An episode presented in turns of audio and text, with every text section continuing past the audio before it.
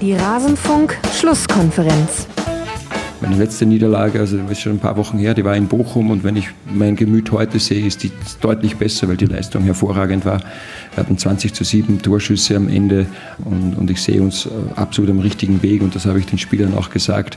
Aus dieser Niederlage heute müssen wir einfach ganz, ganz viel Kraft und, und Selbstvertrauen mitnehmen, weil Dortmund war heute auch sehr, sehr engagiert und trotzdem haben wir sie zweite Halbzeit fast permanent reingedrückt in ihre Hälfte und äh, dass sie hier immer weniger rausgekommen sind, war hervorragend und deswegen bin ich heute zwar enttäuscht über das Ergebnis, aber sehr glücklich mit dem Auftritt. Alles zum letzten Bundesligaspieltag. Oliver Glasner von Eintracht Frankfurt ist vielleicht nicht komplett glücklich ins Bett gegangen nach dem 1 zu 2 gegen Borussia Dortmund, aber er konnte viele positive Dinge im Spiel seiner Eintracht sehen und damit hallo und herzlich willkommen hier in Rasenfunk Schlusskonferenz Nummer 388. Mein Name ist Max Jakob Ost, ich bin der Edge Netzer bei Twitter und wir wollen heute über den zwölften Spieltag der ersten Männer-Bundesliga sprechen und das tue ich natürlich nicht alleine, das will niemand hören, sondern mit zwei Gästen. Ich begrüße zu ihrem neunten Auftritt im Rasenfunk Alexandra Odenthal vom Eintracht Frankfurt Podcast, einem Podcast-Urgestein, einem der Urgesteine unter dem Podcast. Bei Twitter sind die Ed Odoratio. Hallo Alex. Ein Gude aus Frankfurt.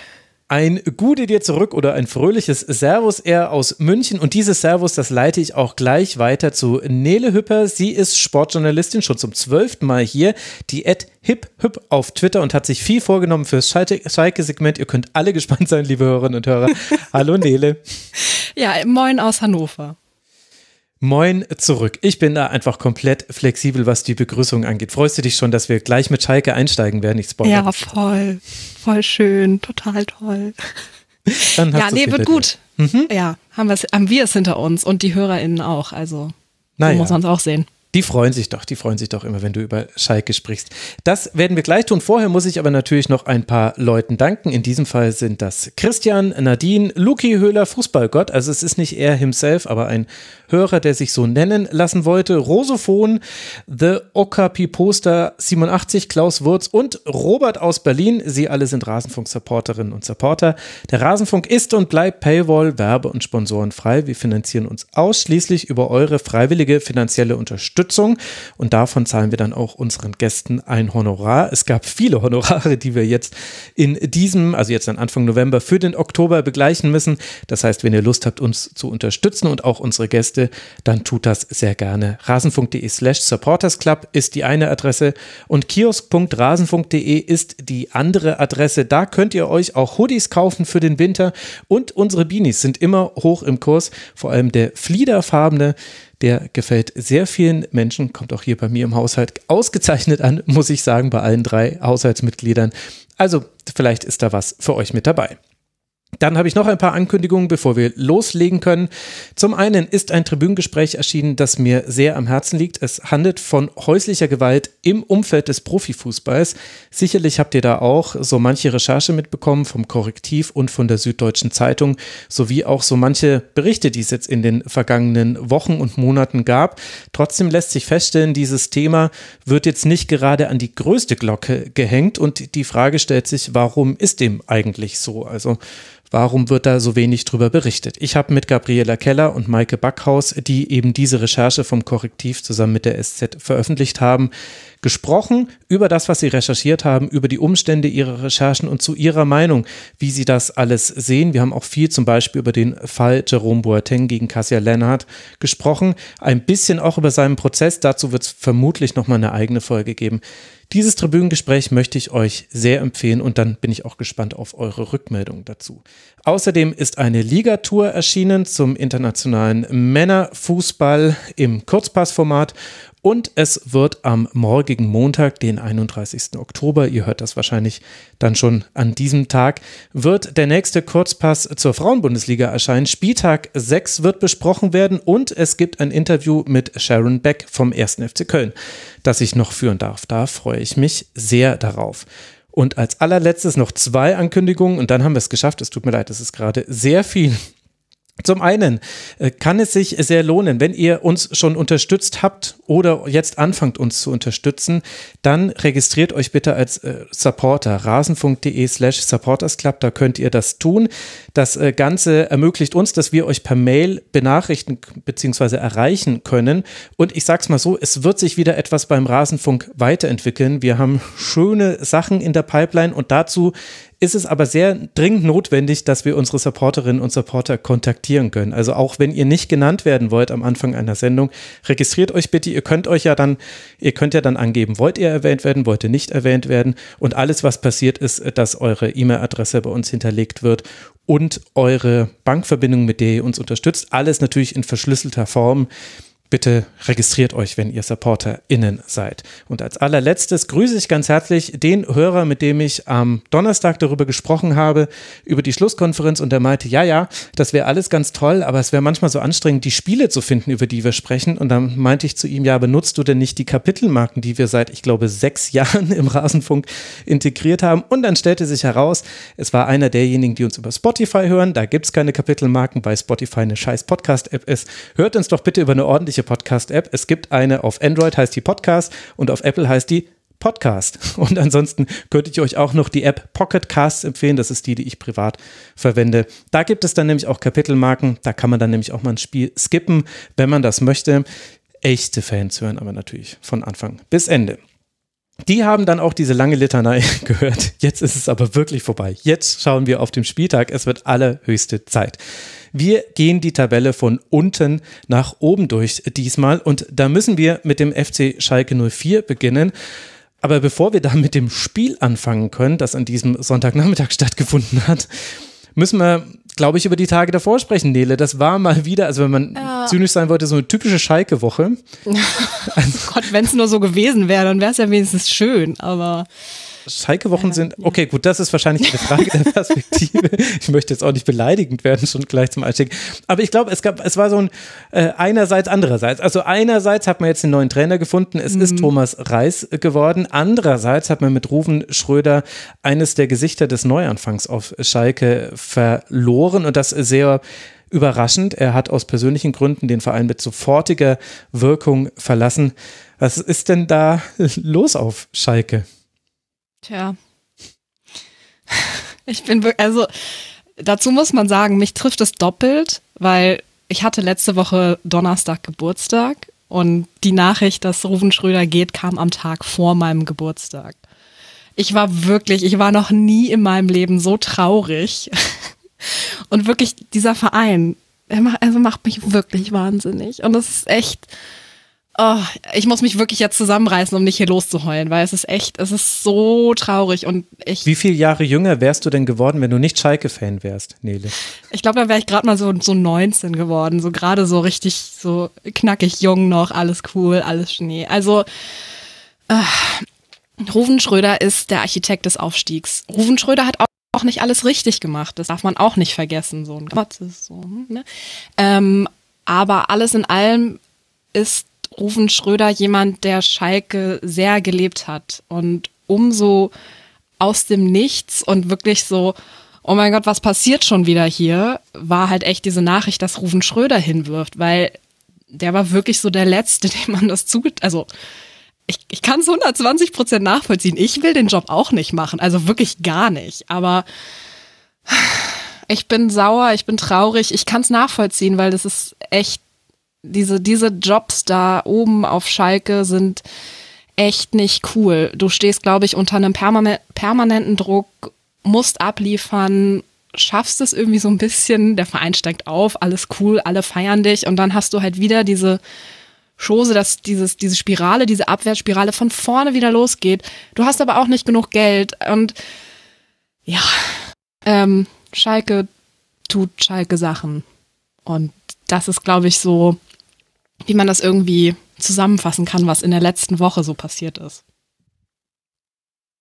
Aber erstmal äh, alles Gute nachträglich zum Geburtstag. was, äh, was, was sagt denn so die, die Schalker Fan-Gerüchte-Küche, warum er hingeworfen hat? Also sind ja. private Gründe private Gründe oder ist es also, die nette Formulierung für äh, gab Zoff intern, hatte keinen Bock mehr? Ja. Ähm, ja, also ich möchte, also ich persönlich beteilige mich nicht an dieser Frage, ob das jetzt mentale Gründe, persönliche Gründe, familiäre Gründe, whatever, ist mir relativ egal. Ähm, da ist in Twitter sind natürlich tausend Sachen hochgegangen. Der wollte Domenico Tedesco holen. Da gab es irgendein Auto mit Leipziger Kennzeichen, was in irgendeiner Hotelgarage in Gelsenkirchen stand. Und oh Gott. äh, es, war, es, war, es war eine anstrengende Woche. Ich sag's, wie es ist. Und ähm, der, also ich, ich, persö ich persönlich versuche mich aus dieser Gerüchtekirche rauszuhalten. Also weil ich, ich habe halt nicht den Einblick, den einige Menschen haben, die vielleicht in Gelsenkirchen wohnen oder für größere Medien arbeiten, die auch einen anderen Bezug dazu haben. So, ich habe da nicht den Einblick, um zu sagen, das wurde gesagt oder das sind die Gerüchte. Ich kann in meine Twitter-Bubble gucken, die war vor allem sehr bestürzt und aber auch sehr dankbar für das, was Rufen Schröder geleistet hat. Und das ist so das, was ich euch jetzt hier so erzählen kann. Also es, natürlich gibt's Gerüchte, mit das Tedesco-Gerücht ist eins, dass ähm, Schröder mit Reis nicht zusammenarbeiten wollte, aber dann irgendwie doch. Und ja, es also Ich habe ähm, heute Morgen ein Interview gesehen mit ähm, Peter Knäbel und der hat sich, ich sag mal, so ein bisschen ähnlich wie du auch geäußert, ne? Er gesagt, er wäre total traurig und äh, auch verletzt und dann wäre immer wieder diese quälende Frage nach dem Warum.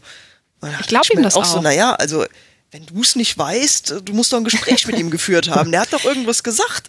Der hat dann nicht seine Sachen gepackt und hat gesagt, ich gehe. Warum? Nee, sag ich nicht. Meine nee, also, nee, ich, also ich, ich verstehe voll die Frage nach dem Warum und ich verstehe auch voll, dass die vor allem von Fans kommt und natürlich auch von Journalistinnen und Journalisten. Ich verstehe aber auch einen Peter Knebel, der in Anführungsstrichen den Verein schützen muss oder möchte. Das ist sein Job. Mhm. So. Und ähm, da glaube ich, ähm, ist es wie mit vielen Dingen, die wir als Allgemeinheit nicht über das wissen, was in Bundesliga-Clubs und generell in der Bundesliga, der DLF oder dem DFB passiert. Ähm, der DFL? Ja. DL? Da bin ich schon. ja, anderes Thema. Ähm, nee, also einfach viele Sachen, die da, die da, die da passieren, die wissen wir als Allgemeinheit nicht. Ich bin ganz ehrlich, ich bin ganz froh, ähm, weil ich glaube, dafür gibt es investigative Journalistinnen und Journalisten, die so am, am, am äußersten Berg so rumkratzen und da Sachen rausfinden und das ist deren Job. Ähm, aber ich bin, ich bin wirklich ganz froh, dass ich nicht über alle Leichen im Keller von Schalke, Bayern oder sonst wem Bescheid weiß. Da wird es sicherlich die ein oder andere geben. Und ich glaube, das würde den Podcast-Rahmen heute oder auch generell einfach alles, also das würde alles irgendwie sprengen, wenn wir da jetzt wirklich anfangen, immer so, so, so tief zu graben. Ich finde, manchmal muss man Sachen auch einfach, einfach hinnehmen und wenn Ruven Schröder sagt, es hat persönlich, oder beziehungsweise der Verein sagt, es hat persönliche, familiäre Gründe, dass Ruven Schröder diesen Job nicht mehr machen kann oder möchte, dann finde ich, dann ist es zu respektieren und dann wird das so hingenommen. Finde ich auch. Also wenn, wenn die Aussage familiäre Gründe ist, dann, dann ist es für mich sogar schon ein Grund. Ne? Also bislang, ich konnte mit diesem private Gründe, so, also private Gründe ist irgend, das, das kann alles und nix sein. Ich finde familiäre Gründe, das spezifiziert, spezifiziert schon mal ein bisschen mehr. Und sagt, da ist irgendwas im Familienumfeld, was halt jetzt Priorität hat und dann ist es, ähm, dann gehört es nur zum Anstand, ne? ab dann auch nicht mehr weiter zu fragen und das, äh, das Familiäre in der Familie zu belassen. Ja, und äh, selbst wenn, ob, de, ob das jetzt genau auch schon die richtige Richtung der Gründe ist, ich glaube allein der Zeitpunkt, der sagt ja schon viel drüber aus, dass das eben etwas ist, was schwerwiegend ist. Also ansonsten hätte er mindestens noch äh, bis äh, zu dieser Winterpause gewartet und hätte es ganz bestimmt auch nicht in der Woche bekannt gegeben, in der man auch den neuen Trainer bekannt geben wollte. Also ich glaube, dass die ganzen Umstände deuten darauf hin, da ist irgendetwas vorgefallen und ob das dann was komplett Privates ist oder doch was, was vielleicht irgendwie dann doch mit dem FC Schalke zu tun hat und dann vielleicht berichtenswert wäre, das ist halt jetzt vielleicht nicht herauszufinden und spekulieren will ich da auch nicht. Deswegen lass vielleicht mal bei dem bleiben, Nele, was man weiß. Man weiß, dass Thomas Reis jetzt der neue Trainer geworden ist von Schalke 04. Das kommt jetzt auch nicht so komplett überraschend. Auch dieser Name fiel schon mal im Zusammenhang mit Schalke.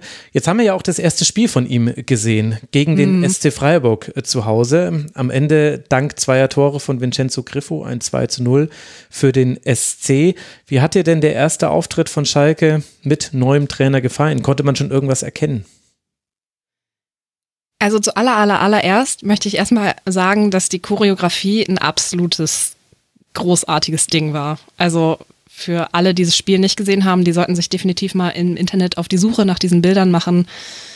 Das war wirklich, wirklich unfassbar schön, hat mein Herz berührt und ähm, das sage ich nicht so oft über Choreografie. Natürlich, wenn es um meinen Verein geht, nochmal mehr als bei anderen, aber die war richtig, die war richtig großartig und gut. Wird übrigens auch Konsequenzen haben, ähm, wegen der Rauchbomben oder Rauchtöpfe, die dort gezündet wurden, hat äh, heute Abend, am Sonntagabend noch die Gelsenkirchener Polizei und Feuerwehr gesagt, dass sie äh, Spiele, bei denen vom Verein bzw. von den Ultras eine Choreografie angemeldet werden, erstmal nicht mehr äh, von Sicherheitsseiten aus genehmigen werden.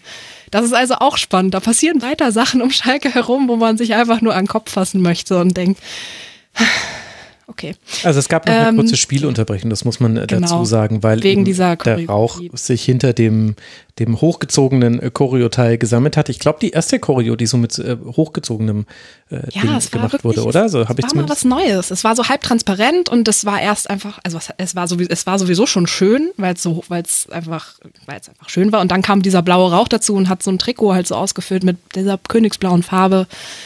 Also da, also das war wirklich schön.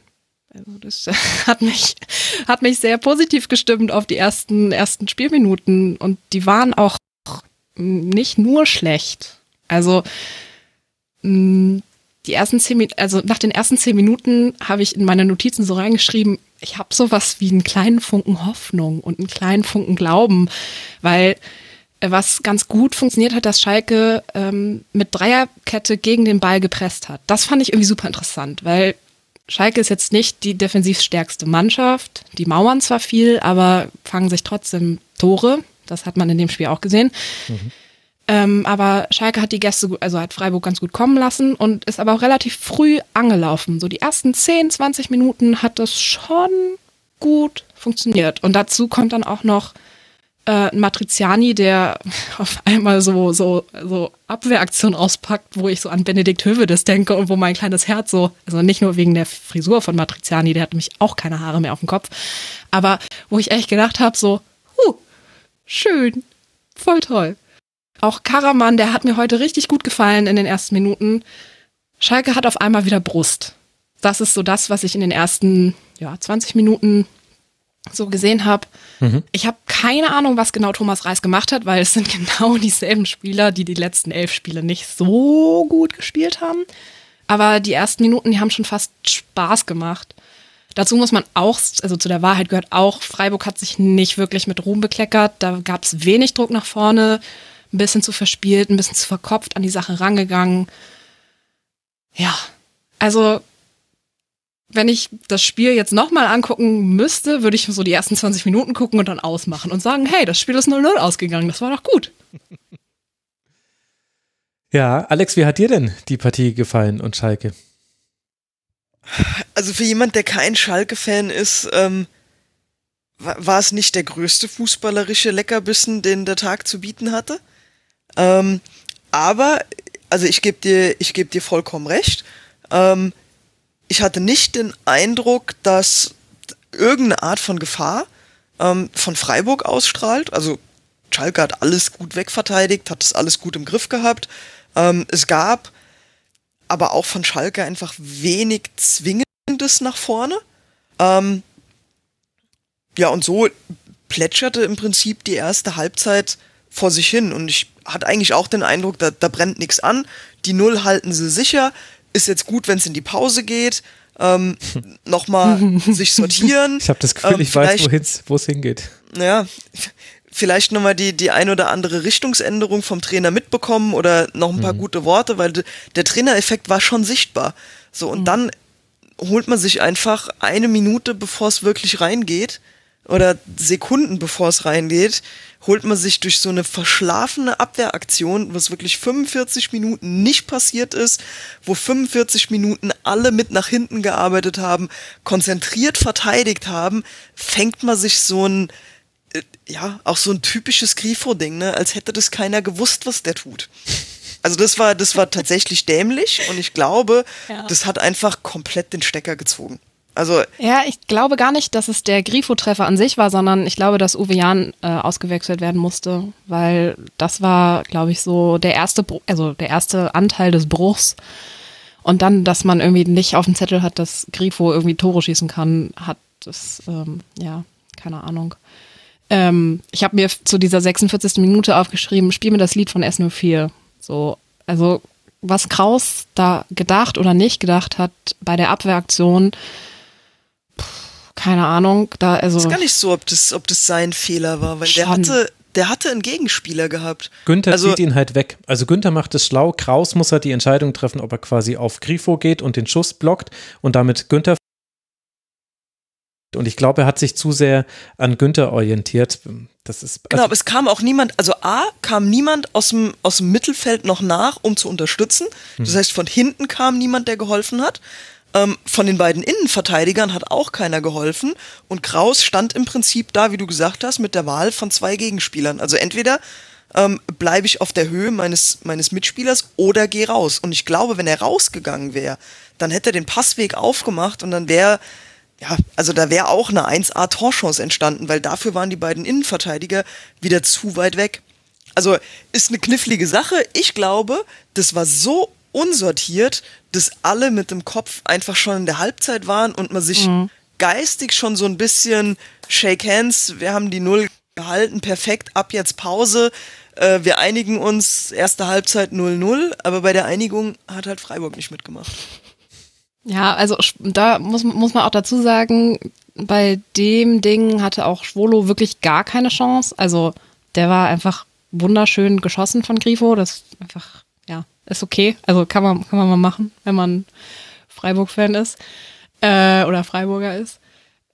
Ich habe mit, also ich habe mit den Torhütern auf Schalke sowieso ein Thema und und Schwolo hat sich ja diesen schönen Patzer in Berlin geleistet, den wir auch alle ganz toll fanden und es macht mich irgendwie, keine Ahnung, es macht mich irgendwie so wütend, weil es gibt so viele Baustellen gerade und so diese, diese Gemengelage und diese Achterbahnfahrt mal wieder mit, ich glaube, für die neutralen ZuschauerInnen war das Spiel eher langweilig. Für mich persönlich war es eine absolute Hölle.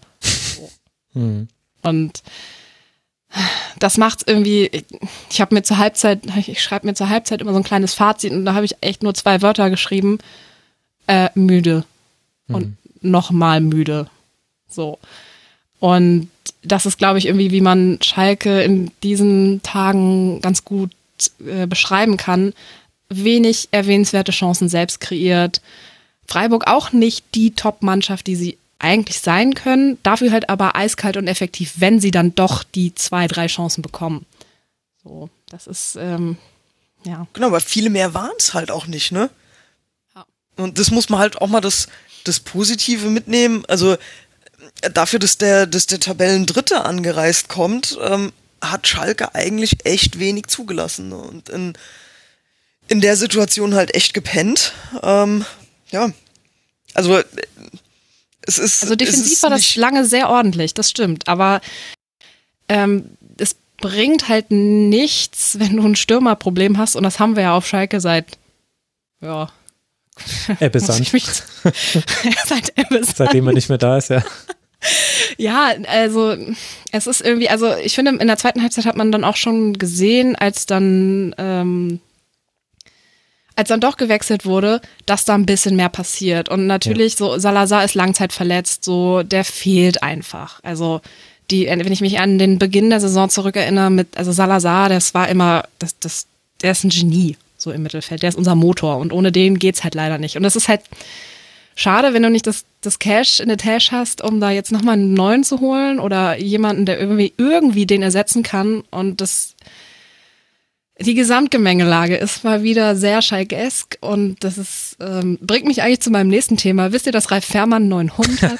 Vielleicht um nochmal was Schönes, Schönes einzustreuen. Ja, das hat mir jemand schon vor der Sendung erzählt. Ich habe es auch schon gehört. Thema abgehakt. Es geht wie ein Lauffeuer rund. Darf ich mal kurz ein, ein Plädoyer für, nein, nicht, nein, es ist kein komplettes Plädoyer für Schalke.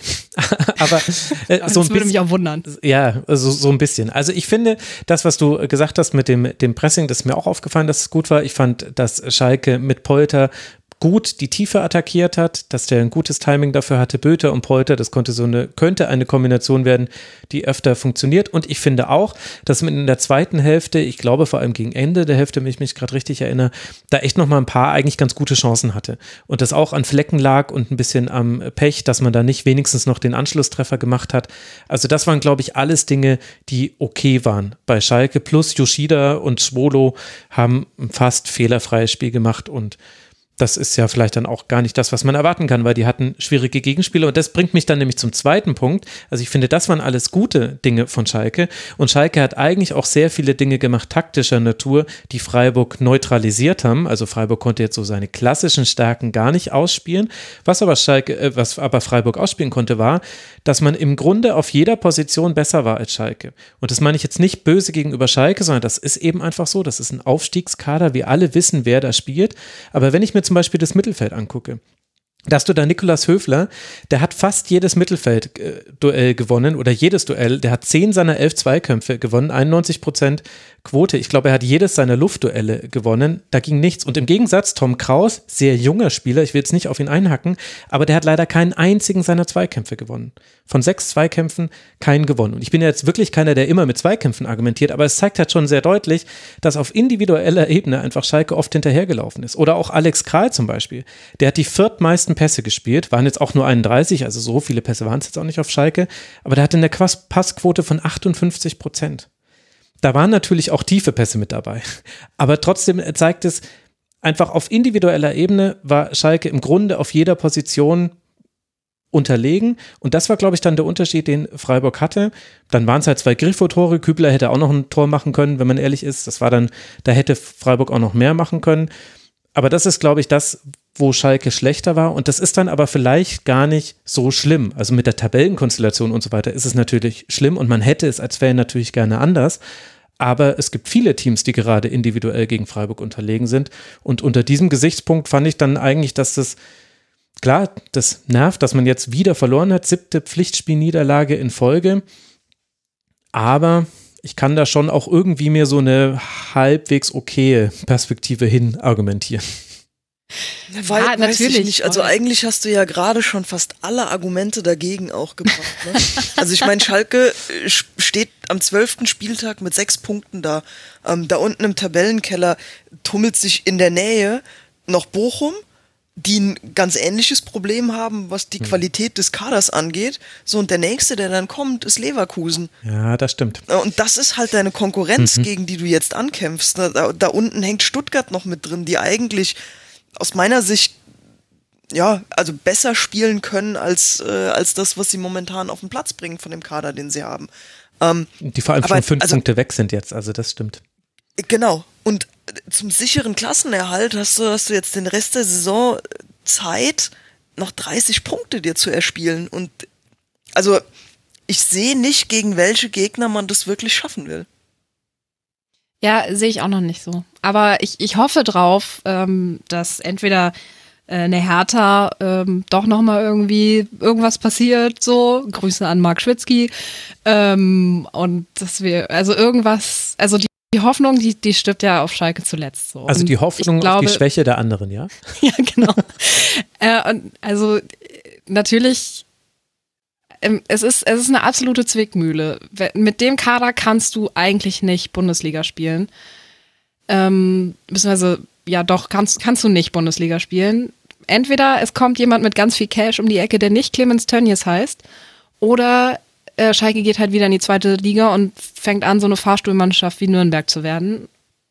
Oder Option drei drei an, zwei andere Mannschaften sind schlechter als Schalke und wir retten uns in die Re Re Relegation ja, das sind irgendwie so gerade die Szenarien und die sind alle irgendwie halbwegs realistisch, glaube ich. Hoff, hoff, hoffe ich. Alles andere macht, bleibt mir als Fan auch irgendwie nicht übrig. Also natürlich ist die Gesamtgemengelage gerade, es brennt der Braum, es brennt der Baum auf äh, in Gelsenkirchen.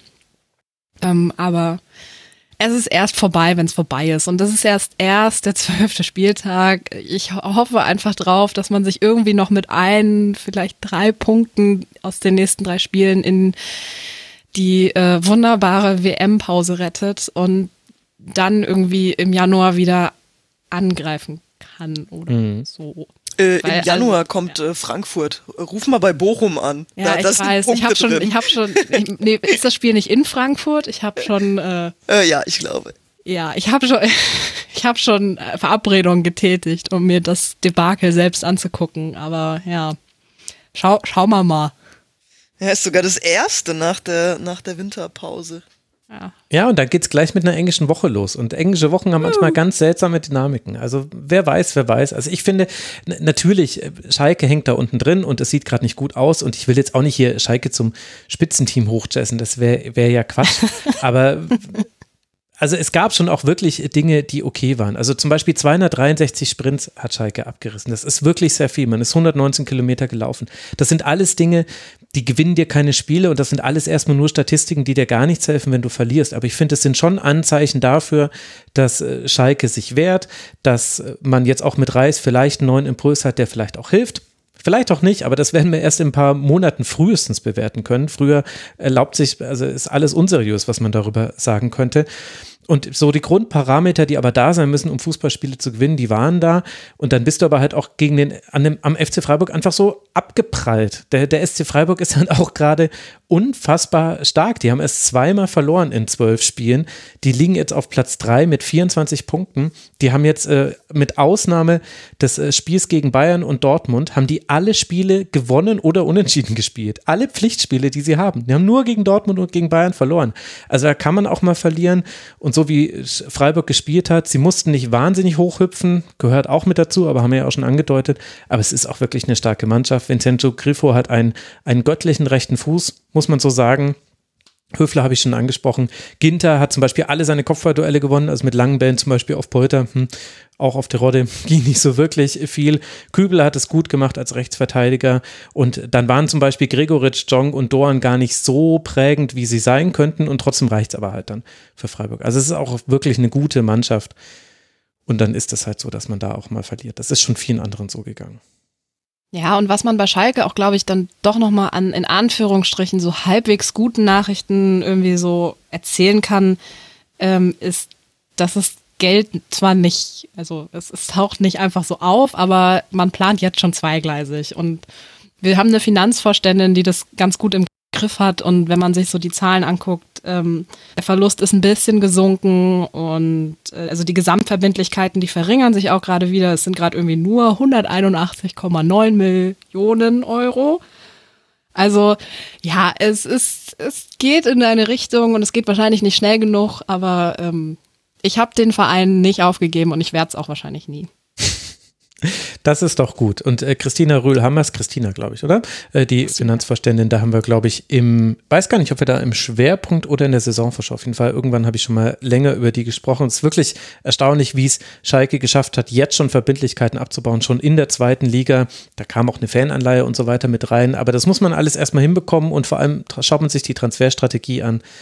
Dann ist das, viel solider, was eben das angeht, was man von den Spielern vielleicht auch bekommt, die man da holt für den Wert. Also das scheint mir sehr viel nüchterner in der Analyse zu sein als sonst. Und wer weiß, vielleicht geht es ja jetzt dann auswärts bei Werder und dann zwei Heimspiele. Vielleicht, Nele, sprechen wir am Ende der englischen Woche darüber, dass Schalke uns alle überrascht hat. Ich meine. Oh, schön wär's. Ja. Schauen wir mal. Wäre nur fair, aber hey. Es sind immerhin zwei Heimspiele. Äh, das ist jetzt schon mal nicht schlecht. Äh, also Werder auswärts, dann Mainz zu Hause und dann Bayern zu Hause. Ich gebe zu. Mhm. Bayern zu Hause. Hm.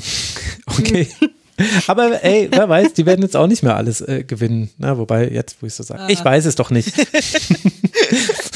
okay, mehr Hoffnung kann ich nicht rausziehen aus diesem Segment. Ich kann euch aber noch sagen, wie es für Freiburg weitergeht. Die spielen jetzt zu Hause gegen Piräus, sind ja schon weiter im Achtelfinale der Europa League. Nee, 16. Finale ist es da, glaube ich, egal, sind in der K.O.-Runde. Dann haben die auch noch zwei Heimspiele und ein Auswärtsspiel. Köln zu Hause, Leipzig auswärts, Union zu Hause. Das könnte dann auch ein direktes Spitzenduell werden, denn Freiburg gerade Dritter mit 24 Punkten, Union Erster mit 26 Punkten. Schalke, wie vorhin schon erwähnt, auf Rang 18 mit sechs Punkten. Das ist der Tabellenplatz 18.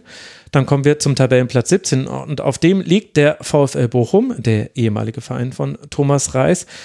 Und der musste in Wolfsburg antreten. Und nach dem letzten Wochenende konnte man ja die Hoffnung haben, Mensch, vielleicht geht da jetzt was bei Bochum gegen Union Berlin gewonnen und damit den ersten, nee, den zweiten Dreier eingefahren in dieser Saison. Aber die Hoffnung war, glaube ich, sehr schnell vorbei in Wolfsburg. Mit 0 zu 4 aus Sicht des VfL Bochums geht dieses Spiel verloren. Nach Toren von zweimal Felix Metscher, einmal Riedle Baku und einmal Jonas Wind. Bochum ist ziemlich überfordert und die Niederlage am Ende auch in der Höhe verdient. Alex, wie haben dir denn beide Teams gefallen? Also auch schwierige Frage. Ähm, also Bochum ähm, fällt es mir schwer zu beurteilen, weil es mir eigentlich nie gefällt, was sie machen. Ähm, also ich finde, ist fast immer eine ganz schlechte Leistung, die sie, die sie abliefern. Ähm, ich mag das aber fast gar nicht aussprechen, weil ein Team, was mir sehr am Herzen liegt, hatte einfach 3-0 verloren, was mir bis heute einfach unerklärlich ist. Ähm, ja, deswegen ähm, auch im Spiel gegen Wolfsburg haben sie eine, eine schwache Leistung gezeigt. Es ging wenig nach vorne. Ähm, die Tore, die hinten gefallen sind, waren, waren super einfach. Ne? Also die hätte man, die hätte man verteidigen können. Ähm, ich fand Wolfsburg war nicht, nicht übermäßig stark. Ähm, nichtsdestotrotz war es ein interessantes oder eins der interessanteren Spiele am, am Nachmittag. Ähm, hab teilweise von der Konferenz auch, auch rübergeschaltet und mir es ganz angeguckt, ähm, weil da ein bisschen, bisschen Kombinationsfußball zu sehen war, weil Wolfsburg teilweise ein gutes Passspiel gezeigt hat, äh, schnell versucht hat, nach vorne zu kommen, über, über Doppelpässe, über schnelle Pässe auch in die Tiefe rein. So, das, äh, sowas gucke ich mir ganz gerne an und das war der, der Punkt, der mir gefallen hat. Ähm, aber unterm Strich muss man einfach sagen, dass, dass Wolfsburg, äh, dass, dass Bochum einfach auch, auch super harmlos war. Das kann man, glaube ich, wirklich so festhalten. Also 11 zu 20 Schüsse waren es aus Sicht der Bochumer und nur zweimal hat man überhaupt aufs Tor geschossen. Also Kuhn Castells hatte da einen sehr ruhigen Nachmittag. Nele, was ist dir von diesem Spiel hängen geblieben? Äh, hoch und weit bringt Sicherheit. Für wen und das sind 5 Euro fürs, für beide. äh, und das sind 5 Euro fürs, äh, ja, fürs Rasenfunk Phrasenschwein. Aber ähm, ich habe mir vor allem aufgeschrieben, Bochum am Anfang sehr uninspiriert und Wolfsburg irgendwie vogelwild mit irgendwelchen Bällen nach vorne. Ähm, in den, ich fand die ersten 10, 15 Minuten waren wirklich langweilig. Ich habe mich echt, ich habe mich echt gefragt, okay, wie soll das, wie soll das ausgehen? Wenn das so ein, das wird so ein richtiges Bundesliga 0-0, habe ich so am Anfang gedacht. Tada! Wolfsburg hat mich eines Besseren belehrt und ähm, das hat mich tatsächlich ein bisschen gefreut, äh, weil das, was ähm, Alex gerade auch gesagt hat, das äh, habe ich dann auch gesehen. Also es waren wirklich schöne Spielzüge von Wolfsburg, schön designte Spielzüge, glaube ich auch teilweise. Also ähm, dieser, so irgendwie in der 30. Minute hat, ist Castells irgendwie einmal gewackelt, aber dann hat, kam der abgelegte Ball auf Wimmer und ähm, Lukas, ich kann den Namen nicht aussprechen, tut mir leid, kommt frei, Mac, ja, da sieht man mal, wie oft ich Wolfsburg gucke, aber der kommt frei vom Tor zum Schuss. Das ist, sind so diese hundertprozentigen, die ich glaube, die irgendwie auch so geübt werden. Ähm, loben würde ich ganz gerne den, den Riemann im Tor von Bochum, weil der war echt, also der war richtig gut in, an dem Tag, obwohl er viermal hinter sich greifen musste. Ähm, ja, also so roundabout war es ein, war es ein okayes Spiel. Es hat mich jetzt nicht irgendwie krass ergriffen oder irgendwie abgeholt, dass Wolfsburg da irgendwie vier Tore geschossen hat. Ähm, das mag an meiner Ich komme aus Hannover Geschichte liegen oder also alles in allem war das, wenn man die ersten 10, 15 Minuten vielleicht rausnimmt, ein sehr launiger Nachmittag da in Wolfsburg, würde ich sagen. Und Bochum, dazu habe ich mir aufgeschrieben, uff. Also ich weiß nicht so wirklich, ob Bochum die super schlechte Mannschaft und Wolfsburg mega gut war. Also irgendwie gar nichts von beidem. Also das Spiel lässt mich wirklich sehr, sehr, sehr ratlos zurück, wie Wolfsburg das. Äh, Wolfsburg hat einfach so diese individuelle Stärke da durchkombiniert und viele Chancen kreiert und äh, einige ohne viel Firle fand es dann auch genutzt. Und ähm, ja, also die, die ersten 20 Minuten, die waren irgendwie ausgeglichener. Aber ja, also keine Ahnung, das Spiel gibt mir irgendwie so gar nichts. Und das tut mir leid für alle Wolfsburg- und Bochum-Fans, aber ja. Vor allen Dingen bei dem Ergebnis, ne? Also wenn du hinterher siehst, so, oh krass, 4-0, muss ja ein geiles Spiel gewesen sein, aber eigentlich ist das Ergebnis auch viel zu hoch für das, ja. was das Spiel geboten hat. Also es war halt die Chancen wirklich effizient genutzt. Ähm, das waren auch alles keine, also ich weiß nicht, ähm, Max, ob du so, so Statistiken wie Expected Goals Werte oder so hast. Also ich, Natürlich, 2,94 zu 0,54. okay. Okay, aber dann ist es doch, äh, dann ist es oh. doch relativ hoch. Ähm, also ich hätte gedacht, dass die Tore nicht so hoch bewertet werden, weil, weil sie halt wirklich leicht zu verteidigen, zu, zu verteidigen gewesen wären. Ähm, also gerade auch der, das, das 1-0 Kopfballtor von Metscher, ähm, der kommt zum Kopfball und hat keinen Innenverteidiger bei sich. Also, ich meine, klar geht der dann rein, ne? aber das wäre halt auch eine einfache Sache gewesen, wenn, äh, wenn er jemanden bei sich gehabt hätte. Ja, das ist, glaube ich, das, was äh, den Eindruck dann so ein bisschen schlechter macht, als das Spiel vielleicht tatsächlich war, also zumindest das Wolfsburger Spiel, wie halt diese Tore gefallen sind. Also eben zweimal alleine nach äh, Standardsituation, zweimal nach Freistoß, wo einfach ja, Wolfsburger sehr, sehr offen waren. Und dann hat man einmal ein Dribbling von Wimmer, der auf Baku steckt und der trifft dann aus gar nicht so einfachem Winkel. Das war dann das 2 zu 0 und äh, am, am Schluss hat dann noch Wind äh, sehr viel Platz und zieht nochmal aus der Distanz ab. Und dann ist es das 4 zu 0. Also das, ich glaube, das schmälert so ein bisschen den Eindruck. Übrigens habe ich jetzt nochmal gerade geguckt, also die Expected Goals, die ich gerade zitiert habe, waren von Bundesliga.de, die sind da tendenziell immer ein bisschen höher. Man könnte der DFL da auch Kalkül unterstellen. Will ich aber nicht. Äh, auf FBref zum Beispiel ist es 1,9 zu 0,6. Also da ist es nicht ganz so hoch. Aber ich glaube, was man bei, bei Wolfsburg sagen kann, ist, da haben schon ein paar Dinge ganz gut funktioniert. Und Wolfsburg hat dann, glaube ich, im Rahmen dessen, wie Nico Kovac Fußball spielen lassen möchte, dann auch ein sehr gutes Spiel gemacht. Man hat die Tiefe immer wieder attackiert. Es war ein Riesengewinn, dass Wimmer wieder spielen konnte. Der hat ein super Spiel. Der hat aus 19 Pässen hat er fünf Torschussvorlagen gemacht. Also das ist mal eine Quote, die muss man ihm erst nachmachen. Hat er extrem viele Dribblings, die er angezogen hat. Dass Felix Matcher doppelt getroffen hat, ist so ein bisschen natürlich äh, jetzt auch so ein bisschen Zufall, aber er hat definitiv ein gutes Spiel gemacht. Also es war jetzt auch kein kompletter Zufall, dass er getroffen hat. Arnold mit zwei Vorlagen, dass Arnold gute Freistöße und Standardsituationen generell spielt, das wussten wir schon. Dass die Wolfsburger da so viel Freiheit bekommen würden, das wussten wir nicht. Also ich glaube, das war schon so in dem Rahmen, den Wolfsburg bietet aktuell, an dem, wie man halt auch Fußball spielt war das schon so mitten perfekter Nachmittag, glaube ich. Und so hatte ich auch so ein bisschen den Eindruck, hat Nico Kovac dieses Spiel gesehen danach. Es gibt halt sehr viele Fragen auf Bochumer Seite, die jetzt auch nicht aber so komplett neu sind. Also zum einen waren die halt über die Flügel sehr attackierbar, obwohl sie rein theoretisch mit einer Fünferkette gespielt haben, aber sowohl Ose Tutu als auch Antwi Ajay die waren da oft überfordert, wurden sehr viel überlaufen. Da mussten ganz oft, mussten dann Gamboa, Heinz und Zoller, ne, Zoller ist ja Quatsch, mussten rausrücken. Mir wird hier Zoller als Innenverteidiger angezeigt. Das ist natürlich äh, totaler Quatsch. Audits müsste das äh, gewesen sein. Ist hier irgendwas bei Who Scored kaputt. Gerade Dominik Heinz, der hier wieder spielen durfte, der kam da auch manchmal zu spät. Einmal hat er ja auch gelb dafür gesehen. Das war schwierig und dann hat das Umschaltspiel gar nicht funktioniert von Bochum. Also die haben ja klar auf äh, Tempo gesetzt, die wollten in den Rücken von Otavio kommen, die wollten in den Rücken von Baku kommen, denke ich. Wollten vielleicht mal einen langen Ball auf Hofmann spielen, der ihn festmacht und dann auf die Außen legen, aber definitiv war auf der Flügel quasi der Zielkorridor. Da sollten wahrscheinlich auch Förster und Stöger hin, aber das hat halt nicht geklappt, weil halt äh, die Bälle zu ungenau waren, weil äh, die Laufwege auch nicht gut genug waren und weil Wolfsburg das aber auch wirklich seriös wegverteidigt hat. Es gab irgendwie so zwei, drei Laufduelle mit Mickey van de Feen, hat er alle gewonnen. Wenn dann mal jemand durchkam, was ja wirklich nicht oft der Fall war, war Castells zur Stelle. Und dann hast du eben keine Chance als Bochum in Wolfsburg. Das waren so. Ja, ich habe mir da auch so ein bisschen zu aufgeschrieben. Irgendwie fällt es Bochum sehr schwer, ein Spiel nach vorne zu entwickeln und nach vorne zu tragen.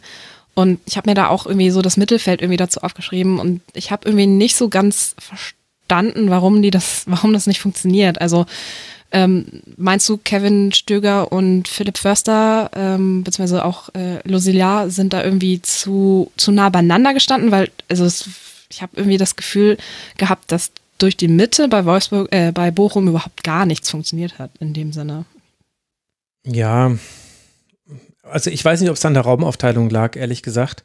Ähm, weil Stöger war ja auch zum Beispiel häufig auf dem linken Flügel, so wie gegen Union auch schon.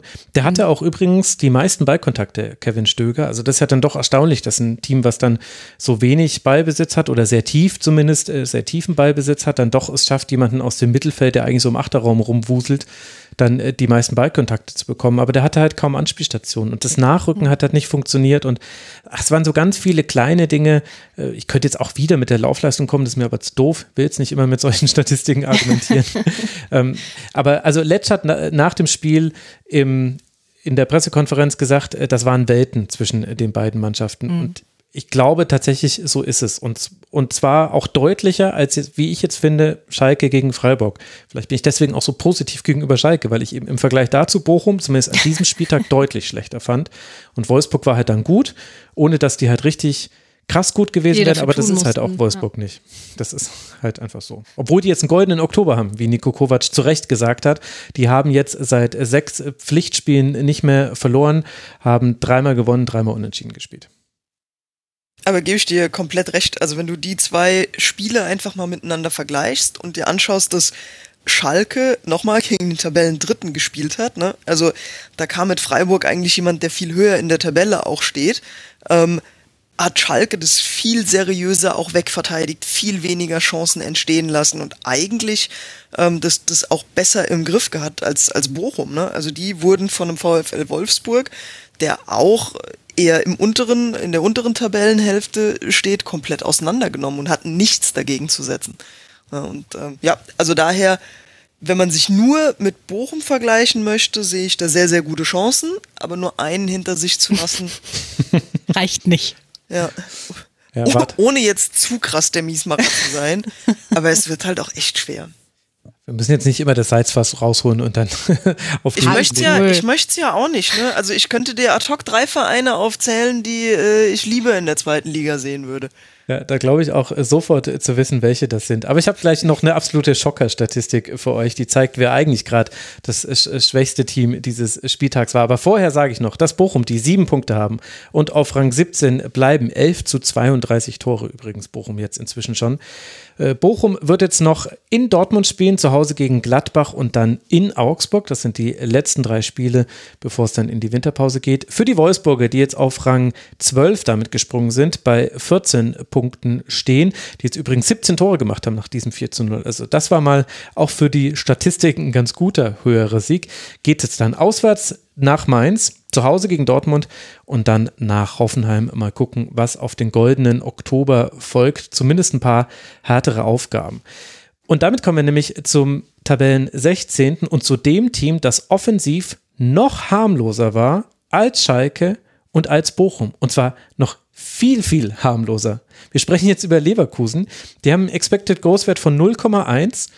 Da frage ich mich, wieder zustande. Ach na doch, es gab ja einen Schuss, genau, stimmt.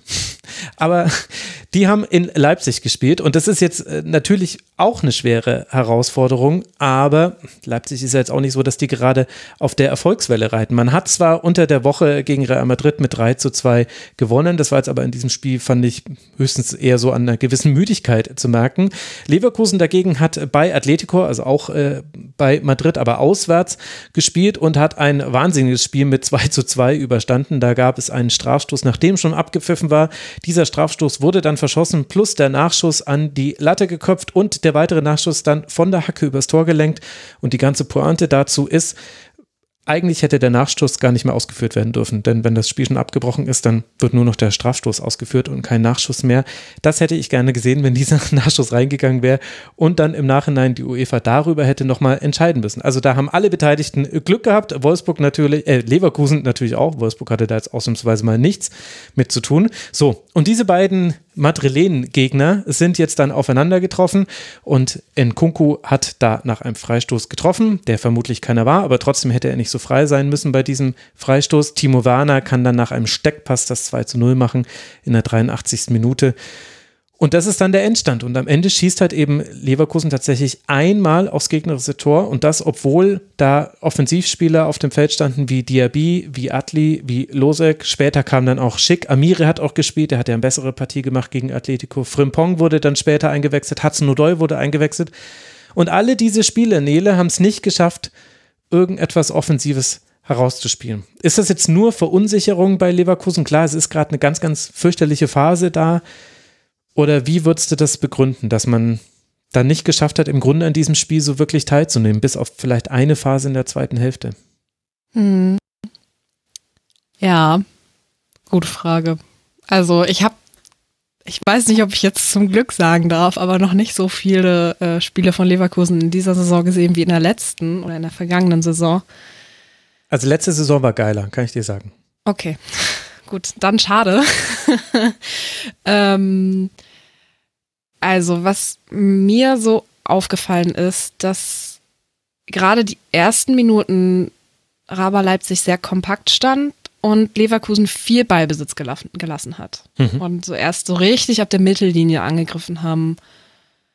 Und wie du schon gesagt hast, Leverkusen hat es nicht nach vorne geschafft. Die haben es irgendwie wirklich überhaupt gar nicht hinbekommen. Und das ist irgendwie bei den Spielern, die da im Kader stehen und auf dem Platz standen, schon eine Frage dann, die ich an das System und auch an den neuen Trainer Xavi Alonso dann stellen wollen würde. Weil okay, anders. Ähm, ich finde, Leverkusen hat es in den ersten Minuten sehr gut geschafft, äh, indem sie äh, Raba Leipzig einfach so gespiegelt haben in der Taktik, dass die überhaupt nicht in den Fluss gekommen sind. So. Mhm. Und das ist jetzt eine steile These. Ich glaube, Xabi Alonso versteht Fußball. Also ich glaube, es ist keine steile These. So rum ist es. Ähm, und ich glaube, er versteht auch guten und schönen Fußball und offensiven Fußball. So. Und es umso, umso erdrückender ist es jetzt eigentlich, so ein Spiel zu sehen, wo einzelne Fehler im Leverkusener Aufbau für Chancen dafür sorgen, dass Raber Leipzig mit Chancen vors Tor kommt. So. Ähm, also ich glaube, es ist die, ähm, es ist, glaube ich, die, die Gesamtheit bei Leverkusen, die gerade diese Gemengelage ausmacht. Die Defensive steht eigentlich relativ kompakt und die arbeiten gut nach hinten. Ähm, aber so richtig fehlt Leverkusen der Druck nach vorne. Hm. Was ich aber bei dem Kader überhaupt nicht nachvollziehen kann. Ja, genau. Das ja ist irgendwie so die Frage, wo man sich so denkt, so, hä? Was soll das? Was, warum? Genau. Also. Es war ja, es war ja unter Seoane auch kein Deut besser, ne? Also es ist ja nicht so, dass jetzt Alonso da ist und seitdem geht's bergab, sondern es ist ja einfach eine gleichbleibende Suppe, egal wer der Trainer ist. Und ähm, also ich fand gerade die ersten zehn Minuten vom Spiel fand ich super anstrengend zu gucken, weil du hättest die, die beiden 16er, die hättest du komplett wegradieren können, die hätte man einfach auf dem Spielfeld nicht gebraucht. Das, das hat sich alles so äh, 20 Meter um die Mittellinie abgespielt. So, dann ging der Ball von Leverkusen Richtung Leipzig, Ballverlust, zurück, Ballverlust, zurück, Foul, Spiel unterbrochen also ich fand's, ich fand's ganz grausig anzusehen. Wenn so, wenn so gar nichts sich Richtung Tor bewegt. Ähm, und es ist ja auch nicht so, dass, dass Leverkusen den Ball nicht hatte oder nicht gelaufen ist oder keine Ahnung. Also Andrich zum Beispiel, der, der hat für mich auch eine überragende Zweikampfquote. Hm. Egal in welchen Zweikampf der reingeht, der gewinnt die. Ähm, die haben Kreativspieler dabei, die haben Spieler dabei, die ins Eins gegen Eins gehen können. Schick hat gezeigt, dass er Tore am Fließband schießen kann. Und wo ist es denn verdammt alles hin? Also was ist denn da in der, in, in, im Saisonwechsel passiert? Es ist ja auch nicht so, dass sie irgendwie einen riesen Umbruch im Kader hatten ähm, ist mir ein absolutes Rätsel, was äh, in Leverkusen passiert. Also ich glaube, in diesem einen Spiel war tatsächlich der Grund für, dafür, dass Leverkusen so schlecht aussah, glaube ich, die Spielanlage von Leipzig. Und ich weiß nicht, ob man das kritisieren muss. Das dürfen Leipzig-Fans unter sich ausmachen. Man kann es auch als clever bezeichnen, denn all das, was ihr beschrieben habt, das ist ja auch deshalb zustande gekommen, weil Leipzig in erster Instanz gesagt hat, also wir stehen jetzt hier im 5-2-3, die erste Viertelstunde über wissen auch übrigens die vorderen drei gar nicht, wie sie anlaufen sollen. Das erklären wir ihnen dann nochmal in der Unterbrechung. Fand ich ehrlich gesagt ein bisschen putzig, aber okay, ist ja gut gegangen. Und ähm, ja, hier habt ihr den Ball, viel Erfolg. Und Leverkusen hat sich gedacht, okay, cool, wir haben jetzt hier hinten den Ball. Verdammt nochmal, wie kriegen wir den ins Angriffsdrittel? Oh, wir haben keine Idee. Ach, jetzt haben wir den Ball verloren, das ist ja schlecht. Oh, da ist er schon tief gespielt worden. Jetzt müssen wir wieder hinterherrennen. So war ja das Spiel und von Leipziger Seite aus die komplette Zeit über. Und dadurch haben sie auch gewonnen und sie hatten mit Xaver Schlager jemanden, der sehr, sehr gute, tiefe Pässe gespielt hat. Ich finde, der war für mich der Spieler dieses Spiels, weil der im Grunde fast alle gefährlichen Aktionen vorbereitet hat. Leipzig war aber unglaublich passiv. Leipzig war auch defensiv sehr stabil, gehört auch mit dazu. Diallo, Orban, Simakon, das stand sehr, sehr gut, haben ja auch nur einen Torschuss und fünf Schüsse insgesamt zugelassen. Aber man war eben auch so passiv und hat dann eben so schnellen Umschaltfußball und ach ja, wir, wir holen halt dann einen Freistoß raus und den macht dann in Kunku rein, weil den deckt dann Leverkusen in der, äh, in der Situation nicht. Und hat ja auch zum ersten Mal Dreierkette gespielt jetzt Leipzig, also unter Rose jetzt zum ersten Mal Dreierkette. Und ich glaube, all diese Dinge, also weil Leipzig dieses Spiel so gespielt hat und ehrlicherweise, das muss man sich erstmal trauen, ein Heimspiel so zu spielen, finde ich, weil Leipzig hätte ja auch die Möglichkeit, ich meine, da standen Soboslai, Kunku und Warner auf dem Feld plus Raum und Henrichs auf den Flügeln. Also hätte man schon auch noch ein bisschen offensiver spielen können. Aber weil Leipzig das so gespielt hat, sah Leverkusen gar so schlecht aus. Die hatten hinten den Ball, Tabsoba, Tahin, Capier haben sich den Ball hin und her gespielt, vielleicht mal raus auf Sinkgrafen und Fosu Mensa, dann wurden sie aber gleich angelaufen und es wurde schwierig. Wenn sie den Ball verloren haben, gab es sofort eine Chance für Leipzig. Wenn sie den Ball lang geschlagen haben, war er weg. Und erst in der zweiten Hälfte wurde es dann ein bisschen besser. Da haben dann Diaby und, ich habe es mal aufgeschrieben, Adli, genau, die haben beide dann zentraler gespielt. Dann hatten sie mehr Anspielstationen zwischen den Linien. Das hat ein bisschen besser geklappt. Dann als Frimpong reinkam, sind sie manchmal über den rechten Flügel dann auch wieder ein bisschen besser gekommen. Aber das war es halt dann auch schon. Und also was ich eben mit dieser sehr langen Rede sagen möchte, ich glaube, Leverkusen sah auch deswegen so schlecht aus, weil Leipzig sich im Grunde, finde ich, darauf beschränkt hat, Leverkusen alles zu nehmen, was Spaß macht am Fußball. Und dann haben sie halt zwei Tore gemacht, deswegen auch verdient gewonnen. Aber das war halt wirklich dann ein, ein durchschnittliches Spiel irgendwie von beiden. Und der Durchschnitt von Leverkusen ist halt schlechter als der von Leipzig.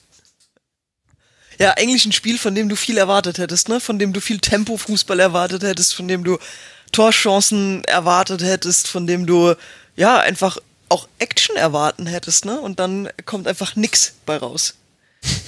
Ja. ja, gut, also kommt drauf an, wie viele Spiele von man von den beiden schon gesehen hat in dieser Saison.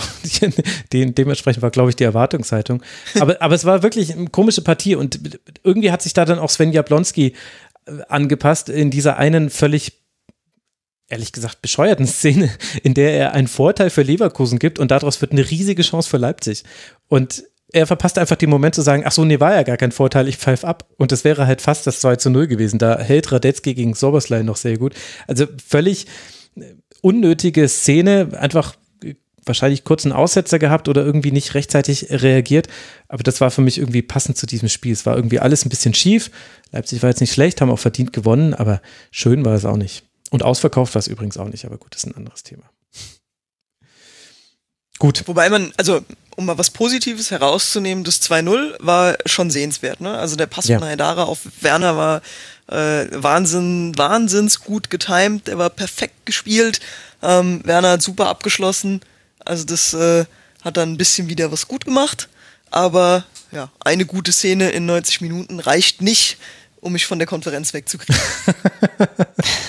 ja, sehr gut. Nele und ich haben es über 90 Minuten gesehen und die Frage ist, wo wir diese 90 Minuten wieder herbekommen. Ich weiß es nicht, Nele.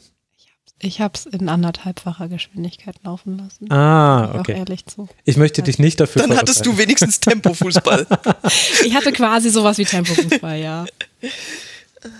ja. Aber den Steilpass, den fand ich auch wirklich sehr schön. Sowas möchte ich sehen. Gerne auch dann, gerade als Leipzig, frage ich, also gerade als Leipzig, wenn du irgendwie merkst, okay, die haben jetzt nicht so den Drang nach vorne und es funktioniert irgendwie, also bei denen funktioniert irgendwie gar nichts. Gerade dann will ich doch solche Pässe sehen und dann will ich doch sehen und nicht erst in der 82. Minute, sondern dann will ich doch sehen, hier, wir sind Raber Leipzig, wir machen hier Powerfußball und zwar nach vorne, aber gut, ja. haben wir jetzt ja drüber gesprochen, haben wir uns drüber aufgeregt. Ähm, Sie sind ja auch sehr erfolgreich damit. Also das muss man ja auch sagen. Das war jetzt ja, der siebte Heimsieg in Folge, wenn ich hier gerade richtig geguckt habe. Nee, der sechste Heimsieg in Folge. So ist es korrekt. Ach nee, da hinten kommt noch Dortmund. Also doch der siebte in Folge. Also das äh, lief jetzt äh, schon sehr gut zuletzt für Leipzig wettbewerbsübergreifend, diese, diese sieben Heimspiele. Und meine Lieblingsstatistik dazu kommt diesmal von Bundesliga.de. Da wird immer die Passeffizienz äh, der Spieler dargestellt. Das ist, hat, glaube ich, damit zu tun, wie viele Spieler und wie viele wie viele Spiele man überspielt, also so ähnlich wie ein Packing-Wert. Und da hatte Lukas Radetzky bei Leverkusen den, den, die höchste Passeffizienz aller Leverkusener und die war nicht mal halb so hoch wie die vom besten Leipziger, nämlich von Xaver Schlager. Man muss sich dazu dieses Brooklyn 99 äh, äh, GIF vorstellen. Ja. Cool, cool, cool, cool, cool, cool, cool, cool, cool, cool, cool. Gut. Es geht jetzt weiter für Leverkusen, die auf Rang 16 abrutschen, neun Punkte haben jetzt nach zwölf Spielen. Es geht jetzt weiter zu Hause gegen Brügge, dann spielt man gegen Union zu Hause, auswärts in Köln und zu Hause gegen den VfB Stuttgart. Vor allem dieses Heimspiel gegen Stuttgart könnte nochmal richtig brisant werden, denn der VfB liegt zwei Punkte vor den Leverkusenern, die sich nichts sehnlicher wünschen als eine Rückkehr von Florian Wirtz. Äh, die könnte jetzt auch tatsächlich bald anstehen, plus eine Winterpause tut diesem Team definitiv auch gut das war zu sehen und das ist jetzt aber auch nicht so überraschend und da hat jetzt auch erstmal kein Xabi Alonso dran schuld. Das ist einfach eine ganz, ganz schlechte Hinserie bisher von Leverkusen. Dann lasst uns aber mal auf Stuttgart blicken und die Frage stellen, was der VfB besser gemacht hat als alle Teams, über die wir bis jetzt gesprochen haben, die zumindest aus diesem Tabellenkeller kommen. Denn der VfB Stuttgart ist auf Rang 15 gesprungen, weil man einen Dreier einfahren konnte und das in einem dramatischen Spiel gegen den FC Augsburg. Der FCA geht schon in der vierten Minute durch ein Niederlechner Tor in Führung, bei dem Sagadu richtig schlecht aussieht. Aber dann kann Girassi ausgleichen und vergibt zwar eine Menge weitere Chancen danach, aber in der Nachspielzeit dann reicht es Waldemar Anton. Er spielt Stürmer, bekommt den Ball von Tomasch per Hacke weitergeleitet und trifft zum 2 zu 1 Sieg. Viele VfB-Fans fühlen sich an das 2 zu 1 gegen den ersten FC Köln aus der letzten Saison erinnert. In jedem Fall, Alex, ein ganz wichtiger Dreier für den VfB. Was hat Stuttgart besser gemacht als die anderen Teams? aufs Tor geschossen. Also, und das nicht nur einmal, sondern mehrfach. Ähm, und wenn man sich mal anschaut, wie viele Torschüsse der VfB hatte und wie wenige davon am Ende des Tages reingegangen sind, dann äh, ja, ist es ist das 2-1 aus meiner Sicht mehr als verdient. Ähm, ich fand, in den ersten Minuten hat, hat Stuttgart schon gut angefangen und hat dann sofort den Nackenschlag bekommen. Ähm, Niederlechner hat's auch gut gemacht. Ne? Also eine Körpertäuschung vorbei an Sagadu, steht alleine da ähm, und, und macht ihn dann auch noch gut rein. Ähm, schon gut gemacht, aber Stuttgart hat halt nie zurückgesteckt und die haben halt immer weiter versucht nach vorne zu spielen, die haben Räume gefunden, die haben clevere Pässe gespielt und die haben aus allen Lagen versucht einfach aufs Tor zu schießen. Das sah oft mäßig gekonnt aus, deswegen ist glaube ich auch nicht so viel bei rumgekommen, aber ähm, ich glaube, das ist halt der, das ist halt der große Unterschied, dass ähm, wenn du dir anschaust, dass äh, Bochum, ähm, dass äh, Leverkusen und und leider auch Schalke so gut wie gar keine Offensivaktionen hatten. Und das macht Stuttgart einfach ganz anders. Ja, also klar hatten die mit dem FC Augsburg vielleicht auch den dankbareren Gegner, ähm, indem sie gegen jemanden gespielt haben, der einen sehr ähnlichen Fußball spielt, mit einem sehr ähnlichen System auftritt. Ähm, aber, also ja, man kann hinten mauern, ähm, aber wenn man jedes Spiel versucht zu Null zu spielen, ähm, schafft man es halt auch nicht. Und ich glaube, Stuttgart geht es genau richtig an und versucht einfach eine, eine gute Balance zu finden zwischen Defensive, aber die Offensive überhaupt nicht zu vernachlässigen. Und ich fand, das war richtig ansehnlich, ähm, was da geboten wurde. Nele, wie hat's dir gefallen? Ja. also Ich habe mich durch, ähm, ich habe mich durch Irina so ein bisschen aus meinem, äh, aus, aus vom Früff Podcast Kollektiv, habe ich mich so ein bisschen FCA influenzen lassen. Die äh, liebe gute Irina hat mir nämlich noch zwei, drei Intels erzählt, die ich überhaupt so gar nicht wusste. Und da bin ich ihr sehr dankbar für. Ähm, normalerweise spielt Augsburg so ein schnörkelloses Offensivspiel. Ich finde, das hat, diese Ansätze hat man in diesem Spiel auch ganz gut gesehen. Das 0 zu 1 war schön herausgespielt, die äh, Bogenlampe und Niederlechner macht das dann auch einfach toll. So, also lupft den dann stark ins Torwart-Eck. Ähm, was irgendwie, also was in meiner Wahrnehmung überhaupt nicht so, so ja, präsent war, weil es halt der FC Augsburg ist, ähm, die haben echt krasse Personalsorgen und viel Verletzungspech. Ähm, die haben Frederik Jenses als Rechtsverteidiger stehen mhm. gehabt, der eigentlich ein offensiver Mittelfeldspieler, Schrägstrich Stürmer ist. Und er hatte gerade erst Corona, hat mir Irina erzählt. Ähm, also dem FCA fehlen halt irgendwie Stützen- und Ergänzungsspieler. Da werden Spieler aus der Regionalmannschaft, Regionalligamannschaft hochgezogen. Ähm, Also anscheinend ist bei Augsburg im Moment einiges nicht so, wie es normalerweise geplant und gedacht war. Das Mhm. ist bei Ruben Vargas Vereinen musste so. auch noch äh, nach 25 Minuten raus, für den kam Petkoff Genau. dann rein. Also, Genau, Ruben Vargas wäre ja auch den, den ich jetzt als nächstes angesprochen hätte, wenn Herr äh, Ost mich da jetzt nicht in meinem kleinen Monolog unterbrochen hätte. Ähm, der war für mich so ein bisschen der Offensivmotor in diesem Spiel und ähm, ja, die, diese Verletzung, die war irgendwie, das war der Bruch für, für Augsburg und ähm, ja, Petkov ist der aus der angesprochenen Regionalligamannschaft. Caligiuri wäre da auch keine Alternative gewesen, das kann ich aus äh, eigener Erfahrung ähm, bestätigen. Der ist einfach zu langsam. So. Ist einfach so. Er ist immer noch ein ziemlich okayer Bundesligaspieler, aber halt langsam. So. Äh, egal, also ich habe ein bisschen mir das Spiel dann nochmal so ein bisschen aus Richtung Augsburg nochmal angeschaut und ähm, ja, Pech mit dem VAR. Über den sprechen wir hoffentlich noch ein bisschen. ähm, Ich, ich, hätte, noch- hätte, ich hätte da irgendwann einen kleinen Beitrag. Ja, ne?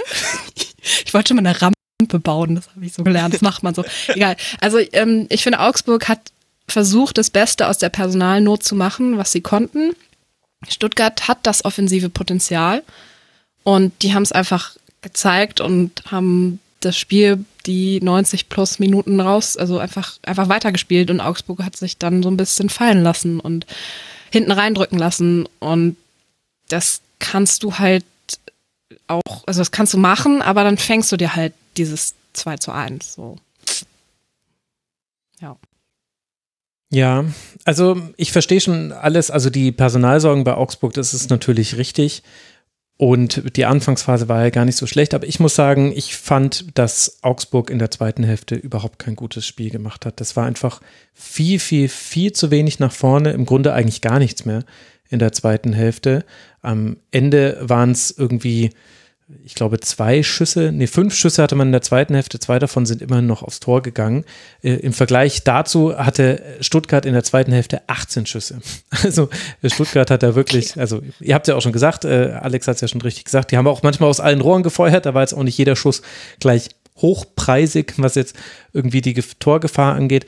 Aber ich muss sagen, ich fand das schon sehr wenig. Und was, ich, was mich vor allem gewundert hat bei Augsburg war, der Plan gegen den Ball, hat nicht mehr funktioniert, in der zweiten Hälfte gar nicht, da stand man nur noch tief. Dann hat sich auch bemerkbar gemacht, dass du ja jetzt lange Zeit mit einer, mit letztlich vier Stürmern gespielt hast, also Vargas, Niederlechner, Berisha und Demirovic, also ein 4-2-2-2 ist es, was dann Augsburg ja oft spielt. 4-2-2-2 ist halt ein System, was im Grunde darauf setzt, dass du die vorderen vier weit nach vorne schiebst, weil das sind ja auch Offensivkräfte. Wenn du allerdings tief stehst, dann merkst du das häufig, dass das eben Spieler sind, die nicht so geübt sind in Defensiv-Zweikampf. Äh, Gerade Petkov hat man das deutlich angemerkt, logischerweise, hast ja schon angesprochen, wo er herkommt. Aber ich fand auch gar nicht, dass zum Beispiel dann das größte Problem Jensen war als, äh, als Rechtsverteidiger, der ja eigentlich nicht gelernt ist, sondern auch die Abstimmung zwischen Bauer und Raube Leo hat überhaupt nicht gepasst. Rex Bitschei und Grueso waren wie ich, wenn ich meine Bahn erwischen möchte, zu spät dran. Also, und es war überhaupt nicht mehr konstruktiv. Es war nur noch, wir müssen das Spiel zerstören. Wir müssen irgendwie das jetzt noch in die, in, ins Ziel bringen, diesen Punktgewinn. Niederlechner rett, rettet noch zweimal auf der Linie. Und dann ist es natürlich Pech, dass man hinten raus noch diesen Treffer kassiert. Da hat dann auch Enrico Maaßen das stimmt auch gesagt, dass da vielleicht auch sein Team dann wiederum zu sehr auf den Sieg noch aus war, weil man stand ja quasi in der Vorwärtsbewegung. Nur deswegen kann ja Thomas mit einer einfachen Weiterleitung da Waldemar Anton in seinem Rücken in 1 gegen 1 mit Kubek letztlich schicken. Also da war man dann wieder zu offensiv, aber ansonsten ja gar nicht mehr in dieser zweiten Hälfte. Und ich muss sagen, das war schon sehr dünn von Augsburg und hat mich eher so an alte Spieler von Augsburg erinnert, nicht an das, was man jetzt schon manchmal sehen konnte. Und jetzt, so langsam kommt man jetzt dann mit der vierten Niederlage im fünften oder sechsten Spiel sogar, kommt man jetzt langsam in so eine Situation rein, wo ich hoffe, dass nicht die Ergebniskrise jetzt dann auch dazu führt, dass man jetzt nur noch so spielt, weil Augsburg hat schon mal mehr Spaß gemacht diese Saison. Also ein bisschen Spaß gemacht haben mir die Flanken von Sosa von Stuttgart. Mhm. Da möchte ich dich fragen, lieber Max. Lehrbuchmäßig kann man mal so machen? Den Flankenliebhaber. Also, was meint ihr denn, wie viele Flanken das waren von Sosa? Ich habe nicht mitgezählt, also, aber es waren ein paar. Mhm. 20. Mhm. Es waren 20 Flanken aber davon sind acht angekommen. Und dann darf auch der Flankenliebhaber Max nichts sagen. Das ist eine sehr gute Quote, wirft ehrlicherweise Fragen auf äh, zur Strafraumverteidigung von Augsburg, aber das habe ich ja gerade schon angesprochen, dass ich da Bauer und Traube Leo nicht so gut fand. Und vor allem der, der, der Kniff war letztlich, dass Sosa nicht von der Grundlinie aus geflankt hat, die meisten Flanken, sondern aus dem Halbfeld und dass Augsburg da keinen Druck drauf bekommen hat, weil eben Vargas so früh raus musste, weil Petkov das nicht hinbekommen hat. Ich fand auch, dass Grueso da überhaupt nicht genug geholfen hat und das ist dann auch so eine Sache, wo ich sage, ist enttäuschend, weil das ist jetzt nicht so überraschend, dass Sosa so häufig flankt und auch so wichtig ist fürs Stuttgarter Spiel. Und ich hatte das Gefühl, in diesem Spiel war es so, und das ist aber wirklich nicht immer so bei Flanken. Also bitte fangt jetzt nicht alle an zu flanken, weil ich das sage. Aber in diesem Spiel war es so, mit jeder Flanke von Sosa wurde Stuttgart ein kleines bisschen gefährlicher. Weil die kamen immer im Strafraum an. Äh, immer mal wieder ist da nochmal eine durchgerutscht oder es kam direkt zum Kopfball von Girassi oder zur Ablage und zu einem geblockten Schuss. Und dann hat sich das so hochgekocht. Und es war so, als hättest du in diesem Stadion mit jeder Offensivaktion die Kochplatte noch ein kleines Stückchen mehr Richtung Vollauslastung äh, gedreht. Und dann in der 94. Minute, 91. Minute ist es ja dann auch zum Überkochen gekommen mit dem 2 zu 1. Ich glaube, bei ähm, Stuttgart kommt es mit den Flanken halt auch echt gut, weil die in jedem Jahr jemanden haben, der der perfekte Abnehmer dafür ist. Ne? Also die hat mit Kalajdzic jemanden, äh, den du immer mit einer Flanke mal anspielen konntest. Ähm, und äh, Gerassi scheint tatsächlich ein bisschen in die Fußstapfen zu treten. Hm. Da ähm, ist groß gewachsen, ist genau der Typ, ähm, auf, auf den du auch flanken kannst. Und dann kannst du es auch machen. Wenn du dann aber, ähm, keine Ahnung, also wenn Augsburg das auf Niederlechner macht, dann kann das mal funktionieren. Das ist aber dann eher Glück. ja, sehr guter Punkt. Und aber Stuttgart hat schon wirklich, also das fand ich bemerkenswert. Also nach diesem 0 zu 1 in der vierten Minute dachte ich mir, hei, hei, hei.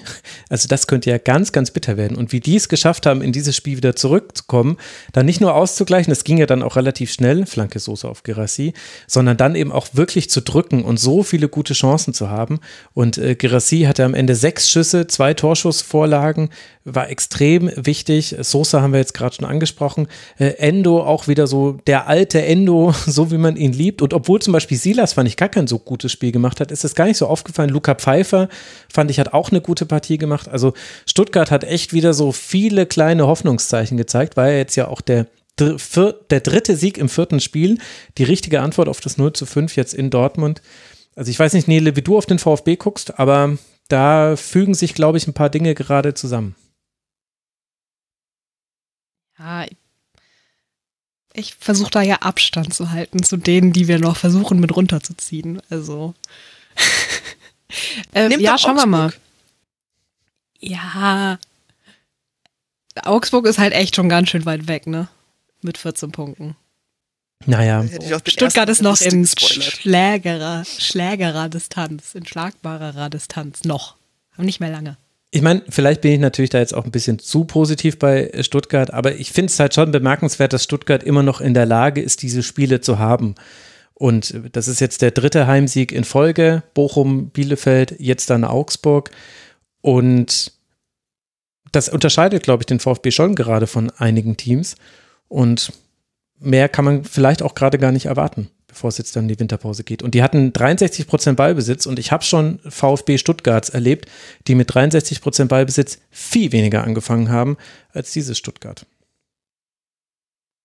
Naja, wir werden ja sehen, wie es weitergeht. Es gibt jetzt dann in der englischen Woche zwei Auswärtsspiele für den VfB in Gladbach. Dann spielt man zu Hause gegen Hertha BSC. Extrem interessantes Spiel, denn Hertha ist aktuell punktgleich mit dem VfB auf Rang 14. Über die sprechen wir gleich.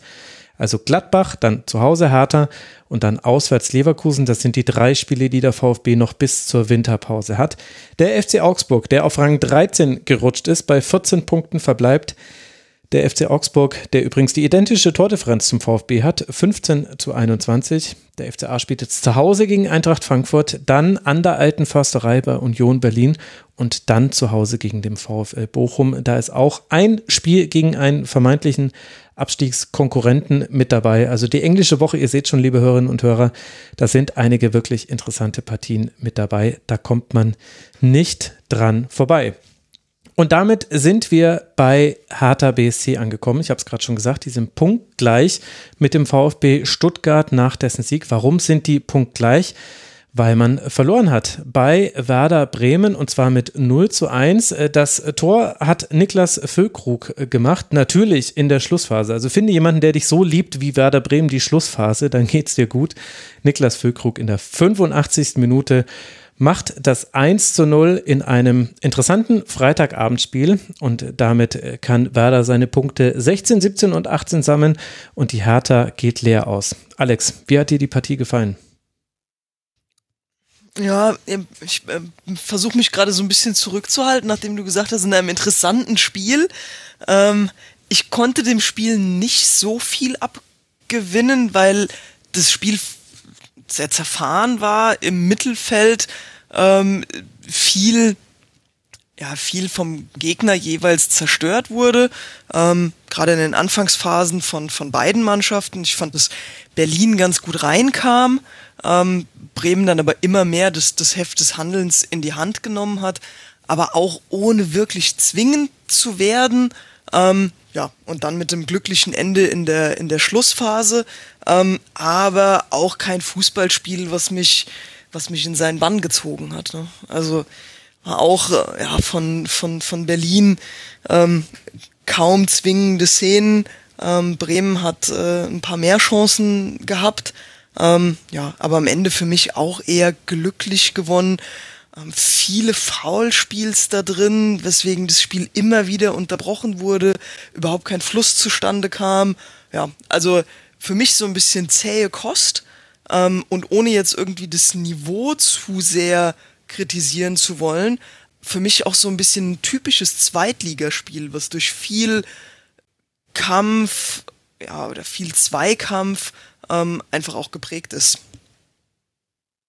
Mhm ich glaube, ich habe gerade rausgefunden, warum ich das Spiel so toll fand. Weil es ein Zweitligaspiel war. Zweitligaspiel war ja. Nee, also sollte, sollte nicht despektierlich klingen, ne? so, aber in der, in der zweiten Liga hast du es halt ganz oft, dass Spiele ein viel ja, größeres kämpferisches Element haben ähm, und dadurch das Spielerische so ein bisschen in den Hintergrund rückt. Und das ähm, ja, war mein Eindruck hier, hier bei dem Spiel. Bremen am Ende des Tages halt äh, ja, als Aufsteiger auch super effizient, was das Punktesammeln angeht. Und mhm. sich irgendwie so still und heimlich auf Platz 8 ge gestohlen. Mhm. Ein Punkt ja, bis zum internationalen Geschäft. Äh, ich bin tatsächlich ein bisschen Fan geworden von Romano Schmid in dem mhm. Spiel. Ich fand gerade in der Rückwärtsbewegung, oh, das, das hat mir Spaß gemacht zu sehen und ähm, alles, was Alex nicht cool fand, fand ich cool. Da war Pfeffer drin, da war Feuer drin, da war nicht, das war nicht der beste Spielfluss, aber die, also da war, da war Bums drin in der Geschichte. Ähm, die Konterabsicherung von Werder, auch durch das Rückzugsverhalten von Romano Schmid, fand ich wirklich, wirklich gut. Ähm, die Defensivarbeit generell hat mich, hat mich sehr überzeugt. Ich glaube, das ist so ein bisschen das Ole Werner-Ding von Werder, was ich auch in der zweiten Liga schon gesehen habe. Aber trotzdem ähm, gab es ja auch ein paar große, größere Möglichkeiten. Ich habe mir da die 82. noch aufgesch aufgeschrieben. Hm. Das war Romano Schmid.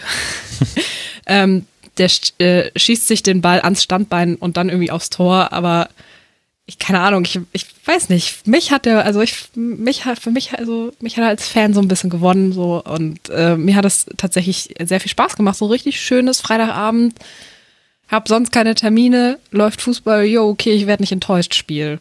Ähm, ich habe nicht so ganz verstanden, in der 62. Minute, glaube ich, gab es eine gelbe Karte für den Co-Trainer von Hertha.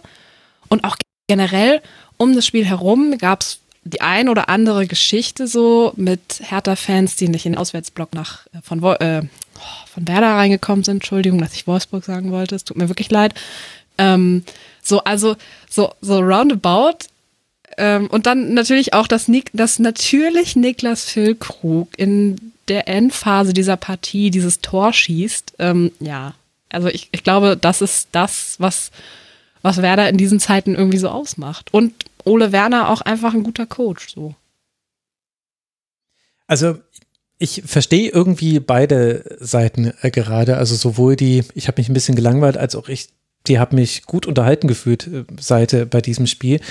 Vielleicht war es auch einfach beides. Also die erste Hälfte war ja, wenn man jetzt einfach nur auf das guckt, was quasi an Torchancen da war, da war jetzt wirklich nicht so viel zu sehen. Es gab allerdings andere Themen, über die man da sprechen konnte. Also, dass Mitchell Weiser zum Beispiel äh, nicht gelb-rot gesehen hat, weiß gar nicht, ob das zweite Fall auch in der ersten Hälfte war. Ich habe es mir, glaube ich, nicht genau aufgeschrieben. Aber auf jeden Fall sehr viele Fouls hat man da gesehen. Auch so manche Unterbrechungen hat man da gesehen, aber wenige Chancen. Und das wurde aber dann in der zweiten Hälfte, fand ich, schon besser. Und da waren es dann auch die klareren Chancen auf Seite von Werder. Da ist es so ein bisschen dann zugunsten von Bremen gekippt und dann halt mit all den Elementen, die solche Spiele halt haben. Also Balleroberung Gruev zum Beispiel und dann äh, gibt es gleich eine große Chance oder Konter über Lücke Bacchio und der macht es dann, in diesem Spiel hat es, hatte er nicht die perfekte Entscheidungsfindung, um es jetzt mal so zu sagen. Also da hat Hertha auch oft Situationen gehabt, die hätten gefährlich werden können. Auch Jovetic, der hat ja, die Pässe waren einfach ein Stückchen zu schlecht. Äh, Konga hat manchmal im ersten Kontakt einfach den Ball zu weit wegspringen lassen und dann hat ihn sich Velkovic geschnappt. Also deswegen, es lauerte immer so eine Gefahr über diesem Spiel, die musste man aber halt auch sehen wollen, um das so zu bewerten. Und die zweite Hälfte war aber dann halt wirklich, da hast du halt gemerkt, jetzt geht es hier auf äh, eine Entscheidung zu. Ähm, da haben schon beide, finde ich, nochmal ein Stückchen mehr nach vorne geschoben, waren noch ein bisschen aggressiver. Da kam es dann auch zu diesen vielen Fouls, zu vielen Diskussionen auch. Aber hinten raus war schon, war schon Werder ziemlich gut und es war interessant zu sehen, dass Hertha es ganz lange geschafft hat, diesem Druck standzuhalten. Also Rochelle und Kempf haben, finde ich, eigentlich ein gutes Spiel gemacht. In den entscheidenden Situationen waren sie aber dann nicht zur Stelle und äh, dies, wie dann dieses äh, Tor von Füllkrug fällt, so schön dieser, dieser Kopfball ist, aber es war ein kurz ausgeführter Freistoß und dann kommt eine Flanke nach innen von Anthony Jung und dann köpft Fulkrug wirklich wunderschön. Aber trotzdem kann einen das doch nicht überraschen, dass, dass Jung flankt und dass Füllkrug dann zum Kopfball kommt. Also da wäre ich jetzt, glaube ich, nicht so ganz zufrieden als Sandro Schwarz, wie das dann am Ende gelaufen ist. Ja, anscheinend doch. Also Anscheinend kann, äh, kann Niklas Füllkrug doch noch überraschen. Und die Art und Weise, wie Ole Werner ähm, Fußball spielen lässt und wie Werder Tore schießt. Das ist jetzt wirklich nicht das erste Mal, dass die spät im Spiel ein entscheidendes Tor schießen. Hm. So, also, ja, hm, keine Ahnung. Aber was ich zu Hertha noch ganz kurz äh, reinwerfen wollte, ähm, die Einwechslung von Ejuke bei Hertha das hat mir gefallen. Das war so rund um die 75, 78. Minute.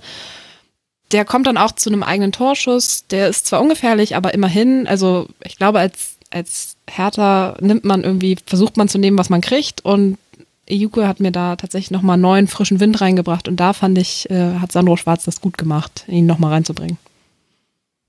Ja, war auch, fand ich, ein äh, ganz gutes Signal. Also generell, das, das ist vielleicht noch so aus äh, harter Sicht interessant, äh, dass äh, Boetius auch eine ganze Weile gespielt hat. Ich finde, da hat er auch so, also in Ansätzen hat er gezeigt, was er mal bringen könnte. Also von ihm könnten die Bälle kommen, die eben so hinter die gegnerische Kette kommen zwei, dreimal hat er das auch ganz gut geschafft, aber hatte dann nicht so wahnsinnig viele Ballkontakte und ansonsten mussten die halt wahnsinnig viel arbeiten. Also Toussaint und Serda, was die für Meter machen mussten, wie viele Zweikämpfe die führen mussten, das war einfach ein sehr forderndes Spiel von beiden, glaube ich, am Ende.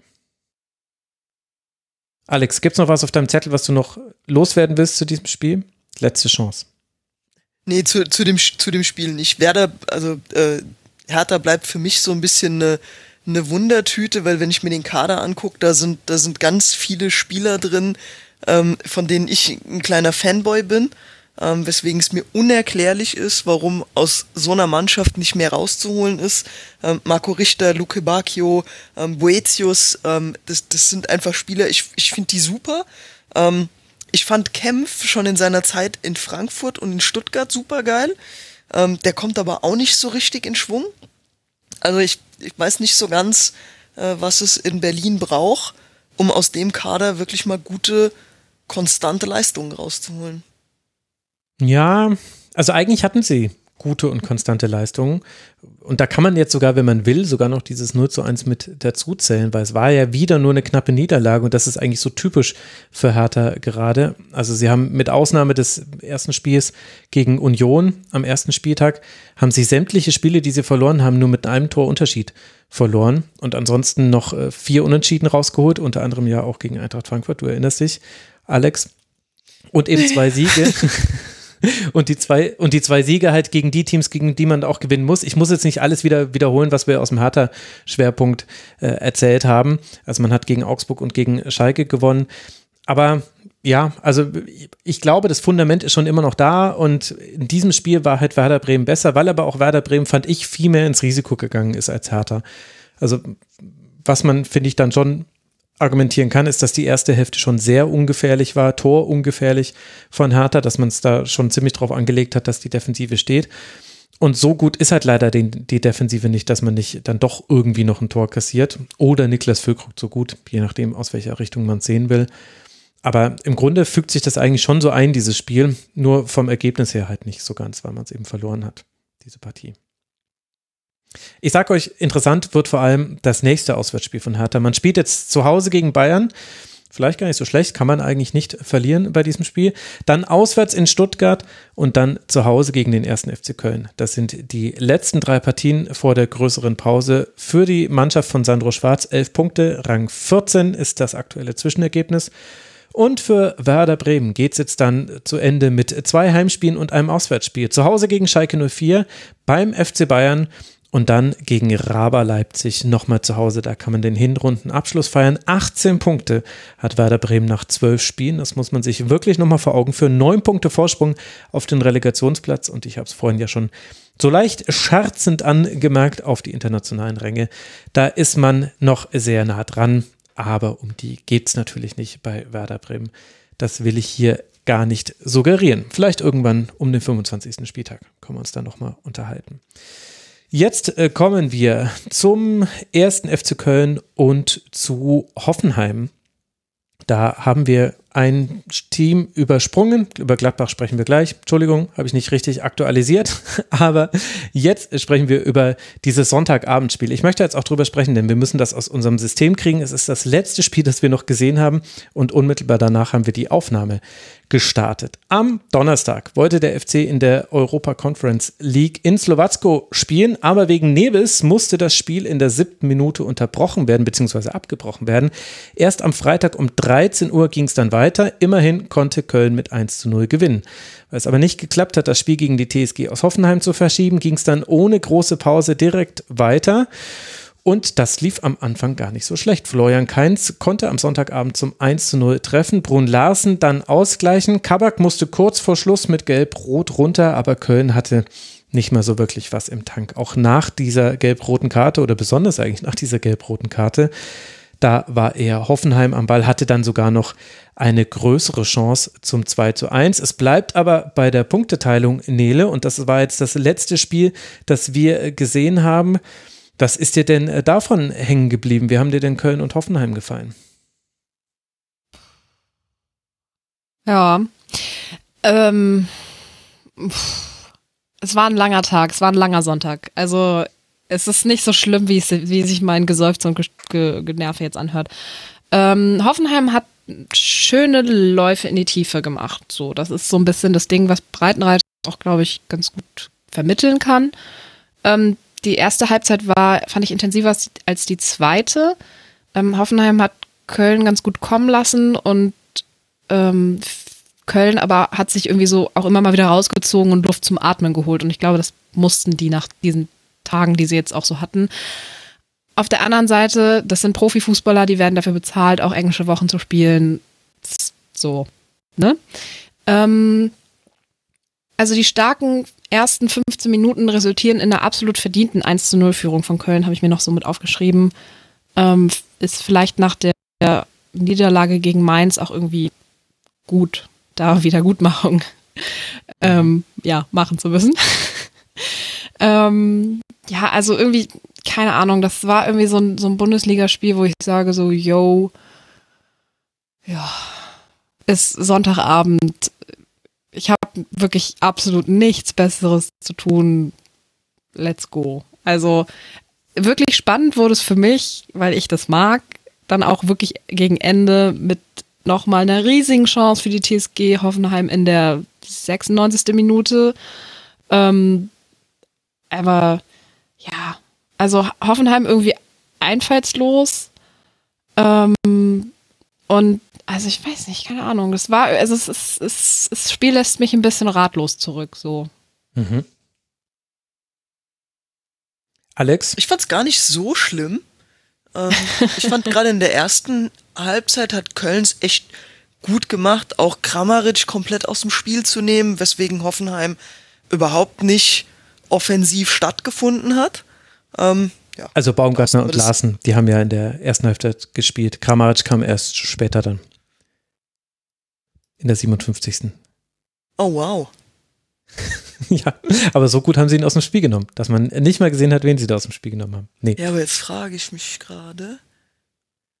Ich habe währenddessen gegessen. Ähm, ich glaube, ich habe von der von der ersten Hälfte die Tore gesehen und habe dann hauptsächlich in der zweiten zugeschaut, bevor ich jetzt hier Quatsch erzähle. Ähm, aber das äh, war im Prinzip das, was mir, was mir dann im Kopf geblieben ist, dass, ähm, dass ich eigentlich mit, mit Kramaric immer jemanden hab, was so vielleicht auch aus Eintracht sich immer mein Angstgegner ist, weil das äh, auch einer der Kandidaten ist, die gegen die Eintracht immer treffen und der irgendwie gar nicht, äh, gar nicht stattgefunden hat. Ähm, na gut, das, das stimmt ja aber. Also er kam in der 56. Minute und äh, ward kaum gesehen. 23 Ballkontakte, kein Schuss, keine Torschussvorlage. Ich glaube auch kein gewonnenes Dribbling oder so. Also es stimmt, sie haben, sie haben ihn sehr gut aus dem Spiel genommen. Ich wollte eben nur sagen, er hat nicht von Anfang an gespielt. Ansonsten ähm, hast du Köln aber auch einfach angemerkt, dass sie, glaube ich, äh, zum Schluss stehend K.O. waren. Ähm, mhm. Oder vielleicht auch einfach einen Gang zurückgeschaltet haben, weil für die steht ja jetzt auch in der nächsten Woche einfach ein, äh, ein unglaubliches wichtiges Spiel auf europäischer Ebene noch an. Ähm, ja, vielleicht war man da auch mit dem 1 zu 1 dann am Ende des Tages zufrieden. Hätte noch anbrennen können, ist es Gott sei Dank nicht. Zum Schluss wurde halt nochmal noch mal richtig äh, ruppig auch. Äh, durch die, durch die gelb-rote Karte kam nochmal auch richtig Feuer ins Spiel. Ähm, dann kam natürlich auch nochmal die ein oder andere Chance dazu. Aber ähm, ja, ansonsten ja, ein Spiel im Mittelfeld, ne? Also, ähm. also ich muss sagen, mich hat ein Team begeistert. Ich fand ein Team wirklich richtig überraschend gut und ein Team fand ich unfassbar schlecht. Also äh, vielleicht auch ein bisschen schlechter, als sie wirklich waren, weil sie hätten noch gewinnen können, Hoffenheim, aber da habe ich gleich einiges zu, zu sagen zur TSG. Schnallt euch an. Aber erst will ich drüber sprechen ich weiß nicht, ob ich da, ob das quasi dann an meiner Erwartungshaltung lag. Aber mit dieser Vorgeschichte, mit den Verletzten, die Köln auch hat, also ich lese mal nur ein paar Namen vor, liebe Hörerinnen und Hörer. Anderson, ja, ja, den gibt's noch. Chabot, Hector, Kilian, also der war gesperrt, Lemperle, Limnios, Lubicic und Skiri. Die alle sind ausgefallen. Und ich finde dafür, plus eben mit der Vorgeschichte, dass man erst am Freitagmittag sein letztes Pflichtspiel hatte, finde ich, hat Köln fantastisch gespielt, hat wirklich das Beste rausgeholt. Ich finde, die waren, die haben es so gut geschafft, wieder ihre Intensität auf den Platz zu bringen. Keins war überragend, keins war ein absolut toller Spieler. Linden Meiner, was der mit Insoki und Vogt gemacht hat, das hat zu Halloween gepasst aus Sicht von Hoffenheim. Also der war wirklich gut. Und ich meine, natürlich ist die Spielanlage von Köln jetzt nicht die, komplexeste. Also, dass das 1 zu 0 da aus einem langen Ball von Schwäbe fällt, wo sich äh, Lindmeiner einfach gut äh, durchsetzt, ist jetzt nicht so kompletter Zufall, aber trotzdem funktioniert das ja. Und, und sie rücken immer alle nach. Und du hast bei diesen ganzen Flanken, die dann die dann Köln immer wieder spielt, hast du immer Menschen, die im Strafraum sind. Und zwar immer nicht nur Tigges, der da sein muss, das ist seine Definition, das sollte sein Hauptwohnsitz sein, der gegnerische Strafraum, sondern immer auch Keins, Duda, Hussein Batic, die rücken alle immer nach, obwohl das Meter sind, die unglaublich wehtun. Und das fand ich richtig, richtig stark. Ich fand wirklich, dass Köln ein tolles Spiel gemacht hat. Klar waren da auch Fehler mit drin und klar war Soldo zum Beispiel, hat sich manchmal einfach falsch verhalten, finde ich, hat manchmal den, den Weg zum Tor fast schon aufgemacht und den, den anderen Weg äh, zugemacht. Also stand einfach manchmal nicht richtig. Das war auch beim 1 zu 1, glaube ich, einer der Gründe, warum dieses äh, Gegentor dann fällt. Aber in Summe fand ich, war das absolut, absolut beeindruckend, wie der FC das gespielt hat. Und auf der anderen Seite, was Hoffenheim sich gedacht hat bei diesem Spiel, das möchte ich wirklich mal wissen. Und es kann jetzt sein, dass ich da vielleicht auch ein bisschen zu picky bin. Keine Ahnung. Aber, also, du stellst Rudi auf die Sechs und schiebst Geiger auf den Achter. Hat man Geiger, der wirklich gute Spiele gemacht hat zuletzt, auf der Sechs, hat man den irgendwie gesehen in der ersten Hälfte? Nein, der hatte, der, der einzige, der zu sehen war, war Prömel, weil er gerannt ist wie ein Irrer, weil das ist das, das, das was er sehr gut kann und er spielt ja auch sehr gut. Äh, Vogt und Ensoki hatten solche Probleme gegen Linden Meiner, Enzoki wurde ja dann auch ausgewechselt, äh, Kevin Akpobuma kam dann, dann wurde auch Kevin Vogt ausgewechselt, dann kam Eduardo Kareschma, also man kann dann auch ab einer gewissen Phase irgendwann sagen, okay, jetzt spielt wirklich nicht mehr die A-Dreierreihe hinten drin. Trotzdem fand ich es auch schon vorher nicht so wahnsinnig gut. Angelino fast gar nicht zu sehen. Ich glaube, einen Schuss hatte er. Sko hätte eigentlich, der hatte so zwei, drei Aktionen auch schon in der ersten Hälfte, wo der Petersen wirklich eingedreht hat und dann auch gefährliche Flanken mit Schnitt zum Tor gespielt hat. Ich dachte, in der zweiten Hälfte kommt da noch viel mehr von. Nee, kaum zu sehen. Äh, dann hattest du keinen Zielspieler. Also Hoffenheim hat dann wieder so abwartend gespielt. Also die hatten zwar den Ball, aber die haben in diesem tiefen Ballbesitz einfach hin und her geschoben. Aber im Grunde haben sie die ganze Zeit gewartet, dass Köln Fehler macht und dass sie dann tief spielen können. Hatten dafür aber gar nicht den Zielspieler. Brun Larsen hat jetzt nicht schlecht gespielt, aber weder Kramaric noch Rütter, die kamen dann später rein. Also ich fand die ganze, die ganze Vorstellung von Hoffenheim fand ich unglaublich bräsig. Die hatten fünf Schüsse am Ende. Von denen ging aufs Tor, wartet, ich rufe es mir auf. Einer ging aufs Tor. Herzlichen Glückwunsch, der war drin. Wenigstens effizient ist man. Aber ich finde das absolut unglaublich, wie man mit der Vorbereitungszeit, mit diesem Kader, dann mit diesem Matchplan in Köln auftritt dann sogar noch es schafft, in individuellen Duellen unterlegen zu sein. So, also nichts gegen den ersten FC Köln, aber die Köln-Fans wissen ja selber, was das für ein Kader ist. Also aus Hoffenheimer Sicht, und ich weiß schon genau, ich meine, wir konnten jetzt die PK nicht sehen, weil wir haben ja direkt danach aufgenommen, aber ich weiß genau, was André Breitenreiter sagt. Der hat bestimmt wieder gesagt, ja, Mensch, äh, schade, äh, gut, dass wir zurückgekommen sind und natürlich die Chance am Ende, das ist schade, dass der nicht noch drin war, aber ich bin stolz auf meine Mannschaft, wie sie dann auch in Unterzahl da noch Chancen herausgespielt hat und so weiter. Das wird schon wieder genauso sein wie Oliver Baumann, der sich nach dem 0 zu 2 gegen Bayern hinstellt und sagt, ach, das hat sich gar nicht angefühlt wie 0 zu 2. Und ich denke mir so, bitte, du hattest sieben Paraden, ihr hättet 0 zu 4 verlieren müssen. Also keine Ahnung, was da im Hoffenheimer Wasser drin ist, will es auch nicht wissen, ist wahrscheinlich auch allen egal. Aber also, man merkt's. Ich könnte mich schon wieder aufregen. Habe ich vielleicht auch. Ich wollte sagen, du tust. Ganz klein. ja. Aber ich weiß auch, dass ich nicht komplett alleine bin. Ich hatte Kontakt mit Hoffenheim-Fans während des Spiels und die fanden es auch ätzend. Vielleicht haben wir uns da gegenseitig hochgeschaukelt. Ich weiß es nicht. Aber ich bin wirklich, also das ist einfach so wenig. Es tut mir leid. Und diese Ausrichtung mit, mit Rudi aus der, also ich würde es einfach wirklich gern wissen, was war denn der Plan? Ich habe es nicht gesehen. Und, und so gut ist, also Köln hat es wirklich gut gemacht. Wie gesagt, die haben mich begeistert. Aber aber hinten raus waren die so müde. Die war, du wolltest jeden einzelnen von denen in den Arm nehmen und ihm eine Fußmassage geben. Sogar dem Ut, der eingewechselt wurde in der 80. Minute, sogar der hat irgendwie müde gewirkt. Also, äh, und, und das Hoffenheim ist dann, klar, sie hat noch diese zwei Chancen, aber also wirklich krass, wie wenig das ist. Was ich aber bemerkenswert finde, ist, ähm, wenn du dir mal die Laufleistungen der Spieler anguckst, über die wir bis gerade gesprochen haben. Also da siehst du halt, dass Köln am Freitag gespielt hat, am Donnerstag auch schon wieder ein Spiel vor der Brust hat und über 120 Kilometer gelaufen ist. Mhm. Und bei fast allen Spielen, über die wir gerade gesprochen haben, im Schnitt 10 bis 15 Kilometer weniger gelaufen wird. Also das ist einfach eine ganz andere Intensität und ein ganz anderes Pensum, was Köln hier an den Tag gelegt hat.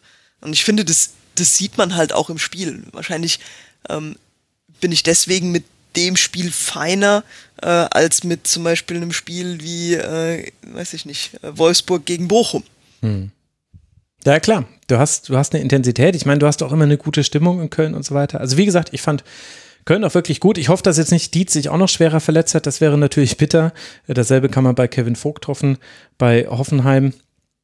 Aber also insgesamt mein, ist ja wurscht, weil sind ja auf Platz 7 Hoffenheim, die sind jetzt auch happy und so weiter, 18 Punkte, nichts passiert und so weiter, aber ein, ein paar Fragen hätte ich da dann doch an die TSG. Aber ich vermute, sie wird sie nicht beantworten. Nele, magst, magst du noch was ergänzen? Hast du noch irgendwas auf deinem Zettel stehen zu diesem Spiel? Nein. Nein. Also wirklich nicht. Also ich, ich würde mir gerne jetzt noch irgendwas aus den Rippen leiern, um irgendwas Kluges zu sagen, aber nee. Nee, das Spiel hat mich echt nicht ge ge ge gepackt. Außer jetzt fällt es mir ein, Schwäbe im Tor von Köln. Der hat mir wirklich gut gefallen. Tolle mhm. Reflexe. Gerade 20. Minute hatte der nochmal so eine Parade mit dem rechten Bein, wo ich echt mhm. gedacht habe, so, uh, boy, cool. Der war schön. Das war gut. Ja, und Lindenmeiner. Wirklich gutes Spiel gemacht im Rahmen seiner Möglichkeiten. Also, für den FC, der auf Rang 10 steht mit 17 Punkten, einfach ein fantastisches Zwischenergebnis, geht es jetzt dann im Heimspiel gegen Nizza ums Weiterkommen. Dann spielt man in Freiburg, zu Hause gegen Leverkusen und dann bei der Hertha. Das sind die letzten vier Spiele für Köln, bevor man in die wohlverdiente Winterpause kommt. Hoffenheim seinerseits, das auf Rang 7 steht mit 18 Punkten. Wie gesagt, von den Ergebnissen her ist das alles noch völlig okay bei Hoffenheim. Für die Hoffenheimer geht es jetzt dann weiter im Heimspiel gegen Raber Leipzig, auswärts bei Eintracht Frankfurt und dann zu Hause gegen den VfL Wolfsburg. Das sind die letzten drei Partien für Hoffenheim. Damit kommen wir zum äh, dritten Sonntagsspiel. Das habe ich jetzt übersprungen, denn Gladbach hätte eigentlich vor dem FC kommen müssen. Die sind nämlich auf Rang 11 gerutscht durch dieses äh, letzte Ergebnis, denn Gladbach konnte bei Union nicht gewinnen. Denn Union konnte flanken. Und Tore nach Flanken und Union Berlin, das ist Liebe. Union liegt nach einem Tor von Evedi zurück. Normalerweise verliert man da oder spielt zumindest unentschieden in dieser Saison. Diesmal kann man aber das Ergebnis noch drehen. Erst köpft Behrens eine weite Flanke von Leit ins Tor zum Ausgleich. Dann Trimmel eine Flanke von Rierson zum 2 zu 1. Das zählt wegen Abseits nicht. Aber naja, ist ja egal, denkt sich Union und spielt in der 97. Minute eine Ecke kurz aus. Flankt in Form von Leveling nach innen und Doki köpft dann in der 97. Minute das 2 zu 1 ein. Damit bleibt Union Tabellenführer und Gladbach wird ein Punkt entrissen. Alex, wie hat dir diese Partie und diese beiden Teams gefallen? Wahnsinnsspiel. Ähm, also war über, über weite Strecken gar nicht so spektakulär, wie es am Ende dann war. Ähm, war am Anfang hat, äh, hat Berlin stark gestartet, hat gut Druck gemacht, die haben ein gutes Pressingspiel gemacht, haben versucht, den Ball auch schnell nach vorne zu bringen, ist eigentlich gut reingekommen. Gladbach ist dann auch irgendwann ins Spiel gekommen. Ähm, aber äh, was zum Schluss los war, war ja, war ja einfach Vogelwild, ne? Also da, äh, da ging's ja, dann ging's ja noch mal, noch mal richtig, äh, noch mal richtig zur Sache und äh, in der letzten Minute einfach noch mal den, den Punkt entrissen, entrissen. Ja. Aber was ich, was ich halt auch sagen muss, ich fand Gladbach hat, hat ganz gut gespielt, aber die haben halt meiner Meinung nach wirklich ein Torwartproblem. Also ich finde, Sippel ist, ein, ist einer der schlechtesten Torhüter, die äh, in der Bundesliga momentan auf dem Platz stehen. Ähm, sowohl was das Spiel mit dem Fuß angeht, ähm, als auch ganz oft ein, ein, ein Stellungsspiel, was er an den Tag legt. Und ähm, ja, ich glaube, das ist einer der Punkte, die Gladbach äh, über die Strecke des Genick brechen wird. Also solange Jan Sommer noch ausfällt, natürlich. Aber ja, hatte seine Aktien beim 1 zu 1 mit drin, hat auch manchmal im Spielaufbau Fehler gemacht, die man von Sommer so nicht gewohnt ist. Ja, überrascht mich eigentlich, weil es gab vor, vor Jahren gab es die Situation, als Trapps erste Mal äh, zur Eintracht gekommen ist also wirklich schon viele Jahre her. Ähm, da hatte er gemeinsam mit Sippel noch in Kaiserslautern gespielt, war da der zweite Torwart. Ähm, und dann gingen bei uns so langsam die Gerüchte los, dass äh, mal Trapp, mal wurde Sippel gerüchtet. dann habe ich den ganzen Tag hier nur gesessen und gesagt, bitte Sippel, bitte Sippel, bitte Sippel. Und da musste ich heute wieder dran zurückdenken und dachte mir, ja, der Fußballgott hat mich manchmal doch lieb und hat mir Kevin Trapp beschert. ah, schön. Sehr schön. Nele, wie hat dir die Partie gefallen? Ähm, ja, also gut. Also erstaunlich gut. Hätte ich ehrlich gesagt nicht mit gerechnet. Ähm, da war viel drin. So ein bisschen Gladbacher Umschaltspiel aus der Hölle. Kein Rhythmus, uninspiriert nach vorne. In other words, Union stand richtig schön kompakt und hatte eine Spielidee und viel Witz auch nach vorne, so gut gepresst, nach hinten viel wegverteidigt. Die Staffelung von Union fand ich sehr schön. Die beiden Ketten haben da sehr gut mit und hinter und voreinander gearbeitet, so gut miteinander, also dieses Miteinander fand ich, fand ich schön, fand ich gut. Und ähm, ja, also bis auf so, also es gab viele, viele Kleinigkeiten, die irgendwie ähm, dieses Spiel so so, so, so sehenswert gemacht haben. Also Union hat den optisch schöneren Fußball mit weniger Torgefahr in der ersten Halbzeit gespielt. Die, ähm, die, die Standardsituation äh, vor der Gladbacher Führung, die, das geht schon klar, das passiert dann so mal. Hm. Ähm, ich habe mir noch aufgeschrieben, 35. Minute, der Hackentrick von Turam gegen Renault. Oh, da, also, wenn der reingegangen wäre, ich glaube, ich wäre hier Wände hochgegangen, weil das war wirklich einfach. Also hat ihn überlüpft mit der Hacke, liebe Hörerinnen genau. und Hörer, wenn ihr es nicht gesehen habt. Und dann hat er geköpft aufs leere Tor, aber der Ball ist aufs der Vordach gefallen. Der Ball war zu hoch. Bitte guckt euch das nochmal an, weil das war echt so, ich gedacht habe, so, oh, crazy gut. Also, das ist so, das sind, sind so individuelle Stärken, die Gladbach hat, offensichtlich. Ähm, aber die sie dann irgendwie nicht schaffen, über die Zeit dann auch so gut zu nutzen. Also, äh, Gladbach hat es ganz gut geschafft, bei Union das Tempo so ein bisschen rauszunehmen. Und ähm, Union hat auf der anderen Seite die Räume aber auch gut zugestellt. Also und von das Spiel von hinten ordentlich aufgebaut. Also so alles, also alles in allem fand ich, war das ein, ähm, ein gutes, äh, ein schönes, gut anzusehendes äh, Fußballspiel.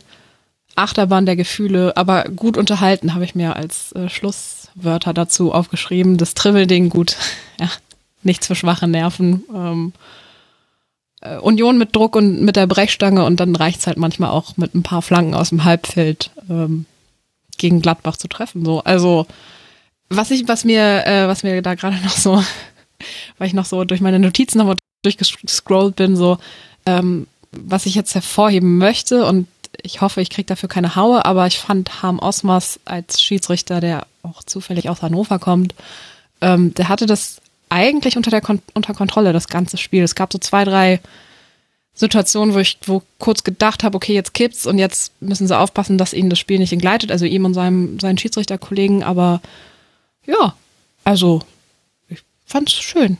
War gut.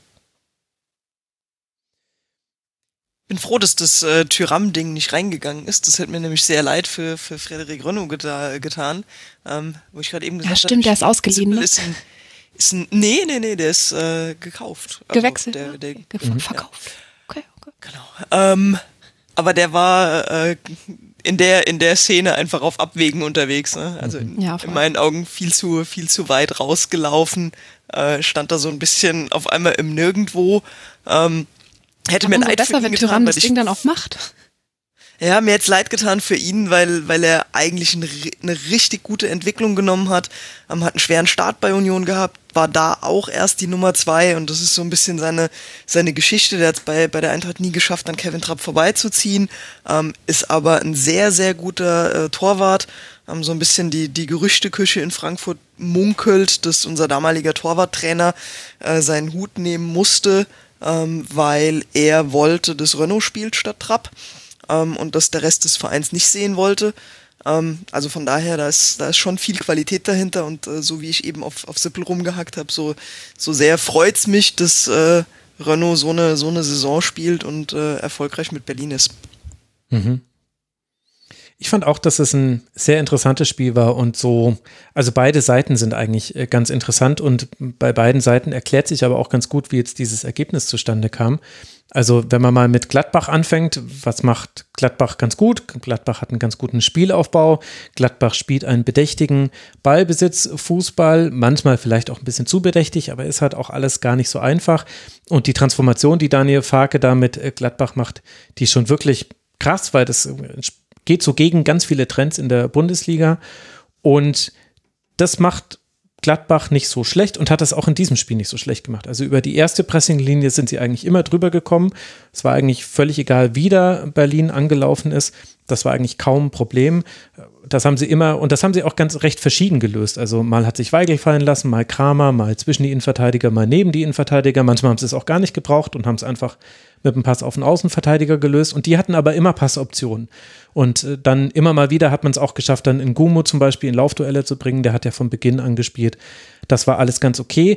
Grundsätzlich war aber halt das große Problem, und es liegt aber vielleicht weniger an Gladbach als eben an Union, dass halt im Angriffsdrittel fast gar nichts ging. Also das muss man so sagen. Und in der ersten Hälfte ging das eigentlich beiden Teams so. Also Union hatte mal nach Ballgewinn seine Möglichkeiten und Gladbach macht halt nach einer Ecke das Tor. Aber ansonsten war das jetzt so zumindest meine Erinnerung, weiß nicht, ob ich da jetzt gerade ganz viel verdrängt habe, nicht besonders viel. Und wenn man dann guckt, was ist in der zweiten Hälfte auf Gladbacher Seite passiert, dann sieht man eben, dass dieser Kader aktuell mit der aktuellen Verletzten-Situation und so weiter sehr dünn ist. Ich finde, der wurde halt mit jeder Auswechslung schlechter. Also da kam halt Hermann für Ngumu und Netz für Player. Und dann kam irgendwann Borges Sanchez für Stindl, das war dann aber schon 85. Minute, also sehr spät. Und dann am Schluss noch Toni Janschke für Benzibaini, der sich sehr aufgerieben hat. Janschke war dann vor allem da, um Kopfballduelle zu gewinnen. Und das hat aber gar nicht geklappt. Also die entscheidenden Kopfballduelle, die hat Gladbach dann verloren. Und dann hatte man quasi so zwei Probleme, die dann zu dieser Niederlage geführt haben. Das eine war, dass man die Halbfeldflanken nicht gut verteidigt hat. Also, obwohl, also nach dem 1 zu 1 war es immerhin so, dass Late ein bisschen mehr Druck bekommen hat. Vorher hatte der mal wahnsinnig viel Zeit, auch für seine Flanke zum 1 zu 1. Also der wurde dann angelaufen. Aber auf der anderen Seite Riason nicht. Und ähm, jetzt weiß ich gerade nicht, nicht Puchers äh, war es, äh, der da immer geflankt hat. Na, ich krieg's gerade nicht mehr zusammen, aber der zweite Linksaußenspieler, der dann noch auf dem Feld stand, da hat Gladbach eben zu viel Raum gelassen und diese, diese Flanken kamen auch immer mit Ansage. Und das Zweite, was da nicht gut funktioniert hat, war halt dann tatsächlich das Kopfballspiel im eigenen Strafraum. Da waren die Kopfballduelle nicht gut. Friedrich und Elvedi haben nur zwei und einen Kopfball gewonnen, also beide drei. Behrens und Michel, die ja erst reingekommen sind in der 74. Minute, die haben alleine drei und vier Kopfbälle gewonnen. Also sieben die und drei die anderen beiden. Da sieht man schon, ha, das war ein Problem. Und insgesamt hatte dann Gladbach eben einfach irgendwann weder die Mittel noch irgendwie für Entlastung zu sorgen, noch das Personal auf dem Feld. Und am Schluss spielt man 65 Pässe im Angriffsdrittel. Das ist schon sehr wenig. Also in der zweiten Hälfte eigentlich keinerlei Entlastung, kein Torschuss. Ich glaube insgesamt nur zwei Schüsse, zwei zu neun Schüsse waren es in der zweiten Hälfte aus Gladbacher Sicht. Und auf der anderen Seite war genau das, das, was bei Union Berlin gut war. Denn Union Berlin also hat gut verteidigt. Gegentor war jetzt natürlich nicht wunderbar. Von Jordan springt er unter den Ball durch. Elvedi kann da ohne springen zu müssen einköpfen. Okay, passiert aber aber man hatte ja den Ausgleich, der wurde zurückgenommen oder es war sogar die Führung wegen, wegen Handinvolviertheit äh, beim äh, Torschuss. Aber man hatte seine Möglichkeiten und Union ist mit jedem Wechsel besser geworden, fand ich. Also äh, Jordan, Becker waren diesmal nicht so, wie wir sie am Anfang der Saison erlebt haben. Dann kamen Sven Michel, Christopher Trimmel und Genki Haraguchi in der 59. Minute.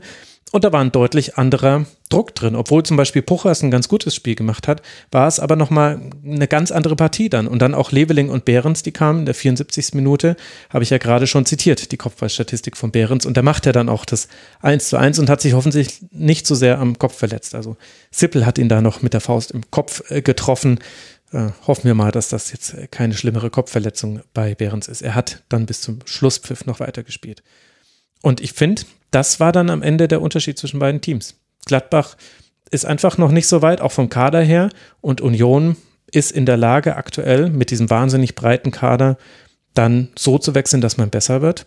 Und deswegen kam es dann quasi, es war im Zustandekommen dramatisch, dieses 2 zu 1. Aber ich fand es dann nicht überraschend, ehrlicherweise. Und das ist im Grunde so mein langer Monolog zu diesem Spiel. Tja. Soll ich noch eine Frage stellen? Ich bin mal sprachlos. Ob es, nee, lass mal. Mach mal nicht. Außer du hast jetzt noch so eine richtige krasse Frage, aber I doubt it, weil irgendwie war da jetzt alles drin. Ja, habe ich nichts vergessen. Ich guck gerade. Da bräuchten wir aber ja auch eine richtig krasse Antwort. das okay. kommt mir schwer. Dann, dann, lassen wir es dabei. Ich meine, äh, die Hörerinnen und Hörer, die Fans bei der Lage, die werden bestimmt noch einzelne Details haben, die ihnen jetzt noch fehlen. Aber ich glaube, so in Summe fasst es das ganz gut zusammen. Und bei Union muss ich natürlich noch dazu sagen, die haben unter der Woche gegen Braga gewonnen durch einen Strafstoß von Robin Knocher. Also es ist einfach extrem erfolgreich, wie Union gerade spielt. Ich lese euch mal einfach nur die letzten Spiele vor, die man alle gewonnen hat. Also alle Siege lese ich jetzt vor. 1 zu 0, 2 zu 0, 1 zu 0, 1 zu 0, 1 zu 0, 2 zu 0, 2 zu 0, 1 zu 0 und jetzt 2 zu 1. Das ist schon wirklich sehr, sehr erstaunlich. Union erst neun Gegentore kassiert, beste Abwehr dieser Liga und Spitzenreiter. Ich habe es gerade schon angesprochen. Es geht jetzt dann weiter gegen Saint-Gilloise äh, auswärts und dann hat man noch folgende drei Spiele. Leverkusen auswärts, Augsburg zu Hause und dann das vorhin angesprochene Spitzenspiel gegen den SC Freiburg zum Abschluss einer ganz fantastischen Hinserie für Union und für die Gladbacher, bei denen Eisernes vorhin im Forum geschrieben hat und ich glaube, da hat er recht, man müsse ein bisschen aufpassen, dass es nicht zu einer Negativspirale kommt, weil man jetzt gerade nicht mehr so die Ergebnisse einfährt und so ein bisschen auch in der Defensive öfter unter Druck agieren muss. Gladbach hat jetzt die letzten drei Pflichtspiele verloren gegen Darmstadt, Eintracht Frankfurt und jetzt eben Union und spielt jetzt dann zu Hause gegen Stuttgart, auswärts in Bochum und dann zu Hause gegen Borussia Dortmund. Borussia Mönchengladbach, aktuell Tabellenplatz 11, 16 Punkte, vier Siege, vier Unentschieden, vier Niederlagen. Also eine ausgeglichene Bilanz, aber mal sehen, mit welcher man dann in den Winter geht. Zwei Partien haben wir noch vor uns und wir kommen jetzt zu der, an der der erste FSV Mainz 05 beteiligt ist. Der liegt nämlich auf Rang 9, also vor Gladbach. Und das war ein hartes Spiel für Mainz 05, denn man musste bei FC Bayern antreten und die Bayern haben unter der Woche schon mit 3 zu 0 in Barcelona gewonnen und auch gegen den ersten FSV Mainz 05 deutlich gewonnen. Schon nach fünf Minuten äh, trifft Serge Gnabry zum 1 zu 0. Jamal Musiala macht dann nach Vorlage von Eric Choupo-Moting das 2 zu 0 in der 28. Minute. In der 43. Minute kann Sadio Mané zum 3 zu 0 treffen. Er verschießt einen Strafstoß, kann aber den Nachschuss dann reinmachen. Also gerade läuft's für die Bayern. Dann tritt Jonathan Burkhardt zu einem Strafstoß an, verschießt den, aber mit der darauffolgenden Ecke kann Silvan Wiedmer immerhin noch vor dem Halbzeitpfiff auf 1 zu 3 verkürzen. Aber als dann Leon Goretzka in der 58. Minute das 4 zu 1 köpft, ist das Spiel mehr oder weniger durch durch. Mathis Tell trifft in der 79. Minute noch. Markus Ingwertsen, natürlich, der trifft ja gerade immer, macht in der 82. Minute das 2 zu 5. Und Choupo-Moting auch noch seinen Treffer, der trifft ja auch immer. Endstand also Nele 6 zu 2. Und mhm. wenn man sich mal das Spiel oder die Bilanz von Mainz 05 anguckt, dann sehen wir, also vor dieser Partie hatten die mit 13 Gegentreffen auch eine der besten Defensiven dieser Liga. Hat es dich überrascht, wie Mainz hier untergegangen ist gegen Bayern? Ja, tatsächlich. Also ich muss ehrlich gestehen, ich fand, ich wollte, ich wollte in diesem Segment eine Lanze für Mainz brechen, ähm, weil das Ergebnis ist spiegelt nicht das wieder, was ich gesehen habe. Also ich fand Mainz eigentlich relativ stark. Die haben sich, auch wenn sie mit vier Toren hinten lagen, nicht aufgegeben. Ähm, die haben eigentlich ein ganz gutes Spiel gemacht, standen kollektiv ganz gut, sind natürlich völlig zu Recht gegen diese Bayern mit 6-2 untergegangen. Das darf man auch nicht, also das darf man irgendwie so nicht vernachlässigen. Ähm, man hat so in der 70., 75. Minute, finde ich, gemerkt, dass Mainz zwar weiß, dass sie jetzt nichts mehr wirklich zu holen, dass sie nichts mehr wirklich holen können, aber sie haben trotzdem nicht aufgegeben. Und das ist jetzt nicht das erste Spiel, was in München so für ein Team ausgeht. Und das ist auch nicht das erste Spiel, was ich gesehen habe, was in München so ausgeht. Ähm, aber der Unterschied war, dass Mainz nicht, nicht aufgegeben hat. Und allein rein von dem Ergebnis her könnte man sagen, das ist so ein Bundesligaspiel, wo man sich so denkt, ja, ach, die Bayern wieder. Aber ich habe schöne Aktionen von Mainz gesehen. Ein Spielaufbau, schönes Anlaufen, sehr aufmerksames Anlaufen, auch ein bisschen Druck zum Tor, aber ja, die Bayern halt. Also es ist irgendwie ärgerlich, dass Mainz sich hat so viele Tore einschenken lassen.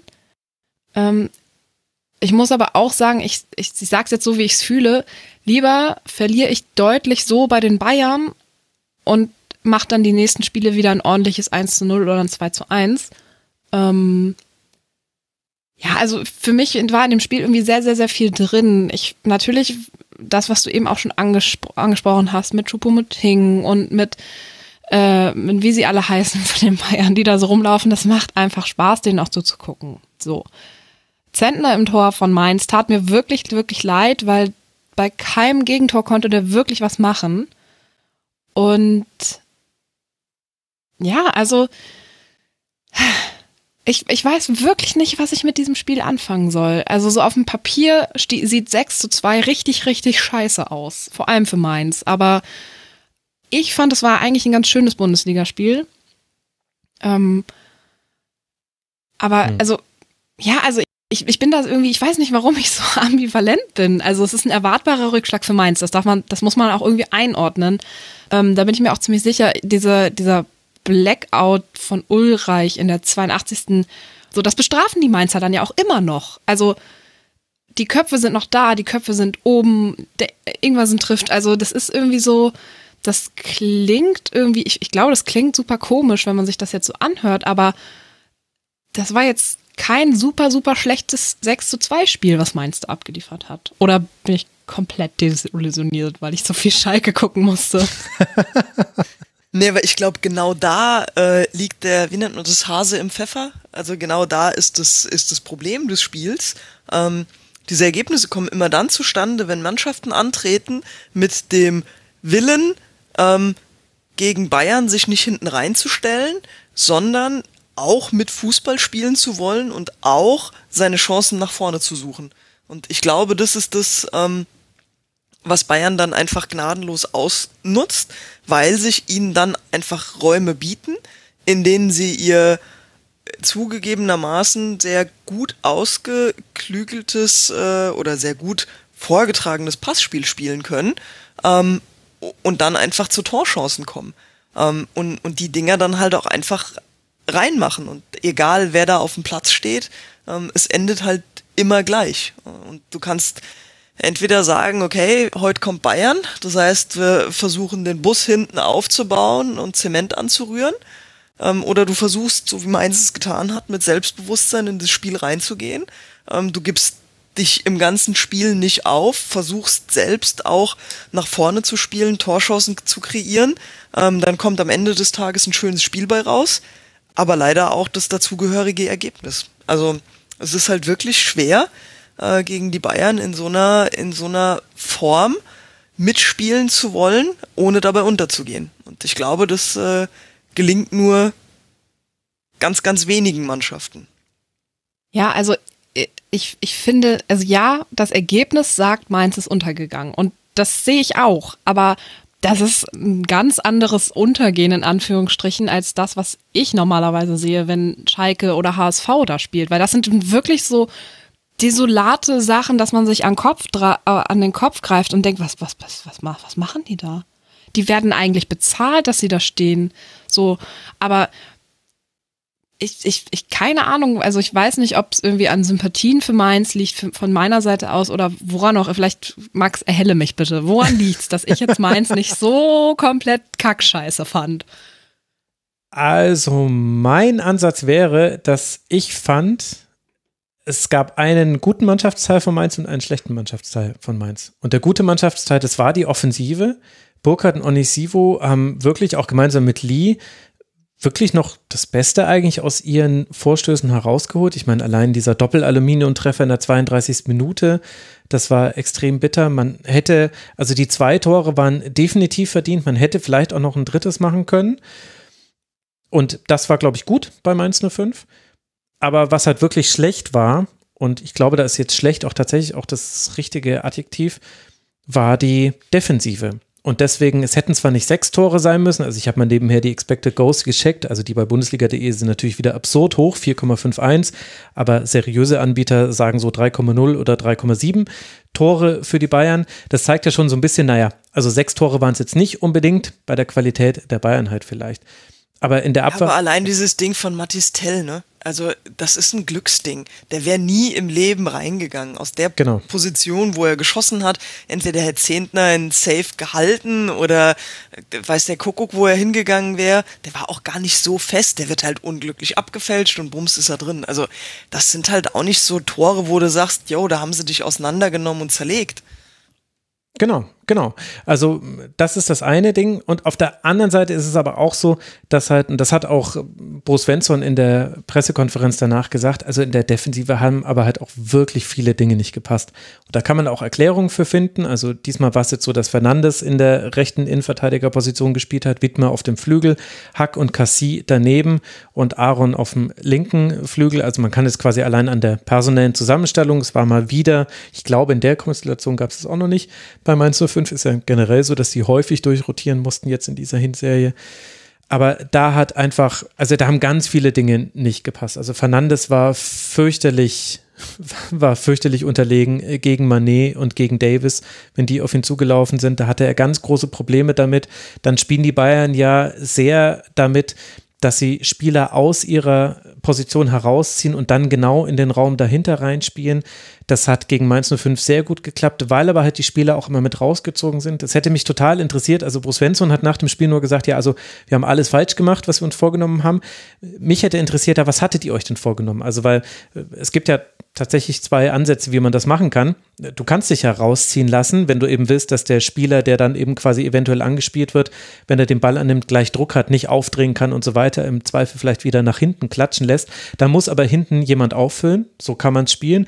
Oder man kann auch sagen, wir lassen uns nicht rausziehen, da müssen die Ketten aber enger aneinander stehen. Dann ist es die Aufgabe von Stach, Barrero und Lee wäre es dann gewesen, diese Spieler aufzunehmen, die sich fallen lassen, damit sie eben nicht aufdrehen können oder damit dieser Raum besonders klein ist. Also ich weiß nicht, was die äh, Ansage war, was aber auf jeden Fall das Ergebnis war, war, dass Bayern das sehr gut gemacht hat und das ist quasi das eine Element, was Bayern aktuell viel besser macht als am Anfang der Saison. Und das zweite Element ist Choupo-Moting. Also das 2 zu 0 von Musiala, das war das perfekte Beispiel dafür, warum es ein Vorteil sein kann, einen Wandspieler zu haben, den du mit dem Rücken zum Tor anspielen kannst. Und vier Mainzer orientieren sich an Choupo-Moting, gehen auf ihn drauf und er hält den Ball so lange, bis Musiala einfach an diesen vier Mainzern vorbeigelaufen ist. Dann bekommt er den Ball zurück und dann trifft er auch wunderbar links unten ins Eck, war dann sehr guter Schuss, nicht zu halten für Zentner. Aber das war halt auch das und ich glaube auch das 5 zu 1, das war das, was Chupomoting ablegt. Ach nee, das war das äh, 6 zu 2 dann schon. Das war auch einfach, das sind, sind eben so klassische Tore, die du eben spielen kannst, wenn in diesem Bereich auch jemand steht. Und wenn die Innenverteidiger eben auch die Aufgabe zu lösen haben, da jemanden zu decken. Und das hat Bayern auf der einen Seite sehr gut gemacht, aber Mainz eben halt auch keinerlei Mittel gegen gefunden über die komplette Spielzeit hinüber. Und deswegen, ich meine, Zentner hatte ja auch noch sieben Paraden. Also auch wenn die Expected Goals Werte jetzt nicht so hoch waren, hat Zentner dennoch auch noch ein höheres Ergebnis verhindert. Also so, so, so, ich glaube ich, kommt diese Bewertung von Mainz 05 zustande. Das offensiv war das gar nicht so schlecht, defensiv war es leider sehr schlecht. Aus verschiedenen Gründen. Ja, damit kann ich leben, glaube ich. muss ich.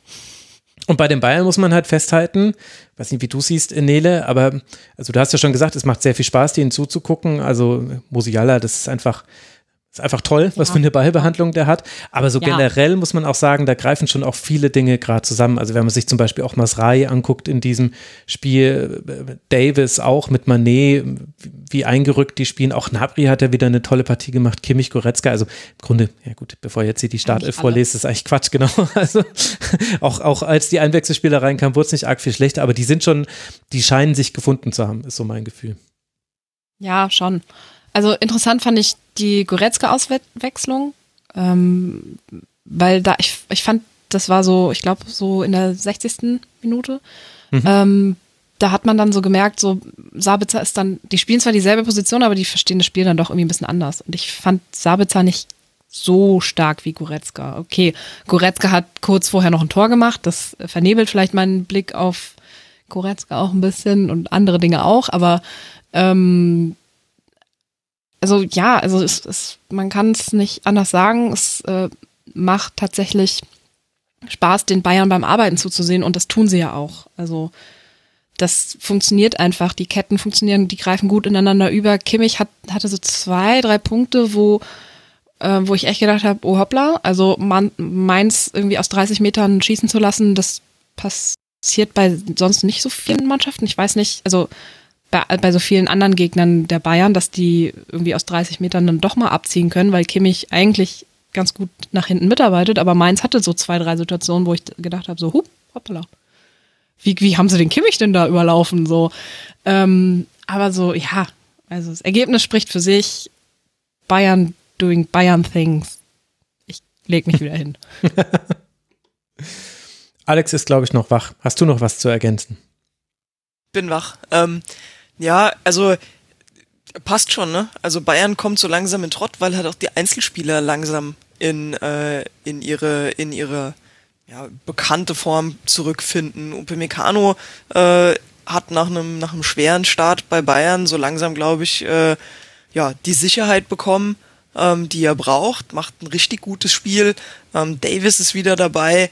Merkst du merkst du halt einfach auch, ähm, ob ob er da ist oder nicht. Ähm, ja, also auch, äh, auch ein Choupo-Moting äh, kommt jetzt, nachdem Lewandowski da ist äh, und fügt sich da richtig, äh, nachdem Lewandowski weg ist, fügt sich da richtig gut ein. Manet kommt langsam an, aber ich glaube, das braucht auch noch eine Zeit, bis das so richtig zündet. Ähm, das macht's halt einfach schwer. Auf der anderen Seite hast du halt mit Ulreich jemanden im Tor, ähm, der äh, ja, halt kein Manuel deutliche, Neuer ist, ne? Genau, eine deutliche Lücke zu Manuel Neuer lässt. Ähm, ja, was dir, was dir eine Chance auftut. Aber wenn dann die Mannschaft davor halt performt, dann wird's halt auch schwer, dieses Fünkchen Chance, was sich dir hinten bietet, auch zu nutzen. Also, ja, wenn, wenn sie in, in Tritt kommen, dann wird's halt echt schwer. Mhm. Ja, ich bin echt gespannt, wie jetzt. Wir machen das echt nochmal auf hier. Das ist ja ähm, nicht ähm, das Rasenschwein, sondern natürlich das Rasenschwein. Rasenschwein. ja. Ich bin wirklich gespannt, ähm, was passiert, wenn es im Januar weitergeht und ähm, die wirklich hohe Spielbelastung sich dann auch bei den Bayern dann nochmal zeigt. Also Verletzung, Corona mit von mit Müller und Neuer, das sind irgendwie so Dinge, die doch irgendwie dieses ganze Gefüge und diese diese Maschine Bayern München doch irgendwie ein bisschen stören. Das finde ich merkt man. Und Natürlich ist die zweite Garde, die bei den Bayern auf der Bank sitzt, überragend gut. Aber die erste Elf ist halt die erste Elf, die Champions League spielen und gewinnen will. Und da bin ich wirklich sehr gespannt, was dann nach der WM passiert. Mhm. Ich glaube, dass äh, die WM den Bayern, wenn oder den Bayern Spielern, wenn sie verletzungsfrei bleiben, gar nicht so viel ausmacht wie vielleicht manch anderem. Also sollte sich von den Spielern da keiner verletzen, ist es für den einen oder anderen auch einfach eine Chance, ähm, ja, noch mehr Spielpraxis zu bekommen, um, um noch besser in Form zu kommen. Und ich habe da, da habe ich eher Sorge, dass es die anderen viel mehr belastet, ähm, als es das die Bayern tut, weil all die Spieler sind so Situationen gewohnt, die sind die sind gewohnt, dass sie immer zu Nationalmannschaften fahren. Ähm, also wenn du das jetzt mal vergleichst mit einem Verein wie Eintracht Frankfurt, wir sind es nicht gewohnt, dass wir den kompletten oder fast den kompletten Kader zu irgendwelchen Nationalmannschaften abstellen und nur noch eine Rumpftruppe zurückbleibt. Das war über Jahre, äh, war das genau umgekehrt so. Da hast du den, den einen und den zweiten Spieler gefeiert, die zu äh, irgendwelchen ausländischen Nationalmannschaften eingeladen wurden. Und ähm, da ist es halt einfach nicht gang und gäbe und die, die Leute sind oder die Spieler sind es dann auch nicht unbedingt gewohnt, die, die weiten Strecken ähm, zurückzulegen. Ähm, du hast nochmal eine ganz andere klimatische Bedingung dieses Jahr. Also ich glaube, dass wenn es einer gut wegsteckt, werden es die Bayern sein. Wir werden es ja dann sehen. Ich äh, finde es vor allem interessant, wie jetzt Julian Nagelsmann wirklich schon deutlich äh, den FC Bayern-Stil verändert hat. Also wenn man sich einfach nur die Positionierung der Außenverteidiger anguckt, äh, das ist einfach interessant, wie, wie eng die stehen. Davis spielt wirklich manchmal ein Achter. Äh, es gab in der zweiten Hälfte auch äh, Situationen, das war allerdings dann schon, als es schon 4 zu 1 stand, deswegen weiß ich nicht, ob es damit zu tun hatte, aber manchmal war Masrai, hat auf dem Zehner gespielt, Musiala auf einmal auf dem rechten Flügel. Würde mich interessieren, ob das quasi dazugehört, also ob äh, Julian Nagelsmann auch diese Positionsrotation haben will oder ob es vielleicht eben einfach nur dem geschuldet war, dass das Spiel im Grunde schon entschieden war und dann die eben alle Lust hatten, noch weitere Tore zu erzielen. Aber das funktioniert schon wirklich gut. Auch Manet, auch wenn dieser Strafstoß ganz, ganz schlecht geschossen war, aber er hat ja das Glück gehabt, den Nachschuss noch machen zu dürfen. Aber ansonsten hat er ja auch zwei Assists, kommt auch echt gut ins Rollen.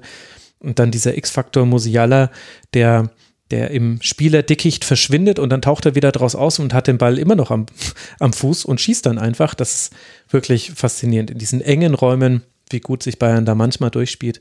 Das ist schon interessant. Geht jetzt dann weiter im Heimspiel gegen Inter und dann kommen noch folgende drei Spiele auf den FC Bayern zu. Auswärts bei Hertha, zu Hause gegen Werder Bremen und auswärts auf Schalke. Zumindest auf dem Papier lösbare Aufgaben. 25 Punkte hat man, ein Punkt Rückstand auf die Tabellenspitze. 38 zu 10 Tore nach zwölf Spieltagen. Haben wir von Bayern Krise gesprochen vor ein paar Wochen. Ich kann mich nicht mehr dran erinnern. Wahrscheinlich die Bayern sich auch nicht mehr. Mainz 05 auf der anderen Seite 18 Punkte nach zwölf Spieltagen. Es sieht ja auch gut aus. Da geht es jetzt dann weiter zu Hause gegen Wolfsburg, auswärts auf Schalke und dann zu Hause gegen die Eintracht aus Frankfurt. Und das ist doch das perfekte Stichwort, um zum letzten Spiel zu kommen, über das wir noch sprechen wollen, das dann gleichzeitig auch unseren Schwerpunkt bestreiten wird. Wir wollen sprechen über die Eintracht und Borussia Dortmund. Beide Teams haben unter der Woche in der Champions League gute Partien gezeigt. Die SGE gegen Olympique Marseille die Chance aufs Achtelfinale gewahrt durch ein 2 zu 1. Dortmund sich durch ein 0 zu 0 gegen Manchester City das Achtelfinale gesichert. Und dann war die spannende Frage, wie würde das direkte Duell ausgehen? Da spielte vor allem eine Mannschaft, nämlich die aus Frankfurt, aber Tore geschossen hat dann doch einmal mehr die andere Mannschaft, nämlich die aus Dortmund. Julian Brandt trifft in der 21. Minute, Daichi Kamada kann in der 26. Minute ausgleichen und in der 52. Minute verendet, vollendet Jude Bellingham ein Konter zum 2 zu 1.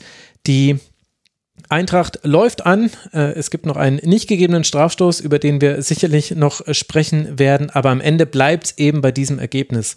Alex, was war das für ein Spiel? Was ist wichtig zu wissen, wenn man es vielleicht nicht gesehen hat? War ein hochemotionales Spiel, was äh, ja, gediegen anfing mit eigentlich einem besseren Start für Dortmund. Aber äh, Frankfurt ist mit so mehr die Uhr runterlief, immer besser reingekommen, ähm, hat sich super viele Torchancen rausgespielt und ist ein ums andere Mal entweder an sich selbst oder am Torhüter oder wenn selbst der überwunden war, dann taucht auf einmal nochmal ein Innenverteidiger auf der Linie auf und an all dem gescheitert. Ähm, ja, und dann äh, kommt auch noch der Schiri dazu. Ja, wobei, also eigentlich, ne? Also klar ist das alles eine super ärgerliche Szene, ne? Aber ähm, ich fand, äh, Oliver Glasner hat das, hat das eigentlich sehr sachlich zusammengefasst nach dem Spiel und hat halt gesagt, ja, das war eine Fehlentscheidung, aber ähm, am Ende muss man sich halt auch an die eigene Nase greifen. Das waren so viele Chancen außerhalb dieses nicht gegebenen Elfmeters, der eigentlich auch eine rote Karte hätte nach sich ziehen müssen, mhm. ähm, dass, dass man dieses Spiel nicht hätte verlieren müssen. Ähm, Dortmund hatte exakt zwei Chancen, hat daraus zwei Tore gemacht. Eintracht hatte gefühlt 15 Chancen und hat es geschafft, gerade mal ein Tor daraus zu machen. Ja, und das war am Ende des Tages das, äh, dass man ohne Punkte dasteht, aber ähm, mit einem guten Spiel nach Hause geht. Und das ist halt eigentlich was, was, ähm, was im Kopf hängen bleiben sollte, weil ein wichtiges Spiel diese Woche noch ansteht, wofür man äh, keinen, keinen hängenden Kopf gebrauchen kann. Ähm, und deswegen, glaube ich, sollte man das Positive aus dem Spiel mitnehmen. Mhm. Also gegen Sporting geht es noch, man muss gewinnen, um weiterzukommen ins Achtelfinale der Champions League. Das ist ja, hätte ich mir auch anders gewünscht, äh, wollte auch nicht in der spannendsten Gruppe landen. Tja, da hat das. Jetzt auch noch meckern, ey. ja, eigentlich nach der Auslosung hatte ich mir gedacht, naja, also als wir letztes Jahr Euroleague gespielt haben, standen da ähnliche oder schwierigere Gegner auf dem Platz. So, also jetzt Champions League das ist gar nicht so schlimm. Aber ähm, dass das eine Gruppe wird, die so ausgeglichen ist, dass einfach jetzt im letzten Spiel vom ersten bis zum letzten noch jeder drausfliegen kann, jeder in die Euroleague runter kann und auch jeder noch äh, weiterkommen kann, ist schon, ist schon spannend. Hm. Das stimmt allerdings. Äh, wenn ich mag gar nicht Spannung so sehr. Wir, über die Eintracht müssen wir gleich noch länger sprechen, deswegen lass mal vielleicht auf äh, Dortmund äh, gucken. Nele Edin Terzic hat nach dem Spiel gesagt, es war ein glücklicher Sieg, aber er war geil. Gibt es eine bessere Zusammenfassung oder hat er damit vielleicht den Nagel auf den Kopf getroffen? Aus seiner Sicht natürlich. Ich, ich muss mich kurz sammeln. Ähm, weiß ich nicht. Also ich muss ehrlich gestehen, also geil fand ich den Sieg, also natürlich fand ich den Sieg nicht geil. So. Ähm, ja, aber aus Sicht von Dortmund? Ja, aus Sicht oder? von Dortmund natürlich, da hast du halt einfach unfassbar viel Glück gehabt, dass Frankfurt, sorry, dass ich das so sage, aber dumm genug ist, keine Chancen reinzukriegen. So, also.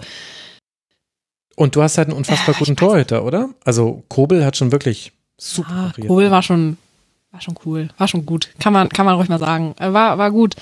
Frankfurt hatte die Chancen, Dortmund hat sie genutzt. So, also ich fand, es war schon ein eher schmeichelhafter Sieg für Dortmund, weil Feuer war schon mehr auf Seiten von Frankfurt drin und die wollten und die hatten Bock und ja, es war ein Samstagabend-Topspiel, wo man sich danach nicht denkt, oh, jetzt habe ich hier 90 Minuten Zeit meines Lebens verschwendet, sondern hat schon auch ein bisschen Spaß gemacht.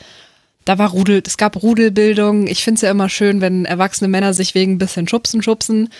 Ähm, gab dann nochmal Gelb für Rainer, Gelb für Tuta, Gelb für Trapp, schön, schön, schön. Ja, also ich kann Edin Terzic verstehen, dass er das geil findet. Ich finde es natürlich alles andere als geil. Das, ich bin Schalke-Fan, ich muss das nicht weiter ausführen, glaube ich. Ähm, was mir bei Dortmund noch so ein bisschen aufgefallen ist, ähm, ich, man hat's, ich weiß gar nicht, ob man es so krass gehört hat, aber in der 25. Minute ähm, haben sie ja schon mit 0, also haben wir schon mit 1 zu 0 geführt und Terzic ruft trotzdem rein, Druck, Druck, Druck, weiter Druck. Mhm. Also ich, ich habe es zumindest gehört, vielleicht habe ich es mir auch eingebildet. Nobody knows.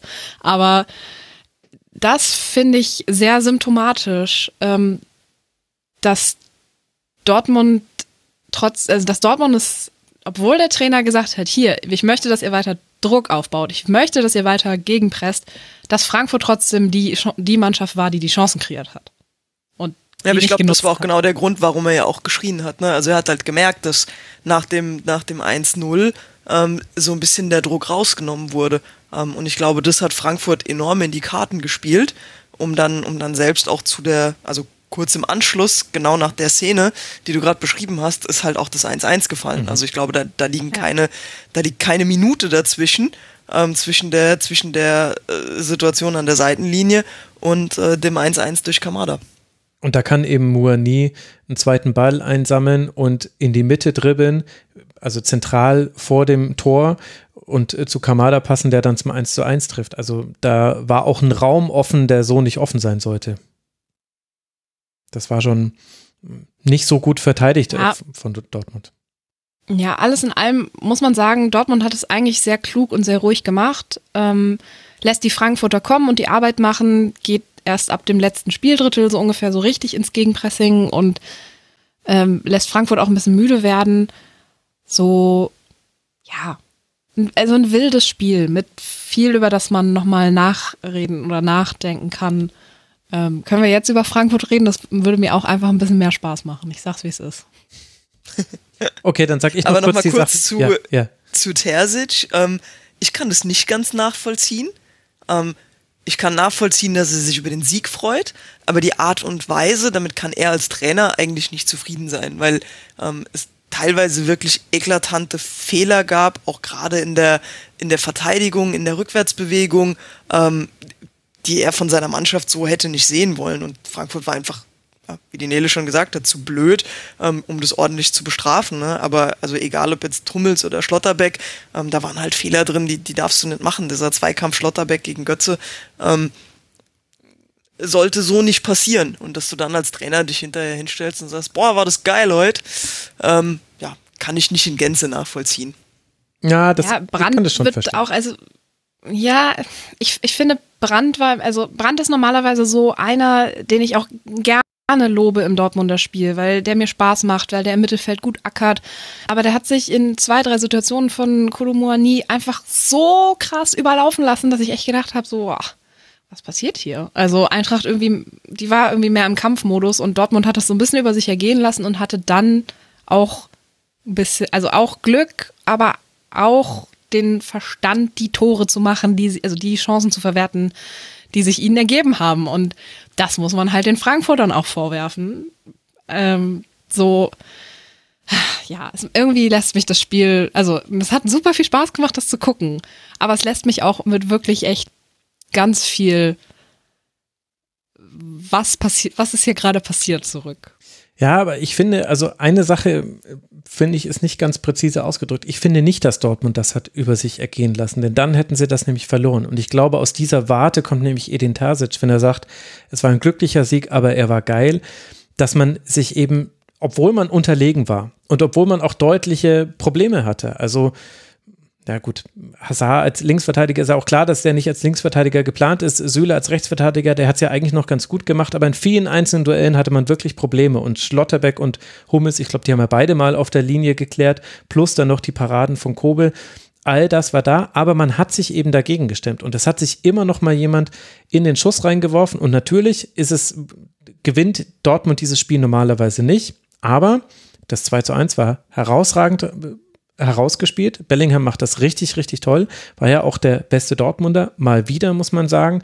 Aber sie haben es eben, also ich finde nicht, dass sie es über sich haben ergehen lassen. Sie sind zwar glücklich mit diesen drei Punkten davon gekommen, auch wegen der Elfmetersituation natürlich. Aber ich denke, aus dieser Warte ist es dann schon völlig legitim, das so zu sagen. Und da muss man das vielleicht auch so sehen. Also, also wenn man ehrlich ist, als Fan ist es, gibt so nichts Geileres als einen unverdienten Sieg, den du dir dann auch noch so packst äh, auswärts. Also ich Ja, natürlich. Also ja, voll. Aber also, das, ja, das, was ich sehe, das, ich kann das, ich kann das sehen, was du beschreibst.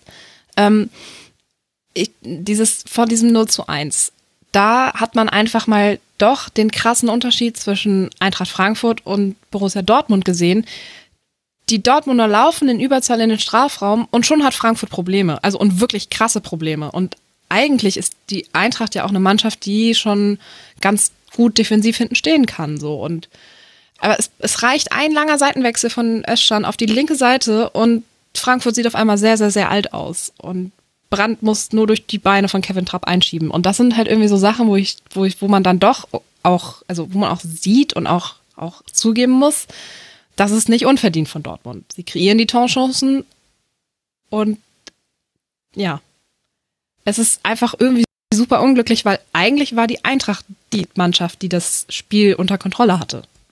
Hm. So, und dann noch die Strafstoßszene. Ich glaube, bevor wir über weiteres sprechen, müssen wir die gerade ansprechen. Du möchtest, du möchtest heute noch was anzünden, Max, oder? Nee, ich möchte, dass Alex das aus ihrem System herausbekommt. Jetzt muss ich schon die ganze Zeit warten, bis wir nehmen schon bis in den Montag hinein auf.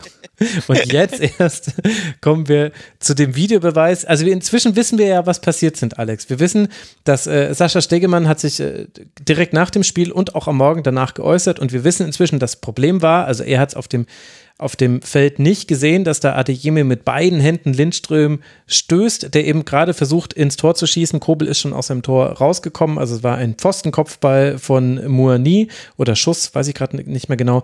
Und Lindström wollte den Nachschuss reinmachen, wurde dann wirklich heftig umgestoßen. Wäre eigentlich Rot und Strafstoß gewesen. Wir wissen inzwischen, äh, Sascha Stegemann hat es auf dem Feld nicht gesehen. Und im Checkprozess wurden, wurden nur auf die vier Standardkameras wurde zugegriffen und da eben faul oder ja, nein, anhand dieser vier Kameraperspektiven entschieden. Zum Pech des VRA äh, gab es Einstellungen, in denen es eindeutig zu erkennen war, die offenbar nicht zu Rate gezogen wurden, was jetzt eben geklärt werden muss, wie das denn sein kann, denn das ist nochmal die gottverdammte Aufgabe des Video Assistant Referees. Aber so kam es eben zustande, dass es da nicht Rot- und äh, Strafstoß gab. Was gibt es dazu deiner Meinung nach zu sagen? Lässt mich nach wie vor mit tausend Fragezeichen im äh, im Kopf zurück. Also zum einen, ich kann es nachvollziehen, dass Sascha Stegemann das nicht gesehen hat, weil wenn man sich anguckt, wo er steht, der steht ähm, quasi gegenüber von der Szene und dann aber auch super weit weg. Ähm, der steht außerhalb des 16ers. Ähm, das Ganze ist am linken Pfosten, wenn man aufs Tor schaut, passiert. Er steht rechts außerhalb vom Strafraum. Ähm, ungefähr, ich sag mal, in Höhe 20 Meter. Aus meiner Sicht steht der da völlig unangemessen. Also wenn es zu einer Strafraumszene kommt, muss er einfach auch schneller näher mit am Geschehen sein. Dann hätte er auch was gesehen. Ja. Dann gibt's ein Video Assistant, von dem man mittlerweile auch weiß, dass er eigentlich zurückgestuft wurde aufgrund von schwachen Leistungen in der Vergangenheit und keine Bundesliga mehr pfeifen darf, aber dann beim Topspiel als Video Assistant eingesetzt wird. So, der sucht sich oder kriegt ausgerechnet vier Kameraperspektiven präsentiert, in denen man das Foulspiel nicht erkennen kann. Das also müssen dann auch die einzigen vier Kameraperspektiven gewesen sein, in denen man das nicht sehen konnte. Also ich habe ein Bild gesehen und das ist, wenn du es aus der Hintertorsperspektive siehst, dann kannst du nicht klar erkennen, wie Adeyemi oder auch wie heftig Adeyemi schubst. Ähm, da kann ich ein bisschen nachvollziehen, dass man es nicht klar sehen kann, aber anhand des Bildes, da siehst du auf jeden Fall schon mal, was ja, was ja Stegemann die ganze Zeit gesagt hat, er sieht keinen Impuls. Also da siehst du, dass zumindest der Ansatz von einem Impuls da ist. Und wenn du einen ersten Verdachtsmoment hast, dann musst du einfach weiter reingehen. So. Und also ich würde diese vier Bilder gerne mal sehen, weil, ähm, also heute Morgen im Doppelpass hat Stegemann gesagt, es, hat, es gibt insgesamt 20 Kameraperspektiven, die zur Verfügung standen. Ähm, und er hat vier Standard-Kamerasets oder vier Kameras bekommen. Ähm, ich kann mir aber nicht vorstellen, dass es überhaupt vier Kameras auf dem Feld gab, aus denen es so unglücklich aussah, dass es nach nichts aussah. Also keine Ahnung. Vielleicht war er gerade die Kiste Bier holen oder was auch immer. Das sieht auf jeden Fall nicht ordentlich aufgearbeitet aus. Ich kann auch verstehen, dass man Szenen irgendwie als, als VAR schnell abhandeln möchte, aber wenn doch der Anfangsverdacht besteht, muss ich dem einfach weiter nachgehen. Ja, und das ähm, lässt mich nach wie vor, wie gesagt, alles mit Fragezeichen zurück. Ähm, die Krone aufgesetzt äh, hat dem Ganzen dann Adeyemi selbst, der sagt, also wir waren da doch Körper an Körper. Keine Ahnung, was jetzt hier die Diskussion ist. Ja gut, der hat ja auch nett. erst mit beiden Händen voll geschubst und dann die Hände hochgenommen. Das war für mich wirklich Männerfußball in einer Nutshell. Ja, also dieser Typ ist wirklich, also der muss ganz schnell ganz viel reifer werden oder ganz schnell ein bisschen was von seinem Selbstbewusstsein wegpacken. Ähm, da hat äh, ist jetzt auf jeden Fall auf meiner Liste äh, der Lieblingsspieler ganz weit nach unten gerutscht. Ja. ja, ich finde, diese Szene bringt diesen, macht schon wieder das, was wir eigentlich ja nicht mehr diskutieren wollen und was wir ja eigentlich auch nicht mehr so fünf Jahre nach Einführung dieses VRs, es führt diesen ganzen Videobeweis irgendwie ad absurdum. So. Also du hast zwei Fernseheinstellungen, ja besser, die es ne? besser zeigt. Ja, genau. Aber also so, also wir diskutieren hast, also, trotzdem über ja. über Einzelentscheidungen an jedem verdammten Wochenende. Also es vergeht kein Wochenende, wo wir hinterher nicht drüber diskutieren. Ja, aber dann lass uns doch lieber wieder über den Schiedsrichter direkt diskutieren, ohne diesen Quatsch dazwischen zu schalten. Ja, ach, ich weiß es nicht. Also ich gucke ja gerade äh, Frauenbundesliga auch alle Spiele, gibt es keinen Videobeweis. Boah, was da für Schiedsrichterinnen Entscheidungen fallen, da denke ich mir auch manchmal, ei, ja, ja, ich wünschte euch würde ein Videobeweis helfen, denn ihr selber werdet in der Aufzeichnung sehen, dass das wirklich falsch war. Aber, aber hier gibt's eine Aufzeichnung, bringt ja. mich auch nicht weiter. Also ja, das ist es halt. Ist also, dieses Thema einfach nicht los. Ja, beziehungsweise vielleicht muss man die Herangehensweise nochmal dahingehend ändern. Äh, beim Videobeweis ist ein großes Thema die Dauer der Spielunterbrechung und das nervt auch. Also es gab auch ein Tor, da wurde dann im Nachhinein, genau beim, beim Elfmeter für Bayern war das so, dass erst quasi gecheckt wurde, war es ein Foul? Ja, war ein Foul und dann musste nochmal ewig gecheckt werden, war es denn abseits und dann standen alle ein bisschen doof rum und haben gewartet auf die Entscheidung. Und das ist natürlich eine unglückliche Situation und gerade am Anfang, in den ersten Jahren des Videobeweises war das auch was, was häufig thematisiert wurde, dass es so lange dauert. Und ich habe das Gefühl, vielleicht hat man da die falsche Priorität gesetzt. Vielleicht ist es es dem DFB, der ja auch zitieren kann, auf die Sekunde genau, wie viel durchschnittlich eine, äh, eine Entscheidung von der Uhr nimmt, wie viel Zeit. Vielleicht ist da die Priorität falsch. Und vielleicht müsste man sagen, wenn man jetzt eben gerade sieht, es passieren gerade wirklich viele Fehler und es ist nicht gut und es ist nicht einheitlich, also alle Dinge, die da sein sollten, sind gerade nicht da, dass man dann vielleicht sagen müsste, okay, wir treten vielleicht mal einen Schritt zurück und sagen, lieber nochmal 30 Sekunden mehr und kommunizieren das auch so und sagen, Leute, wir nehmen das ernst, es ärgert uns selbst wahnsinnig. Deswegen werden wir jetzt, äh, kann es vielleicht sein, dass es hin und wieder jetzt ein bisschen länger dauert, aber wir wollen jetzt eben einfach solche Fehler ausschließen und das lässt sich nur durch Gründlichkeit ausschließen und die kostet eben einfach Zeit. Also nur vier Perspektiven reicht halt nicht dann musst du halt, musst du halt mindestens zehn Perspektiven durchscrollen. Tut mir leid. Hast ja auch ein Video Ja, aber auch das, Assistent. auch das kannst du ja, auch das kannst du ja schnell machen. Ich glaube, da sitzt am Ende des Tages das falsche Personal. Weil was man gemacht hat, man hat eine neue Position geschaffen mit dem Video Assistant, der sehr oder die sehr technisch angelegt ist. Ähm, und hat aber die Leute, die sonst auf dem Fußballplatz stehen und darauf trainiert sind, ähm, zehn Kilometer die Linie hoch und runter zu laufen, Abseitsentscheidungen beurteilen zu können, ähm, die Fußballregeln im Laufen anwenden zu können, die hat man genommen und hat gesagt, so, dein neuer Arbeitsplatz ist nicht mehr draußen auf dem Feld mit Fußballschuhen, sondern hier hast du eine normale Hose, setze dich auf den Schreibtischstuhl und guckst die Videobilder an. Ich bin davon überzeugt, dass jeder, der mal eine Live-Show irgendwo Regie geführt hat, der muss innerhalb von Sekundenschnelle entscheiden, wann wo welches Kamerabild eingesetzt wird. So jemand ist darauf trainiert, schnell Entscheidungen zu treffen anhand von Bildern, die ihm irgendwo präsentiert werden. Wäre es denn nicht einfacher, Leute, die wirklich mit der Technik umgehen können, noch auf Fußballregeln zu trainieren, anstatt Fußballer zu nehmen und ihnen die Technik beizubringen? Also es ist ja eine völlig andere, ein völlig anderer Job. Und du kannst doch nicht aus einem, aus einem Sportler auf einmal einen Techniker machen. Ja gut, wobei die Technik selber, die müssen sie ja nicht beherrschen. Also dafür gibt es ja den VRA-Assistenten. Ja, aber du musst Nochmal. ja in der Lage sein, in möglichst schneller Zeit möglichst viele Bilder zu erfassen, dir das Richtige rauszusuchen, um dann deine Entscheidung zu treffen. Und ich glaube, das ist einfach was, was jemand, der mit medialem Umgang geübt ist, viel schneller kann. Und ich mhm. glaube, dass so jemand schneller die Fußballregeln gelernt hat, als dass es jemand, der vielleicht auch einen Umgang mit dem Computer gar nicht so in seinem Alltag drin hat. Also ich sehe das teilweise, ist jetzt ein total doofer Vergleich, ne? Aber wenn ich neben meinem Vater am Computer sitze, ne? Und der im Internet surft, mich macht das teilweise wahnsinnig, wie lange der braucht, mit der Maus irgendwo hinzugehen, wo ich das schon hundertmal gesehen habe und mir denke, oh, klick doch einfach da oben hin. Nee, such doch nicht nach dem Wort, such doch danach. Aber ich arbeite halt mit diesem Medium den ganzen Tag und habe damit einen anderen Umgang. Und so vergleiche ich das ein bisschen mit diesem, mit diesem Video Assistant.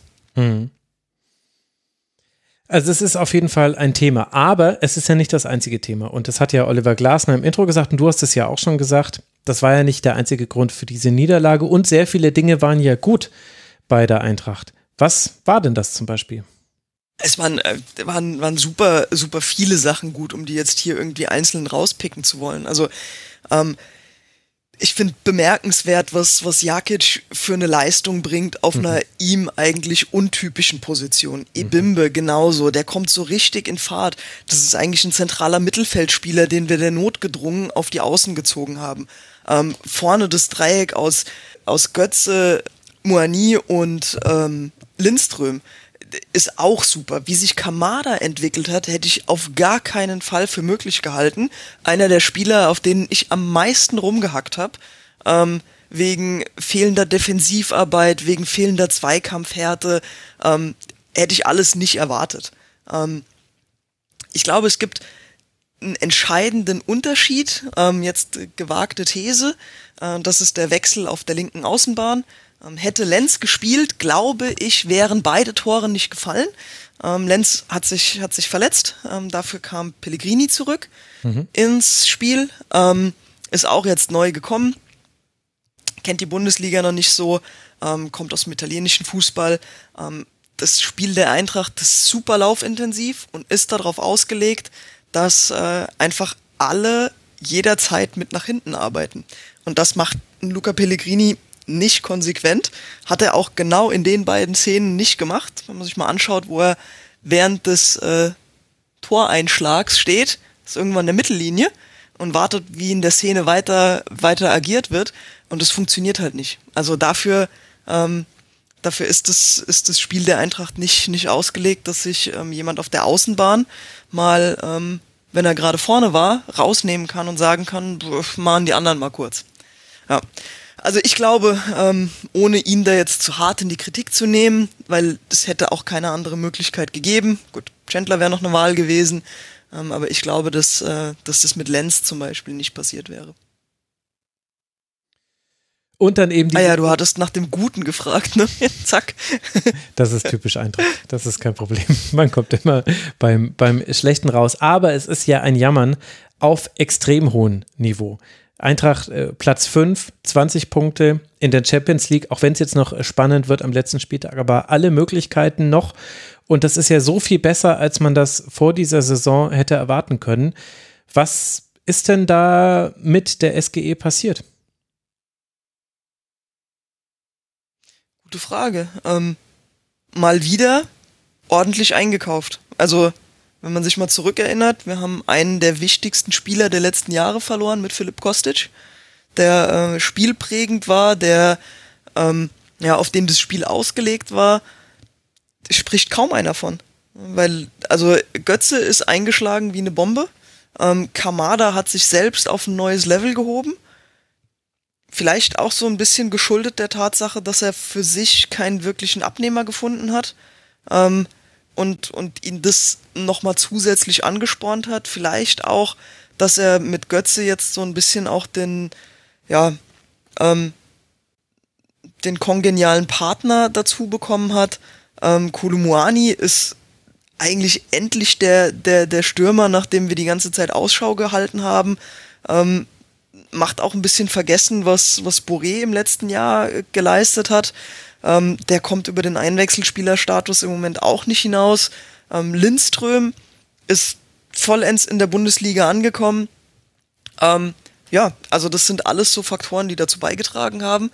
Und die machen halt wirklich vergessen, dass es auch durchaus negative Punkte gibt. Also ich finde, Tuta macht zum Beispiel in dieser Saison nicht so gute Spiele, wie er das in der Saison davor gemacht hat. Ähm, wir haben Personalsorgen auf, auf allen äh, Ecken. Ursprünglich glaube ich, war, war Glasners Plan, mal mit einer Viererkette anzutreten.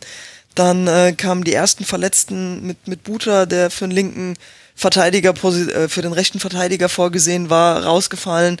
Ähm, ja, das, das waren alles so, so Themen, die, ähm, die am Anfang das so ein bisschen überschattet haben. Auf einmal ist mal wieder zurück zur Dreierkette. Ähm, so wie täglich das Murmeltier grüßt, äh, kam die Dreierkette wie in jedem Jahr zurück. Ähm, Hasebe ist mal wieder auf, äh, auf die zentrale Position mhm. gekommen und hat es mal wieder herausragend gemacht. Ähm, ja, und dann lief's. Und also was mich halt wirklich überzeugt, ist halt einfach die, die Qualität, die die Eintracht mittlerweile auf dem Platz hat. Also in einem System, wo, wo wir eigentlich mit mit Achtern nur auf den Sechserpositionen spielen ähm, oder mit Kamada sogar mit einem Zehner, ist einfach so viel spielerische Klasse auf dem Platz, was dazu führt, dass nicht mehr alles nur noch über den Kampf gehen muss, sondern dass in Frankfurt mittlerweile der Ball rollt. Und das äh, macht richtig Spaß zu sehen. Ja, und ich habe gerade nochmal nachgeguckt, also Mario Götze für drei Millionen Euro laut Transfer Transfermarkt.de von Eindhoven geholt zu haben, das äh, liest sich für mich wie der Stil dieses Sommers. Also das ist schon ziemlich krass. Äh, Moore nie ablösefrei, aber den hat man ja schon im Winter, also hat ja den Transfer schon im Winter klar gemacht dass der kam, auf den konnte man lange warten. Wie würdest du denn den Saisonverlauf so beschreiben? Also es ging ja durchaus holprig los, dieses 1 äh, zu 6 gegen Bayern, gut, Supercup gegen Real Madrid, hat man jetzt nicht damit rechnen können, dass man den gewinnt, aber dann zwei Unentschieden gegen Hertha und Köln und erst dann kam man so langsam ins Rollen. 4 zu 3 bei Werder Bremen, 4 zu 0 zu Hause gegen Leipzig, das war dann so ein erstes Ausrufezeichen. Es gab aber am Anfang war es oft so, auf äh, gute Spiele folgten Rückschläge. Also man verliert dann 0 zu 3 gegen Sporting äh, zum Beispiel oder dieses 0 zu 1 gegen Wolfsburg hat sich, glaube ich, auch allen Fans eingebrannt, gerade weil es auch zu Hause war. Was ja, war auch so total unnötig war, ne? Genauso wie das 0 zu, wie das 3-0, äh, wie Bochum gegen uns ja. gewonnen hat. Ähm, also der Saisonstart war durchwachsen, holprig, ähm, war ich aber ehrlich gesagt auch trotzdem fein mit, weil ich mit, mit dem, was wir momentan sehen, nicht gerechnet habe. Also es kommen halt viele neue dazu, ähm, die alle irgendwie, ja, oder die Erfahrung der letzten Jahre war einfach, dass jeder neue Spieler, der dazu kam, eine Saison braucht, um irgendwie Fuß zu fassen. Das war, das war mit der, mit der Büffelherde Rebic, Jovic, Schaler so. Ähm, das war mit vielen anderen Spielern so. Das war auch mit Lindström so. Der hat im letzten Jahr so ein bisschen den Anlauf gebraucht, ist gegen Ende der Saison gut reingekommen, ähm, viele Chancen liegen lassen. Jetzt macht er sie. Genau, deswegen habe ich gar nicht mit, mit so viel gerechnet. Ähm, ich habe eigentlich auch damit gerechnet, wie gesagt, dass Kamada sich schwer tut. Hab mich auf die Champions League, die erste Champions League-Saison in der Geschichte von Eintracht Frankfurt, super gefreut und habe gesagt, alles klar, ähm, wie auch immer es läuft, alles ist fein auch wenn wir Vierter werden. Ähm, wir haben es geschafft, Ziel ist erreicht. Ähm, es geht seit, ja, eigentlich seit vier, fünf Jahren stetig bergauf. wenn es jetzt mal ein Jahr nicht so läuft, auch nicht schlimm. Und es, es wird von Jahr zu Jahr immer noch geiler. Also muss mich manchmal ein bisschen zwicken, aber äh, ja, ich, ich nehme es, wie es ist. Ne? Und wer sind da die entscheidenden Leute? Also über, über Spieler haben wir jetzt äh, viel gesprochen. Ich sehe gerade hier vor mir bei den intensiven Läufen äh, bundesligaweit Mario Götze auf Platz zwei. Wer hätte das gedacht? Hinter Krischer Prömel und vor Mitchell. Lustige Liste, die ich da gerade auf bundesliga.de gesehen habe. Aber Oliver Glasner ist ja derjenige, der das alles zusammenhält. Und ich, meine Hörerinnen und Hörer des Rasenfunks wissen, ich bin sehr großer Oliver Glasner Fan. Ich finde, dass er nicht nur taktisch, sondern auch von seiner Art her ganz ausgezeichnet zur Eintracht Frankfurt passt. Und der musste da ja so durchnavigieren. Und äh, letztlich hat er es ja auch geschafft. Also, wenn man sich nur die Startaufstellung anguckt von Eintracht Frankfurt, dann ist es ja teilweise absurd. Also, das hätte man ja vor der Saison nicht würfeln können, dass eben Jakic da Innenverteidiger spielt. Der hat auch schon Rechtsverteidiger gespielt. Äh, und du hast ja auch schon Ebimbe und so weiter angesprochen, Kamada auf der 6 und so weiter und so fort. Das ist ja wirklich erstaunlich, dass äh, trotz all dieser Rochaden so gewisse Grundelemente im Spiel mit ganz wenigen Ausnahmen, also Bochum zum Beispiel war war eine Ausnahme, glaube ich. Aber es ist eigentlich immer so ein Grundgerüst da und es ist immer Eintracht Frankfurt. Welche Rolle spielt denn dabei Glasner? Ich glaube, eine ganz entscheidende, weil was er ähm, hat, ist, der verliert einfach, egal wie es ist, nie diese, oder bei ihm tritt nie diese Betriebsblindheit auf. Ähm, ich glaube, dass das jemand ist, der, der sich, die Art zu arbeiten, jeden Tag aufs Neue hinterfragt. Das sieht man bei so Kleinigkeiten. wie er hat jetzt in einem Interview gesagt, dass er zum Beispiel ähm, die Länge und Dauer von Videoanalysen, Spieltagsvorbereitungen und so weiter in den englischen Wochen, die ja jetzt einfach sechs oder acht Stück am Stück sind, ähm, für die Eintracht zurückfährt. Weil er hat gesagt, ich kann mich manchmal selber nicht mehr reden hören. Ähm, wir machen die Rückbetrachtung des Spiels, sitzen da stundenlang zusammen, dann ist irgendwie trainingsfrei, damit man einen Tag Ruhe ist und dann sieht man sich wieder, dann muss man wieder stundenlang zusammensitzen, um das nächste Spiel zu besprechen, dann ist das nächste Spiel und dann sitzt man wieder, um es wieder rückzubetrachten. Und das hat er jetzt irgendwie zusammengedampft, ähm, alles irgendwie komprimiert auf eine halbe Stunde, ohne dabei aber trotzdem den Fokus auf das nächste Spiel zu verlieren. Und ich glaube, da muss man wirklich hellwach in seinem Job sein, wenn man so das ist ja so ein eingefahrener Rhythmus, ne? Also nach jedem Spiel sitzt man irgendwie zusammen und bespricht das Spiel mit immer wieder den gleichen Analysen, die gemacht werden. Ähm, und aus diesem Trott immer wieder auszubrechen und zu sagen, nee, wir machen das jetzt anders. Und auch den Mut zu haben, dann zu sagen, die ganze Bundesliga macht es so, aber wir machen es jetzt anders, weil ich glaube, das ist besser. Und ich glaube, daran sieht man einfach, wie er arbeitet. Und der hat immer den Mut, Dinge anders zu machen. Also ich glaube, wenn ähm, wenn mich jemand gefragt hätte, Alex, was hältst du davon, wenn Jakic rechter Verteidiger spielt, hätte ich gesagt, oh nee, lass mal lieber, nimm mal lieber Chandler. Mhm. Einzig und allein der Tatsache geschuldet, dass Chandler ein gelernter rechter Verteidiger ist, Jakic nicht. Ähm, und Oliver Glasner hat aber den Mut, diese Schritte immer wieder zu gehen. Und er wird ja dafür einfach am Ende auch belohnt. Ne? Also ganz viele dieser Personalentscheidungen, dass Kamada auf der 6 spielt. Hättest du mir das letzte Saison gesagt, hätte ich gesagt, um Gottes Willen. Wir haben das das erste Mal gemacht im Spiel DFB-Pokal. Ähm, ich hatte auch gesagt, naja gut, wenn man gegen Drittligisten antritt, dann kann man das mal machen. Wenn es aber jetzt in die Bundesliga geht, dann darfst du das tunlichst wieder nicht tun, ähm, weil dafür ist er einfach defensiv zu schwach. So, und Glasner macht's halt trotzdem da. Und zack, belehrt mich eines Besseren. Ja, also ich glaube, das ist eine Mischung aus ähm, sehr großem Sachverstand, Mut und dem Willen, wirklich jeden Tag jedes einzelne Stück zu hinterfragen und neu zu überdenken. Und dann hat er ja anscheinend auch ein Team, was bereit ist, sich darauf einzulassen und was sehr gut darin ist, offenbar Neuzugänge zu integrieren. Das muss man ja wirklich nochmal herausstreichen. Die, du hast ja schon die wichtigen Namen genannt. Äh, die spielen alle jetzt auch äh, eine wichtige Rolle. Kann man sagen, wer da dann im Team die wichtigen Spieler sind? Ich habe zum Beispiel gelesen, dass Timothy Chandler in der Kabine eine viel größere Rolle spielt als auf dem Feld draußen. Weiß nicht, ob das, wie tief du da jetzt drin bist.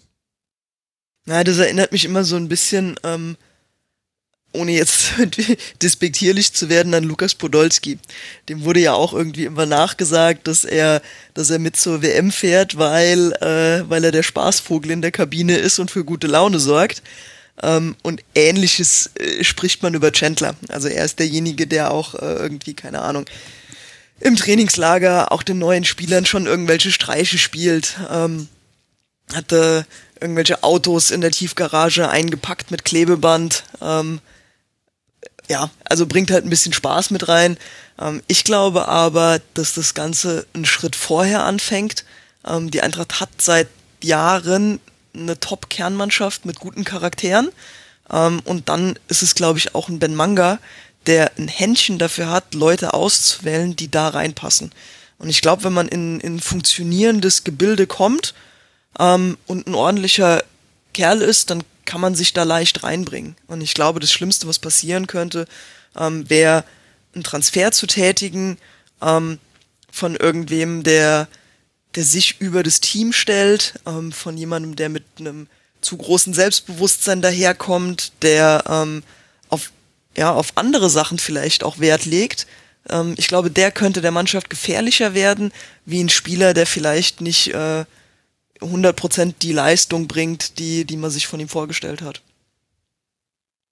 Und wie ist da die Aufteilung zwischen Ben Manga und Markus Krösche? Das war ja durchaus, also als Krösche zur Eintracht kam, haben nicht alle positiv gesehen und so ganz sicher bin ich mir noch nicht, wie sich das jetzt so alles entwickelt hat.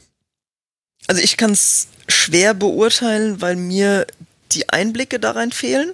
Was ich von außen sehe, ist, glaube ich, einfach so ein bisschen auch eine Fassade, die die Eintracht für die Öffentlichkeit aufbaut. Ähm, wenn man sich mit Leuten unterhält, die näher dran sind, dann kriegt man ein anderes Bild vermittelt. Ähm, ich habe jetzt schon ganz oft auch von Journalisten gehört, die eng an der Eintracht dran sind, dass äh, Krösche der Eintracht nicht gut tut und dass das eine Personalie ist, die früher oder später der Eintracht äh, ja auch schaden kann. Ähm, ich sehe dafür keinerlei Beweise, Gründe oder Anzeichen. Mhm. Ähm, aber ich glaube, das, das ist so, weil ich weit weg bin und ich sehe das, was ich sehen soll. So, von daher fällt mir eine Beurteilung schwer. Ähm, aber allein aus dem, was ich höre, genieße ich äh, genieße ich das mit Vorsicht. Also unser Nutzer Ehrenmund, der sowieso äh, ganz tolle Beiträge unter mitmachen.rasen.de für diese Sendung geschrieben hat, also unter anderem auch eine Würdigung von Rolf Heller, die ich jedem zum Lesen wirklich nur empfehlen kann. Ich werde es in den Shownotes verlinken. Äh, der hat mal so beschrieben, aus Medienberichten äh, zusammengestellt, was sich offenbar im Scouting verändert hat. Und Ben Manga ist ja jemand, der mit sehr vielen Scouts über die ganze Welt verteilt arbeitet. 20 Scouts nennt hier Ehrenmund, die die Zahl, aber definitiv ist es so, dass Ben Manga einer der Vertreter ist, der sagt, man muss einen Spieler vor Ort sehen und offenbar scheint Markus Krösche aus welchen Gründen auch immer, es kann ja auch Kostengründe haben, ich meine, Corona hat ja auch die Eintracht getroffen, äh, einer derjenigen Vertreter zu sein, der sagt, also die Vorauswahl, die machen wir alle mit Zugriff auf Datenbanken wie eben Y-Scout und andere. Und erst wenn wir uns dafür einen Spieler in, in eine engere Auswahl genommen haben, dann gucken wir ihn uns auch näher vor Ort an. Was jetzt durchaus was ist, was andere Vereine auch so machen. Aber das könnte schon dafür sprechen, dass es zumindest unterschiedliche Herangehensweisen gibt und dann irgendwann mal eine Entscheidung getroffen werden müsste. Weil auf dem Papier ist natürlich Markus Krosche der Vorgesetzte von Ben Manga. Aber gleichzeitig weiß man ja auch, was Ben Manga der Eintracht gebracht hat, denn die Transferpolitik ist es im Wesentlichen, die die Eintracht von einem Abstiegskandidaten bis hin zu einem Champions League-Teilnehmer gemacht hat. Es gibt auch genau einen Transfer, an dem sich die, die Geister jetzt schon ein bisschen scheiden, ähm, der auch so ein bisschen als, als Beispiel immer wieder rangezogen wird. Ähm, und das ist Luca Pellegrini, der im Austausch mhm. zu ähm, von Philipp Kostic kam. Ähm, auch da, ne? Also ich bin nicht nah an der Mannschaft dran. Ich habe von niemandem die Handynummer, niemand telefoniert mit mir und gibt mir irgendwelche Insights. Aber ähm, was, was man halt hört im Umfeld, ist, ähm, dass Luca Pellegrini nicht ins Team passt, ähm, dass Ben Manga äh, bis zum letzten versucht hat, gegen diesen Transfer zu kämpfen ähm, und dass das tatsächlich jemand ist, der auch innerhalb der Mannschaft äh, Probleme hat, Fuß zu fassen. Ja, wie gesagt, also da am Ende des Tages auch, ich sehe das, was ich sehen soll. Ich sehe, dass er fröhliche Insta-Posts aus der Kabine mit seinen Mitspielern macht. Ähm, weiß ich nicht, würde ich jetzt zum Beispiel nicht mit jemandem machen aus meinem Team, mit dem ich äh, überhaupt nichts zu tun haben will. Hm. Ähm, ja, aber wie gesagt, das, äh, das sind alles so Sachen. Ähm, ich ich habe dafür keine Belege. Ähm, höre es manchmal, ähm, auch gerade so aus dem, aus dem Dunstkreis von, von Journalisten, die ein bisschen näher dran sind. Ähm, aber beurteilen kann ich es am Ende des Tages nicht. Was ich beurteilen kann, ist, was ich auf dem Platz sehe. Und da muss ich auch sagen, weiß ich nicht, ob Pellegrini der, der Top-Transfer ist. Ähm, aber vielleicht hat man ihn noch einfach versucht, als, äh, ja, als, als Verstärkung in der zweiten Reihe zu sehen. Ähm, und ja, aufgrund von Verletzungen muss er jetzt halt öfter spielen, was vielleicht auch so nicht geplant war. Aber ähm, ja, also wenn das tatsächlich bröckeln sollte, dann ähm, kann das ein Problem für die Eintracht werden, weil ich glaube, das Scouting in den letzten Jahren war ein entscheidender Erfolgsfaktor und dass die Leute einfach zusammengepasst haben, dass man kluge Personalentscheidungen getroffen hat, ähm, dass man auch so Entscheidungen getroffen hat wie damals mit Ante Rebic. Ne? Also wenn du anfängst zu, zu stänkern, dann gehst du halt zurück nach Florenz. So und da hast du keine Chance, dann hast du jetzt über die Sommerpause Zeit, dir Gedanken zu machen und eventuell geht hier nochmal eine Tür auf. Aber ansonsten ähm, war es das halt hier für dich. Und das, das sind so Sachen, ähm, die haben bei vielen Spielern gezogen. Und ich glaube, das ist sehr, sehr wichtig. Und wenn, wenn Krösche da ähm, einem Ben Manga so ein bisschen die, die Wurst vom Butterbrot nimmt, dann ähm, ja, fände ich das nicht gut. Mhm. Also ich wäre eher Typ, was Ben sagt, tun wir. Gut. Wie gesagt, mit äh, aller Vorsicht aus der Distanz. Ich könnte mir vorstellen, ehrlicherweise bei Pellegrini, dass das so ein Backup-Transfer war. Zum einen, weil es natürlich gut aussieht, wenn du Kostic abgibst, aber dafür jemanden holst. Das federt so ein bisschen den Abschiedsschmerz auf. Und, und vielleicht war das so ein Backup für den Fall, dass die Eintracht von ihrem Flankenfokus von links nicht wegkommt. Und das hätte ja durchaus sein können. Also das ist ja erstaunlich, dass Glasner tatsächlich das geschafft hat, was er im letzten Jahr schon so lange angekündigt hat. Im letzten Jahr war es so in der Phase, in der es nicht so gut lief, dass Glasner das mal äh, ganz ausführlich auf einer Pressekonferenz erklärt hat, dass er gesagt hat, nun ja, das ist eine Mannschaft, die, der, deren Automatismus ist es jetzt seit mehreren Jahren, wir spielen den Ball auf den linken Flügel und dann flanken wir nach innen. Und das Problem ist, dass wir jetzt gerade, das war eben nachdem die ganzen Abgänge äh, zu verzeichnen waren, jetzt haben wir gerade keinen, der da in der Mitte auf eine Flanke wartet und die kriegen das ganz schwer raus. Ich versuche das denen schon beizubringen, aber das wird jetzt noch ein bisschen dauern. Und jetzt guckt man sich's an und ich habe es extra mir gerade noch mal nachgeschlagen in der Flankenstatistik Statistik bundesligaweit die Eintracht auf Platz 13. Es ist fantastisch und man spielt auch ganz viel über den rechten Flügel. Es ist nicht mehr so linksflügellastig und vielleicht war das auch einfach, hätte man aber weiter diesen Linksfokus gehabt und diesen Flankenfokus. Ich finde, das kann Pellegrini schon. Rückwärtsarbeit, hast du schon richtigerweise gesagt, vielleicht nicht immer so. Aber vielleicht kam das auch daher, dass man vielleicht auch nicht vertraut hat in die weitere Entwicklung. Das kann ich ja auch verstehen. Es ist ja gut, noch eine Alternative zu haben. Aber ja, das mag sein. Äh, was da jetzt aber dann noch interessant ist halt mit Blick darauf, ist halt dann die Vertragsstruktur im Kader. Also da hat auch Ehrenmund mich drauf gestoßen auf äh, dieses Thema. Wenn man sich anguckt, im Jahr 2023 laufen die Verträge von Indika und Kamada aus, äh, die Laien von Knauf und Pellegrino und Ebimbe enden, wobei bei Bimbe gibt es, glaube ich, eine Kaufoption. Äh, Tourés Vertrag und Hasebes Vertrag läuft aus, wobei bei Hasebe ist ja nur eine Frage, ja, ob, es, ob es noch drauf hat. Natürlich hat es drauf. Makoto wird noch ewig spielen. Er wird der Tom Brady des äh, deutschen Fußballs. Es wird einfach so großartig und er wird noch sympathischer Tom Brady sein. Wer hätte gedacht, dass das geht? Und dann im nächsten Jahr gehen aber 2024 und das heißt quasi, wenn man ähm, noch Ablösesumme für sie haben wollen würde, wenn man nicht mit ihnen verlängern kann, dann müsste man das jetzt machen. Gibril So, Kevin Trapp, Christopher Lenz und äh, gut Sebastian Rode, da denke ich, ist jetzt wahrscheinlich ein Wechsel nicht so wahrscheinlich, aber da kommen ja doch größere Umwälzungen auf die Eintracht zu. Also dieses quasi, dieser Umbruch, den man hat, das wird nicht aufhören so schnell. Wie zuversichtlich bist du denn, dass man da die wichtigen Spieler doch irgendwie noch halten kann? Nicht so zuversichtlich, aber ich sehe das auch nicht so schwarz, weil in den letzten Jahren hat man mir einfach beigebracht, dass ich darauf vertrauen kann, ähm, dass fast noch bessere immer wieder nachkommen. Ne? Also wir haben harte Abgänge in den letzten Jahren gehabt ähm, und von denen spricht heute einfach keiner mehr. Ich glaube, dass Spieler wie Trapp, Rode, die, die werden nicht gehen. Ähm, Hasebe hat sowieso seinen Lebensvertrag im Prinzip schon unterschrieben ähm, und bleibt entweder als Spieler oder dann als, äh, als Trainer der Eintracht erhalten. Ähm, wir haben ähm, Verpflichtungen getätigt in diesem Jahr schon, die auch darauf abzielen, dass im nächsten Jahr ähm, ein anderes Team auf dem Platz stehen wird. Ne? Also gerade auch ähm, mit Smolcic, mit, mit Buta, ähm, sind halt auch, auch neue Spieler dazugekommen, die noch ein bisschen ihre Anlaufphase brauchen.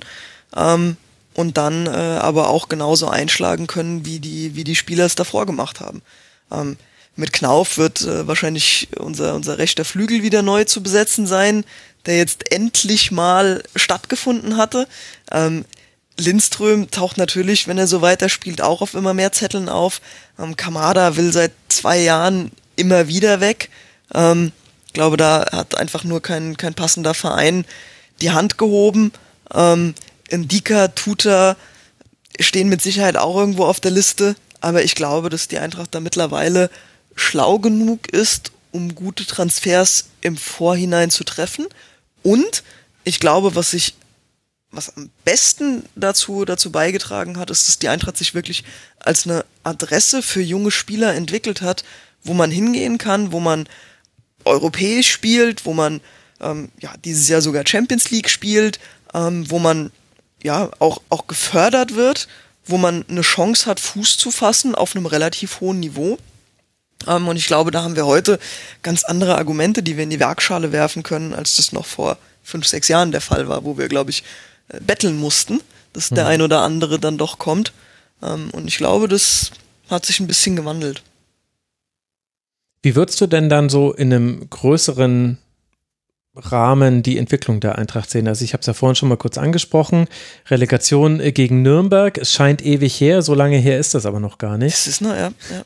Und und jetzt ist man hier, äh, wo man jetzt gerade ist, nämlich dass man in der Champions League spielt, dass man die Chancen aufs Weiterkommen hat, dass man in der Liga jetzt auf Rang 5 abgerutscht ist und nein, nur Europa League. Wie hältst du das eigentlich aus, Alex? Das ist ja unglaublich. Und gleichzeitig hat ja auch die Eintracht einen unglaublichen Popularitätsschub bekommen durch die Auftritte in der Europa League. Also inzwischen zählt man über 115.000 Mitglieder. Das ist eine enorme enormer Anstieg gewesen. Es hängt auch wahrscheinlich damit zusammen, dass man als Mitglied leichter an Karten kommt und so weiter. Also so die klassischen Mechanismen von Teams, die auf einmal beliebt sind, die setzen da ein. Also das ist übrigens ähnlich, wenn man sich die Mitgliederentwicklung von Union anguckt, also auf einem anderen Niveau, aber die ist auch so nach oben gegangen. Und das verändert ja einen Verein und die Eintracht ist ja auch noch ein eingetragener Verein, auch wenn es quasi die ähm, ausgegliederte Fußball-AG gibt, aber der EV spielt da ja schon noch eine große Rolle. Glaubst du, das hat den Verein verändert, jetzt nicht nur im sportlichen Sinne diese letzten Jahre, sondern auch als Verein eben? Ja, auf zwei Ebenen. Also zum einen finde ich, dass die Eintracht ein ganzes Stück an Seriosität gewonnen hat und an vielen Ecken abseits des Platzes seriöser arbeitet. Also wenn man sich mal anguckt, was vor sechs, sieben, acht Jahren auch in der Medienabteilung so passiert ist, ähm, äh, da sind verpixelte Bilder auf, auf Insta gepostet worden. Also die, die macht jeder Zehnjährige besser. Ähm, mittlerweile macht es sogar Spaß, der Eintracht ihren Kanälen zu folgen. Ähm, und da hat sich wirklich viel auch gerade so drumherum getan, wo man wirklich professioneller geworden ist. Ähm, klar, in der Kurve tut sich natürlich auch was.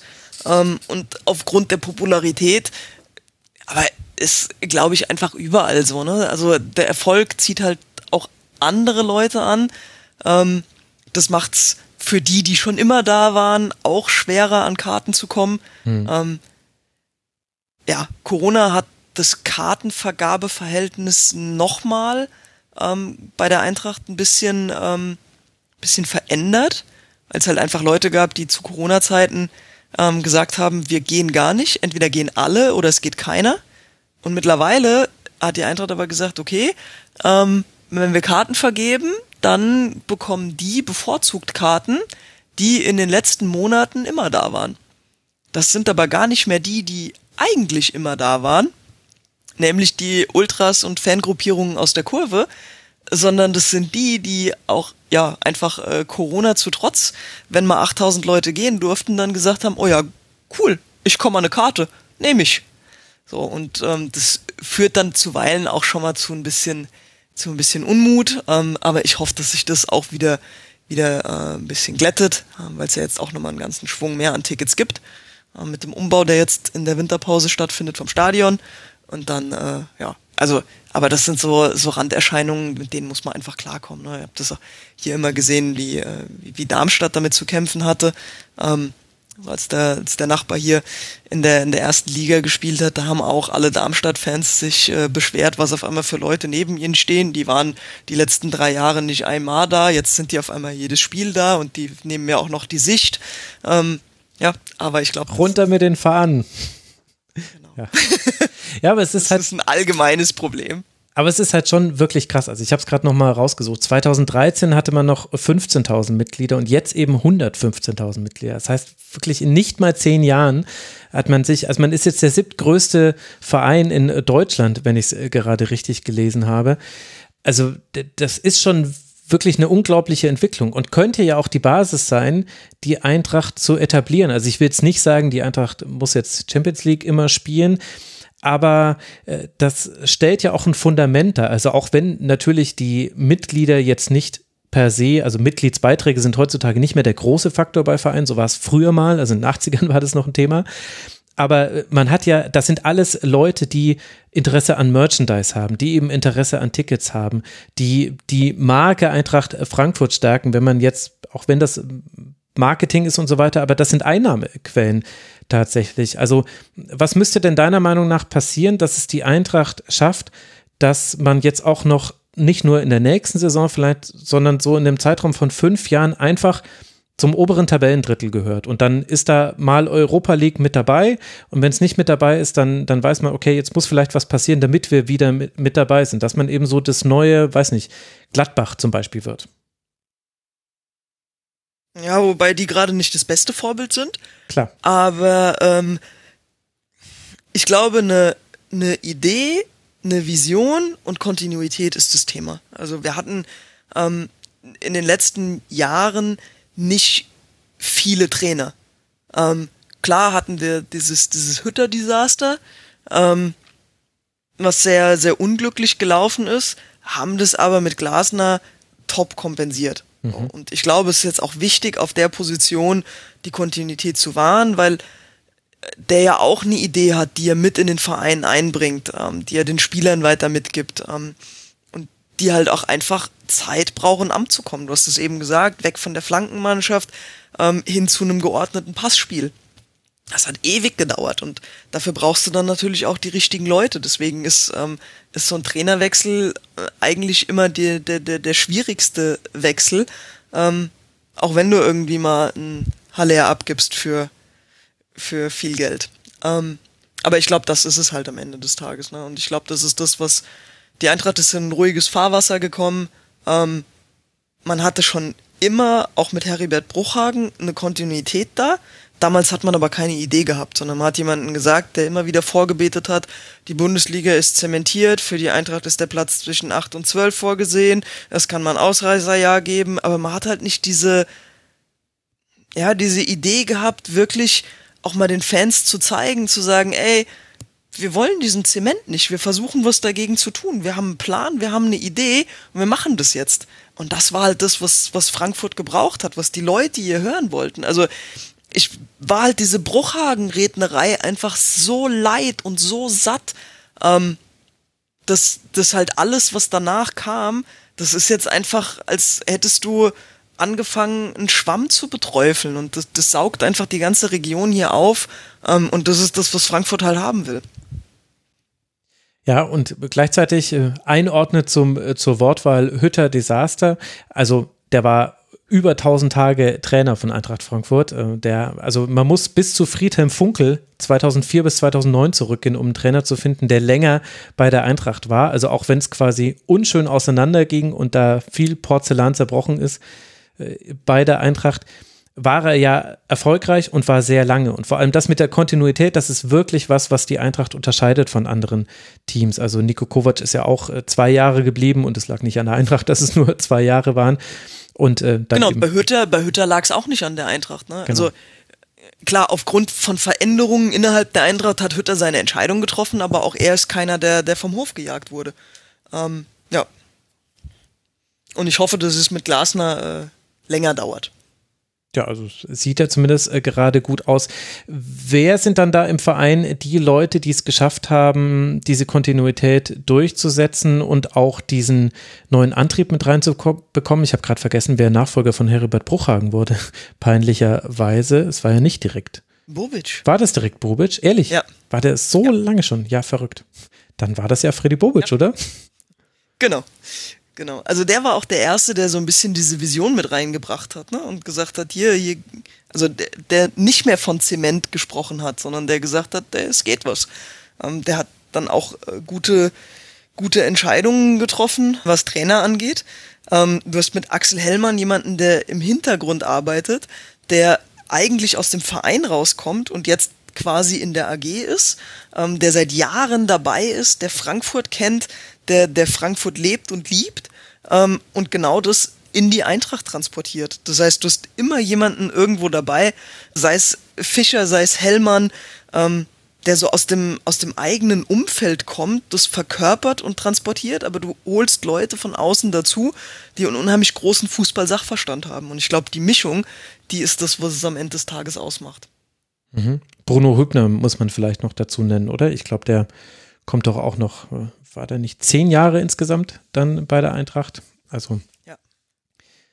hat auch bei vielen Transfers dann eine Rolle gespielt und dann eben Ben Manga, den haben wir schon vorhin angesprochen. Also die Eintracht, es ist wirklich, es ist äh, krass, wie sich das verändert hat. Auch das Image dieses Vereins, ich, äh, das ist, es ist, wenn man die Eintracht schon länger näher verfolgt, ich meine, dir muss ich das ja nicht erzählen, es ist wirklich sehr seltsam. Man, man fragt sich immer, wann das wieder auf ein Normalmaß zurückgestellt eingestuft wird, weil aktuell ist es quasi immer noch alles so auf äh, Adrenalin und auf Droge und das ist ja, es hört ja einfach nicht auf.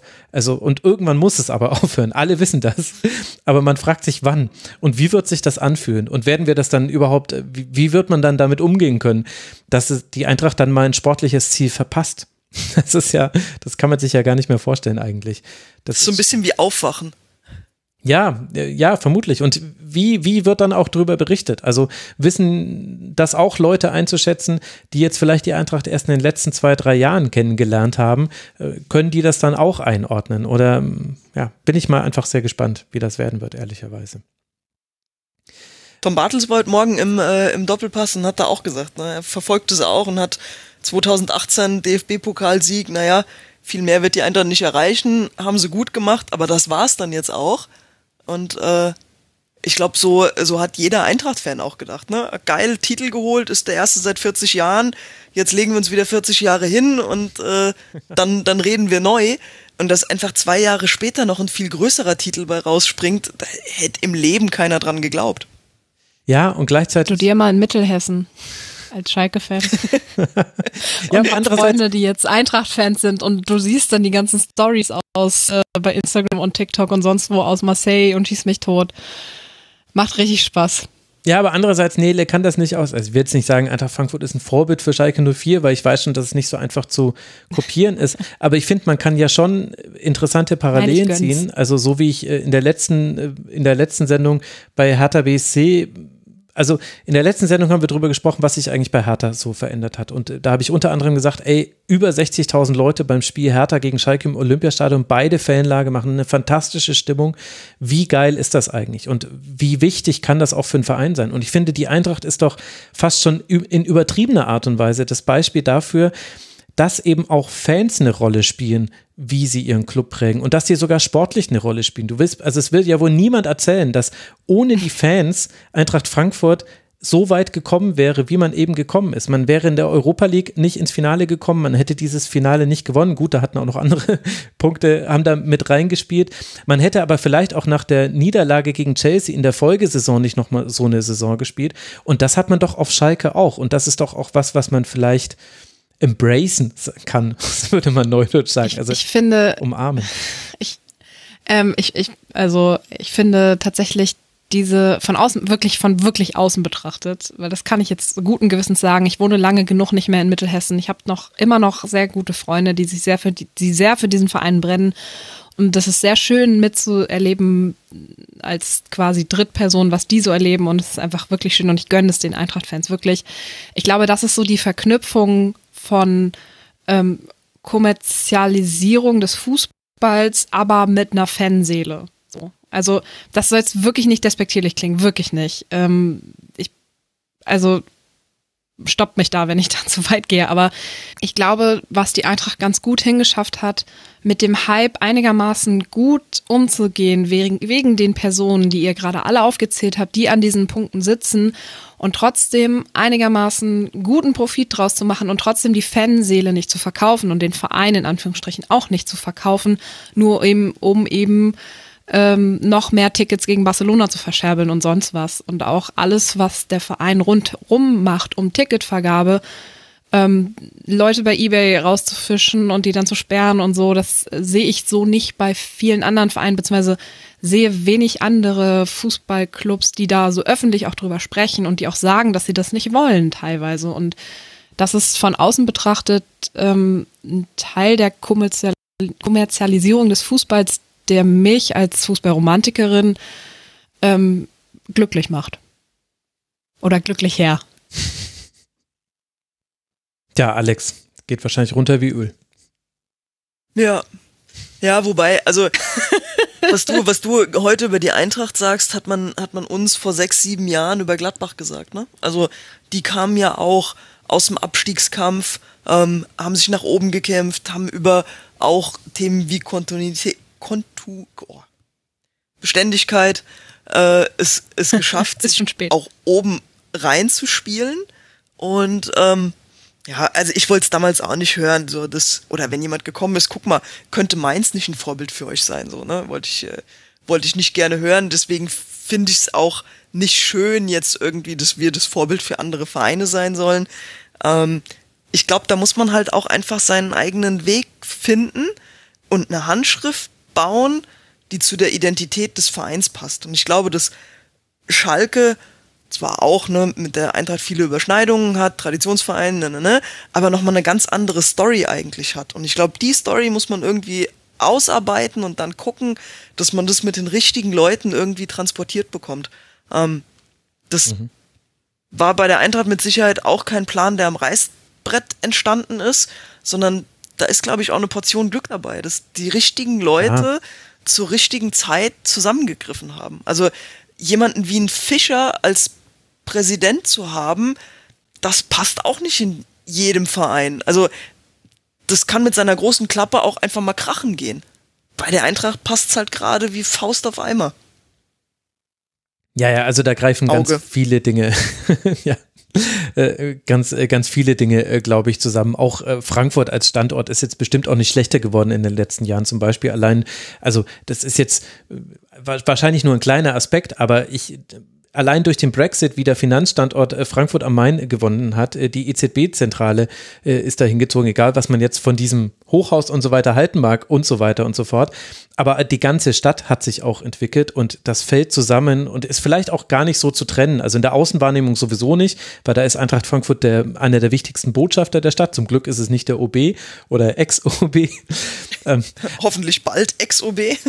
Genau, aber da hat sich ja einfach äh, viel entwickelt, was zusammengefallen ist. Und natürlich hängt es mit ganz vielen, es hängt auch mit Glück zusammen. Ich meine, wir reden hier über Sport. Also äh, dieses DFB-Pokalfinale da gab es auch einen nicht gegebenen Strafstoß. Videobeweis. Was? Ja, ja. Da, da, da wurde, wurde ein Strafstoß nicht gegeben äh, beim Stand von 1 zu 2, weil, weil Martinez zu sehr gefallen ist. In, das war ganz Felix normaler 2. Genau, Körperkontakt. Genau, genau. Also deswegen, ähm, aber das ist ja völlig klar. Das ist, gehört ja auch zum Sport mit dazu. Aber es ist halt schön, dass es diese Geschichten noch gibt und vor allem, dass die Eintracht es zumindest bis hierhin, ich meine, in der Zukunft wissen wir alle nicht, wie es ist, aber es geschafft hat, ohne sich komplett zu zerfleischen, ohne sich komplett zu verändern. Ich denke, das ist jetzt schon klar geworden. Und auch wenn es quasi nicht immer so weitergehen wird, weil eben diese ständigen Umbrüche wird man nicht immer positiv bestreiten können. Und wir wissen ja nicht mehr, wie die Rückrunde läuft, also müssen wir ja alle mal auf dem Boden bleiben. aber es ist schon einfach wohltuend, sowas schon auch zu sehen und auch mal einen positiven Schwerpunkt hier im Rastenfunk zu haben, muss ich ehrlicherweise auch sagen. Immer dieses Krisen, Krisengeschüttelte, das macht einen ja auch traurig. Ja, ich weiß nicht, ob wir noch. Schön, dass du mich vor Donnerstag eingeladen hast. kann, kann nächstes Wochenende schon wieder ganz anders aussehen. Ja, gut, aber selbst wenn, dann hättet ihr Champions League gespielt. Das kann man eben auch nicht mehr nehmen und ihr habt äh, gut in der Champions League gespielt, ihr hattet äh, mega gute Abende und so ein 2-1 gegen Marseille ist jetzt auch nicht so ganz schlimm, muss man sagen. Und äh, auch unter all den Umständen, die es da gab, auswärts da auch so zu spielen, wie die Eintracht gespielt hat, das hatte schon auch sehr viel Gesicht, sage ich jetzt mal, um es so zu sagen. Also, die Eintracht. Gucken wir, wie es weitergeht. Ich weiß nicht, möchtest du noch ein paar Worte zu Rolf Heller sagen? Dem wurde ja auch gedacht jetzt äh, vor dieser Partie äh, gegen Dortmund, beziehungsweise währenddessen. Also, wir am Fernsehbildschirm haben es eigentlich dadurch gemerkt, dass die ganze Zeit äh, darauf hingewiesen wurde, übrigens, Leute, Pyrotechnik immer noch verboten. Hey, Mensch, Leute, wir möchten euch nochmal darauf hinweisen, Pyrotechnik verboten. Es war ein, ein, ein ewiges Licht, das Rolf Heller gegeben wurde in der Kurve, weil es ja auch anscheinend, äh, nach allem, was ich so gelesen habe, auch eine sehr enge Beziehung zwischen der organisierten Fanszene und ihm gegeben hat? Also da muss ich ehrlich äh, gestehen, dass ich dafür vielleicht, äh, wow, dass ich das sagen darf, äh, noch zu jung bin. Ähm, ich habe vieles davon einfach nicht aktiv mitbekommen, ähm, weil ich erst so meine aktive Fanszene irgendwann Ende der 90er gestartet habe oder es da losgegangen ist. Ähm, da habe ich nicht, nicht so viel äh, mitbekommen. Ähm, also da war er Präsident, aber ja, ähm, von daher kann ich das gar nicht so, so beurteilen. Ähm, ja, aber also ich muss ganz ehrlich sagen, bei aller Trauer ähm, ist mein erster Gedanke tatsächlich gewesen, ich hoffe, das hat keine Folgen. Ja, weil die äh, Kurve gegen Marseille schon ordentlich gebrannt hat. Ähm, jetzt wieder. Ähm, wir sind europäisch bei der UEFA auf Bewährung. Also es kann auch sein, dass das den ein oder anderen schönen Abend einfach gekostet hat. Ja, es ist halt auch einfach immer noch verboten. Ähm, auch wenn man äh, aus emotionalen und anderen Gründen äh, viel äh, mit Pyrotechnik vielleicht anfangen kann, ganz subjektiv ist es halt immer noch verboten. Allerdings vielleicht auch nicht ganz so gefährlich, wie manche da draußen immer tun, weil ansonsten hätte es jetzt sehr viele Schwerverletzte geben müssen in den letzten Wochen in deutschen Stadien. Da möchte ich auch nochmal drauf hinweisen. Also es ist nicht schwarz und nicht weiß. Es ist äh, grau, wie ganz viele Themen. Und zu Rolf Heller, also ich verlinke auf jeden Fall das, was Ehrenmund äh, geschrieben hat. Ich beziehe mich jetzt auch auf das, was er da geschrieben hat. Vor allem, also er ist eben damals Präsident geworden, als äh, die Insolvenz quasi unmittelbar bevorstand. Also in dem es keine Zahlungen mehr gab, in dem der alte Präsident nach wenigen Tagen zurückgetreten ist. Er hat dafür seinen, seinen Posten als Verwaltungsdirektor bei der AOK Thüringen. Da hat er sich beurlauben lassen, um eben Präsident zu werden und hat es dann aber tatsächlich geschafft, innerhalb weniger Wochen die Finanzierung für die kommende Saison aufzustellen. Und er hat es eben äh, ermöglicht durch den Umzug der Fanszene auf der Gegengerade, dass in der Nordwestkurve dann Platz war für die Ultras, die sich eben damals gegründet haben. Also Ende der 90er kamen die ja in die deutschen Stadien. 96 war das und ist dann, nachdem man aufgestiegen ist, irgendwann zurückgetreten. Dann wurde die AG gegründet und äh, ein Investor ist eingestiegen, Octagon damals noch, die wurden dann später rausverkauft. Andere Geschichte, aber äh, also Rolf Heller ist halt so ein bisschen so schiefer Vergleich, aber ich glaube, er bringt bringt für Vereinsfremde auf den Punkt, so wie Aki Watzke damals äh, BVB den BVB vor der Insolvenz gerettet hat und dann in eine bessere Zeit äh, geführt hat. So ist es, glaube ich, ein bisschen auch mit Rolf Heller. Da hat jemand einfach sein Leben mit dem der Eintracht verknüpft, also sein Arbeitsleben, so meine ich es natürlich, und eben ja die Eintracht aus einem ganz tiefen Tal herausgeführt. Deswegen auch, glaube ich, die Art und Weise, wie ihm jetzt gedacht wurde. Und er ist eben kürzlich verstorben. Ich glaube, Alex, damit haben wir wirklich die wichtigsten Themen ab, abgehandelt. Alles andere hören wir ja sowieso im Eintracht Frankfurt Podcast, der stramm auf die 500 Folgen zugeht. Also alle Hörerinnen und Hörer, die sagen, Mensch, ich hätte jetzt das gerne noch mal ein paar Stunden länger gehabt, dann hört einfach den Eintracht Podcast. Da gibt es das jede Woche in schöner Regelmäßigkeit. Äh, ja, ich muss noch sagen, ach, ich sollte vielleicht noch sagen, wie es für die Eintracht weitergeht. Ganz vergessen. Äh, jetzt dann in Sporting, äh, also in Lissabon natürlich, bei Sporting, wer hätte damit äh, gerechnet? Und dann Augsburg auswärts, Hoffenheim zu Hause, Mainz 05 auswärts, Eintracht Frankfurt Platz 5, 20 Punkte. Und Borussia Dortmund, über die wir ja auch gesprochen haben, die spielen jetzt dann in Kopenhagen und dann zu Hause gegen Bochum und auswärts in Wolfsburg und in Gladbach. Dortmund springt auf Platz 4 mit 22 Punkten. Champions League ist da gerade angesagt für den BVB und ja auch nach dem Winter. Das sind die letzten Partien dieser beiden Teams. Und damit sind wir am Ende einer langen Aufnahme angekommen. Ich kann verraten, wir haben schon nach 1 Uhr. Das heißt, ihr solltet beide dringend ins Bett. Ich danke euch beiden sehr, sehr herzlich. Zum einen Alexandra Odenthal vom Eintracht Podcast, die Ed Odoratio auf Twitter. Danke dir, lieber Alex, dass du mit uns über den Spieltag und die Eintracht gesprochen hast. Immer wieder gern. Das freut mich zu hören. Und äh, danke an Nele Hüpper, Sportjournalistin, die at hiphüp auf Twitter. Und es könnte sein, dass ihr sie auch hin und wieder in den Radios dieser Welt hört, wenn ihr nur die richtige Frequenz eingeschaltet habt. Nele, danke dir, dass du mit dabei warst. Ja, vielen Dank. Ja, danke schön. Immer wieder eine Freude. Mir ist es ebenso eine Freude. Und äh, dann äh, danke ich auch euch, lieben Hörerinnen und Hörer, für eure Aufmerksamkeit. Registriert euch als Supporter rasen.de slash supportersclub. Und ich habe noch eine Podcast-Empfehlung für euch. Conan O'Brien Needs a Friend mit Rivers Cuomo, also dem Sänger von Weezer. Weezer war mir immer so ein bisschen ein Rätsel. Nach dieser Folge bin ich extrem heiß auf die aktuellen Alben. Hör sie sehr gerne. Vielleicht geht es euch ähnlich. Conan O'Brien Needs a Friend. Ich werde es verlinken. Und dann bleibt uns treu und bleibt vor allem gesund, liebe Hörerinnen und Hörer. Macht's gut. Ciao. Das war die Rasenfunk-Schlusskonferenz. Wir gehen nun zurück in die angeschlossenen Funkhäuser.